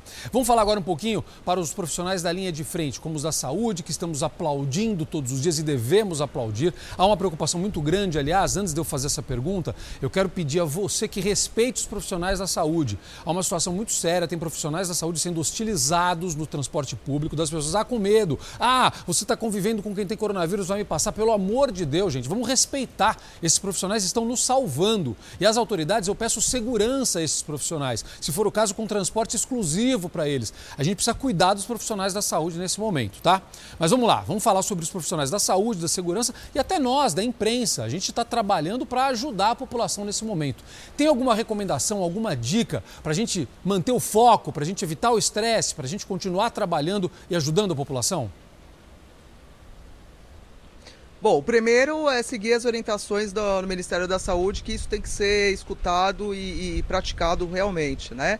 Em relação à parte mais do comportamento, enfim, as pessoas que estão, uh, que estavam em tratamento psicológico, já com algum transtorno, já fazendo uh, todo esse cuidado, né? Eu não sei se vocês sabem, mas a, a, o Conselho Federal de Psicologia já aprovou uma regulamentação há um ano atrás, onde ela permite o atendimento à distância. Então, hoje, o psicólogo que está no consultório presencial e precisa fechar o seu consultório, ele pode levar esse atendimento para o online também. Então é muito importante que as pessoas que estejam em tratamento conversem com o profissional de saúde e perguntem a ele se é possível um tratamento à distância. Inclusive, agora essa semana houve né, uma regulamentação de urgência é, do CFM, do Conselho Federal de Medicina, onde está permitindo a telemedicina. Então, quer dizer, é um recurso que precisa, é, que está à disposição, é online, você não precisa sair de casa. Existem também inúmeros serviços gratuitos né, para a população. É, alguns psicólogos estão se voluntariando para atender pessoas que estão no limite ou que precisam de um atendimento. Né? E os profissionais de saúde, com certeza, eles precisam de um apoio e precisa ser olhado isso. Né? Eles precisam estar é, com a atenção redobrada agora. É um momento de muita pressão, muito estresse e cobrança né, de si próprio, principalmente, porque é uma tendência de querer ajudar o, o, o outro. Né? Então, quer dizer, é importantíssimo isso que você está dizendo. Helene, muito obrigado. Obrigado pela participação. Foi muito importante essa conversa para a gente manter a calma nesse momento, para a gente fazer o que precisa ser feito, mas para que a gente saia fortalecido depois de tudo isso. Muito obrigado por ajudar a gente nessa cobertura especial do Fala Brasil. Obrigado, eu que agradeço. Camila. Vamos atualizar agora o número de mortes no Brasil por coronavírus. O Rio de Janeiro acaba de confirmar a terceira morte no estado. Com isso, o total de mortes no Brasil sobe para 12 pessoas. A gente vai falar direto com a repórter Patrícia Hadlich, né, Patrícia? Muito bom dia para você. Quem é essa nova vítima do Rio de Janeiro? Traz todas essas informações para a gente, por favor.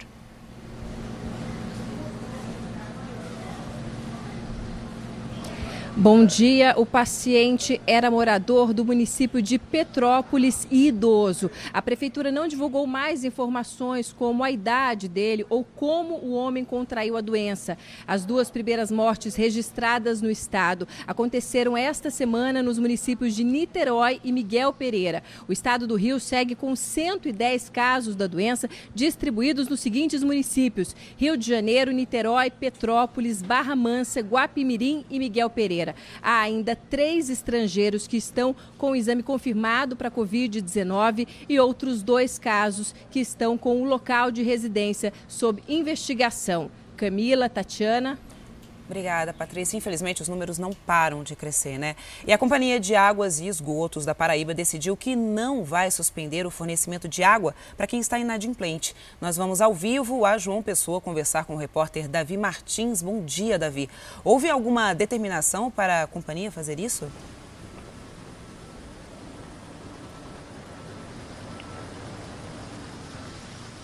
Olá, bom dia a todos. A determinação, na verdade, foi um pedido da Defensoria Pública da Paraíba para que o corte não seja realizado, pelo menos durante esse período que está existindo aí a pandemia do coronavírus. Eu estou aqui na frente da sede, em João Pessoa, para mostrar que o local está fechado. E eles alertam que, mesmo em atraso, essas contas não serão perdoadas. O atendimento aqui foi suspenso, o atendimento presencial. Eles estão orientando a população a procurar serviços através do site da companhia ou pelo telefone. Nestes canais, vários serviços estão disponíveis, como segunda via, acompanhamento de consumo e até reclamações. Na Paraíba, um caso do Covid-19 foi confirmado um homem de 60 anos que, segundo as autoridades de saúde locais, esse homem está curado. outros 187 casos suspeitos estão sendo investigados. Nesse grupo, aconteceram duas mortes, mas ainda os exames precisam comprovar se essas pessoas estavam realmente com o vírus. Volto com você. Obrigada. Vamos até Arraial do Cabo, no Rio de Janeiro. A repórter Suelen Rodrigues está numa praia da região, né, Suelen? Muito bom dia para você. A prefeitura endureceu as medidas para evitar aglomeração de pessoas por aí, a exemplo do que a gente está vendo em outras praias pelo Brasil? Isso mesmo. Bom dia para você, bom dia a todos. A gente fala ao vivo da Praia Grande, em Arraial do Cabo. O município determinou que veículos com placas de outras cidades, a partir de agora, não podem mais entrar no município. Somente moradores, trabalhadores e prestadores de serviço podem entrar na cidade. Esse bloqueio está sendo feito pela Secretaria de Segurança Pública e a Polícia Militar em pontos estratégicos. Os motoristas precisam apresentar o comprovante de moradia ou prestação de serviço, caso contrário, são obrigados a retornar. O transporte coletivo também está sendo parado, todos os ônibus que chegam aqui na cidade são parados e fiscalizados. O município determinou também o fechamento de todo o comércio, pousadas e hotéis apenas estabelecimentos com serviços essenciais podem funcionar. Essa medida vale por 15 dias. Tatiana, Camila. Obrigada, Suelen. E em Sergipe, a Polícia Civil também tenta diminuir o número de pessoas nas delegacias para combater o coronavírus. Aline Aragão, bom dia. Quais foram as medidas adotadas por esses profissionais?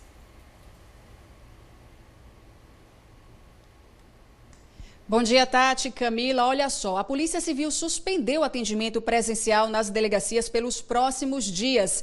Isso vale para os casos considerados de menor potencial, como roubo ou furto de documentos e também acidentes de trânsito sem vítimas. Quem precisar registrar um boletim de ocorrência terá que acessar o site da delegacia virtual. A exceção fica para os casos considerados de emergência policial, como, por exemplo, prisões em flagrante, sequestros e homicídios.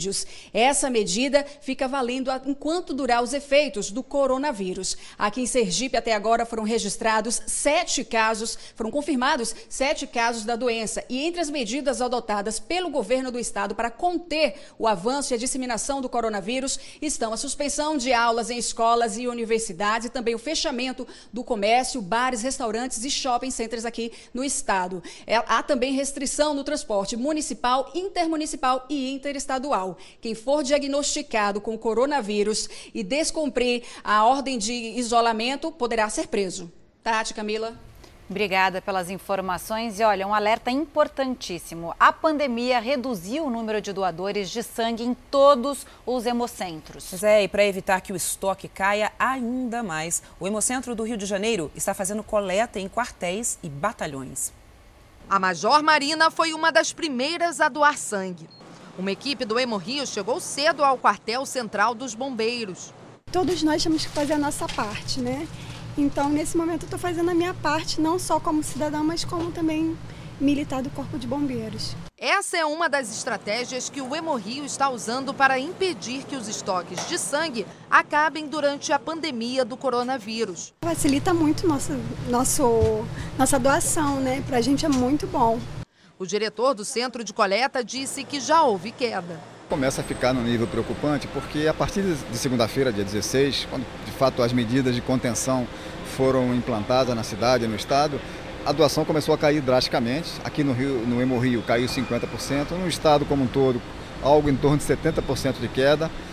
Então isso está nos preocupando muito, é claro, e a razão de ter caído foi que as pessoas têm a recomendação absolutamente correta de não circular, de não sair de casa. Até a próxima terça-feira, as coletas de sangue vão ser feitas aqui no quartel central do Corpo de Bombeiros. Ao longo da semana, o ônibus do Hemorrio segue para outros quartéis e também batalhões. A ideia é justamente conseguir novos doadores entre policiais e bombeiros profissionais que não podem deixar de trabalhar. O Hemorrio busca doadores em todo o estado. Essa equipe foi coletar sangue de moradores de Mesquita, na Baixada Fluminense. Algumas medidas foram adotadas para evitar aglomerações e tornar a doação de sangue mais segura. O que a gente está fazendo aqui para ajudar nesse sentido é, é entrar as pessoas em pequenos grupos, marcar a hora para doar. Renato abriu mão da quarentena e veio doar sangue. Para ele, o momento é de se proteger e também de ajudar quem mais precisa. Eu acho que ainda está faltando o pessoal se conscientizar que precisa doar sangue, entendeu? Porque tem muita gente, cirurgia eletiva suspensa, mas tem muita gente que precisa de emergência de sangue.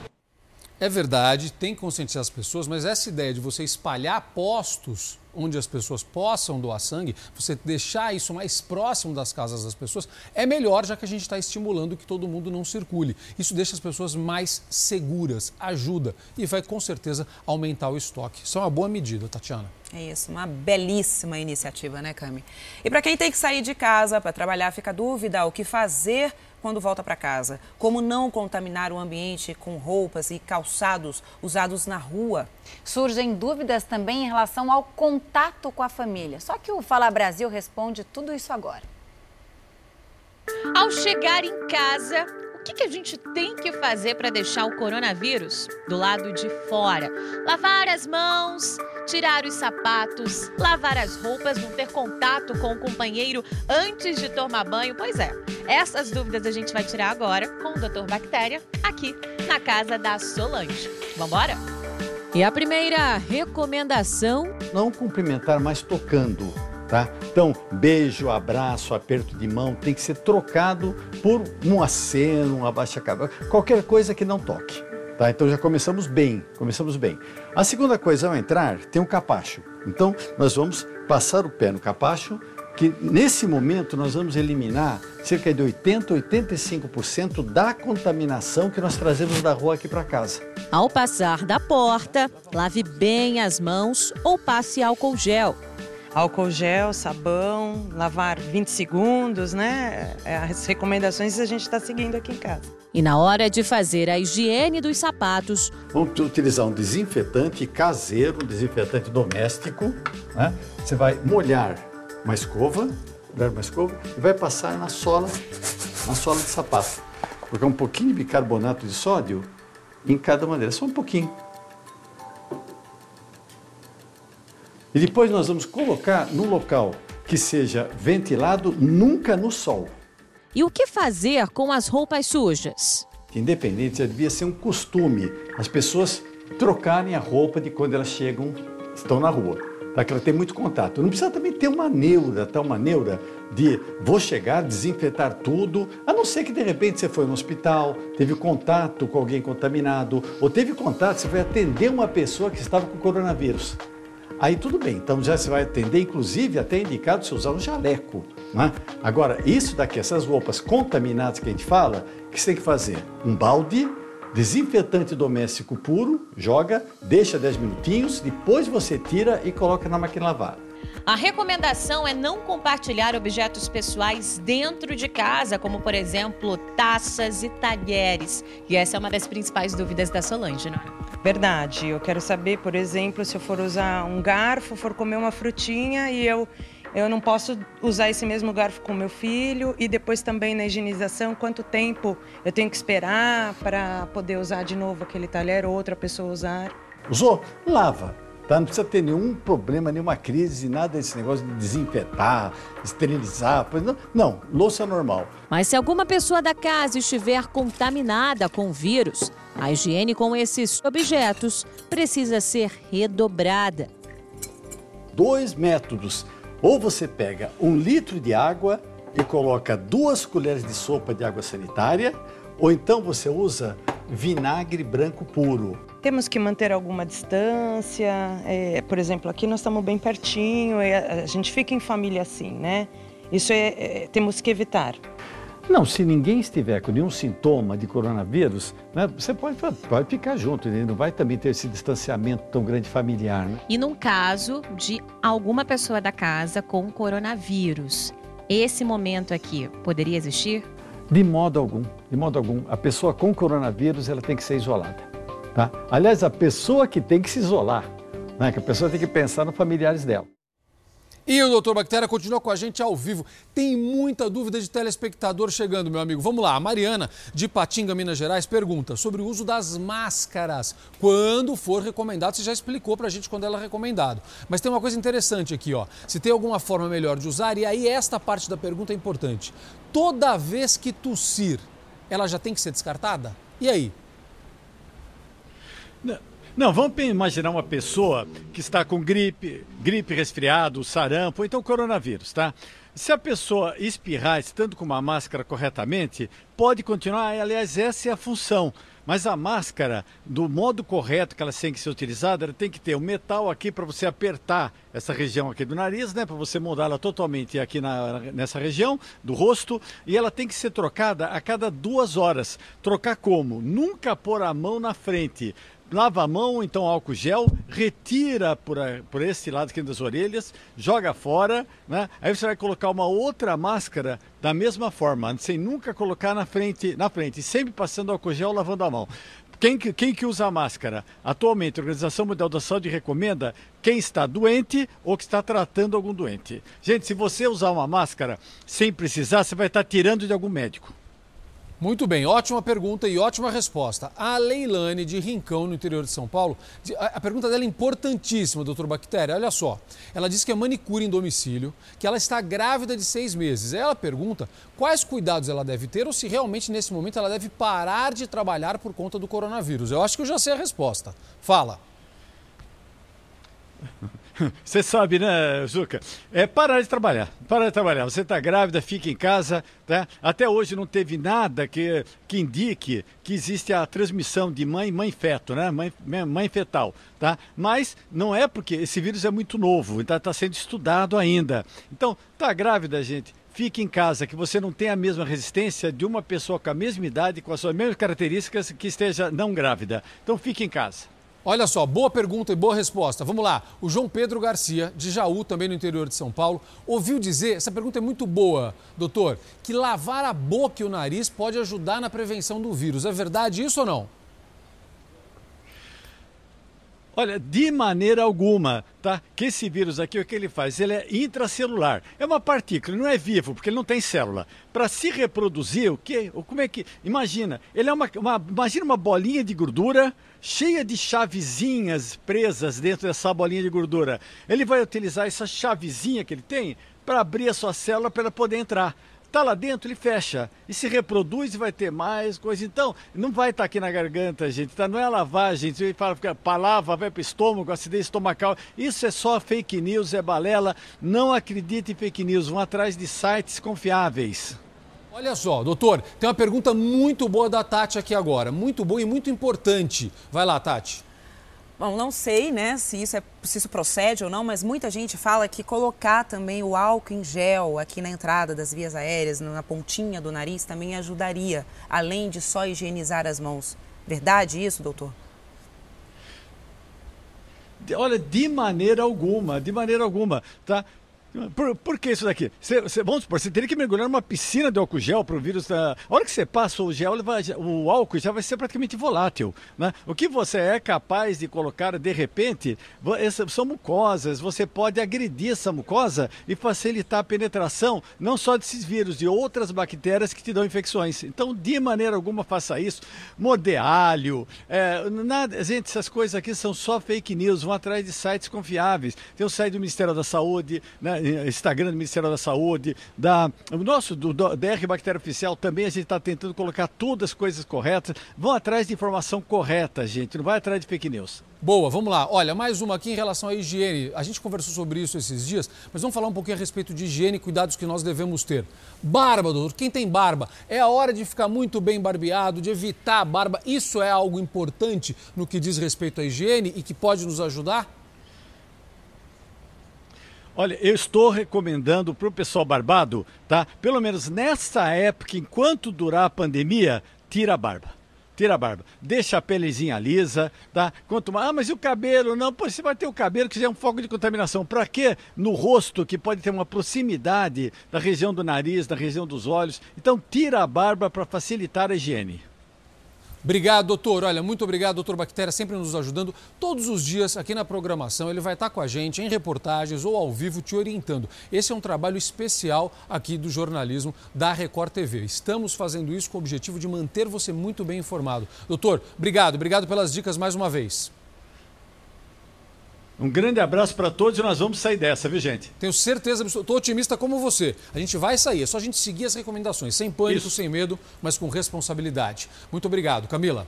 Estamos no otimismo todos juntos. Olha só, uma boa notícia para a gente encerrar esse plantão especial do Fala Brasil. Uma mulher de 95 anos é uma das primeiras italianas a ficarem curadas. Alma Clara Corsini comemorou junto à equipe médica com uma foto, essa foto que a gente vê agora. O caso aconteceu na cidade de Módena, no norte da Itália, que é a região mais afetada pelo surto de coronavírus. Alma disse que se recuperou porque pessoas boas cuidaram dela, com certeza, mas que ela também teve um bom desempenho nisso tudo também, né? A gente fica muito feliz, Tati Zucatelli, em saber que a dona Alma se recuperou bem e que ela sirva de exemplo para muita gente aí que vai pegar o vírus, mas que a gente espera que muita gente se cure também. Assim como aconteceu com aquela outra senhora na China de 103 anos, né? Então isso é boa notícia. Continuamos o dia todo nessa cobertura, você terá muitas informações durante a nossa programação. Tati, Camila. É isso, obrigada, gente. O Fala Brasil, a edição de sábado termina agora. Você pode rever toda a edição do Play Plus. Um bom dia para você. Obrigada, Camila. Obrigada, Zuca, por esse plantão especial. Obrigada a você de casa. Mais notícias, então, ao vivo no Balanço Geral, que começa a uma da tarde. Anota aí, tá bom? Fique agora com um ótimo dia, um ótimo final de semana para você e com alerta. Fique em casa. É isso. Obrigada.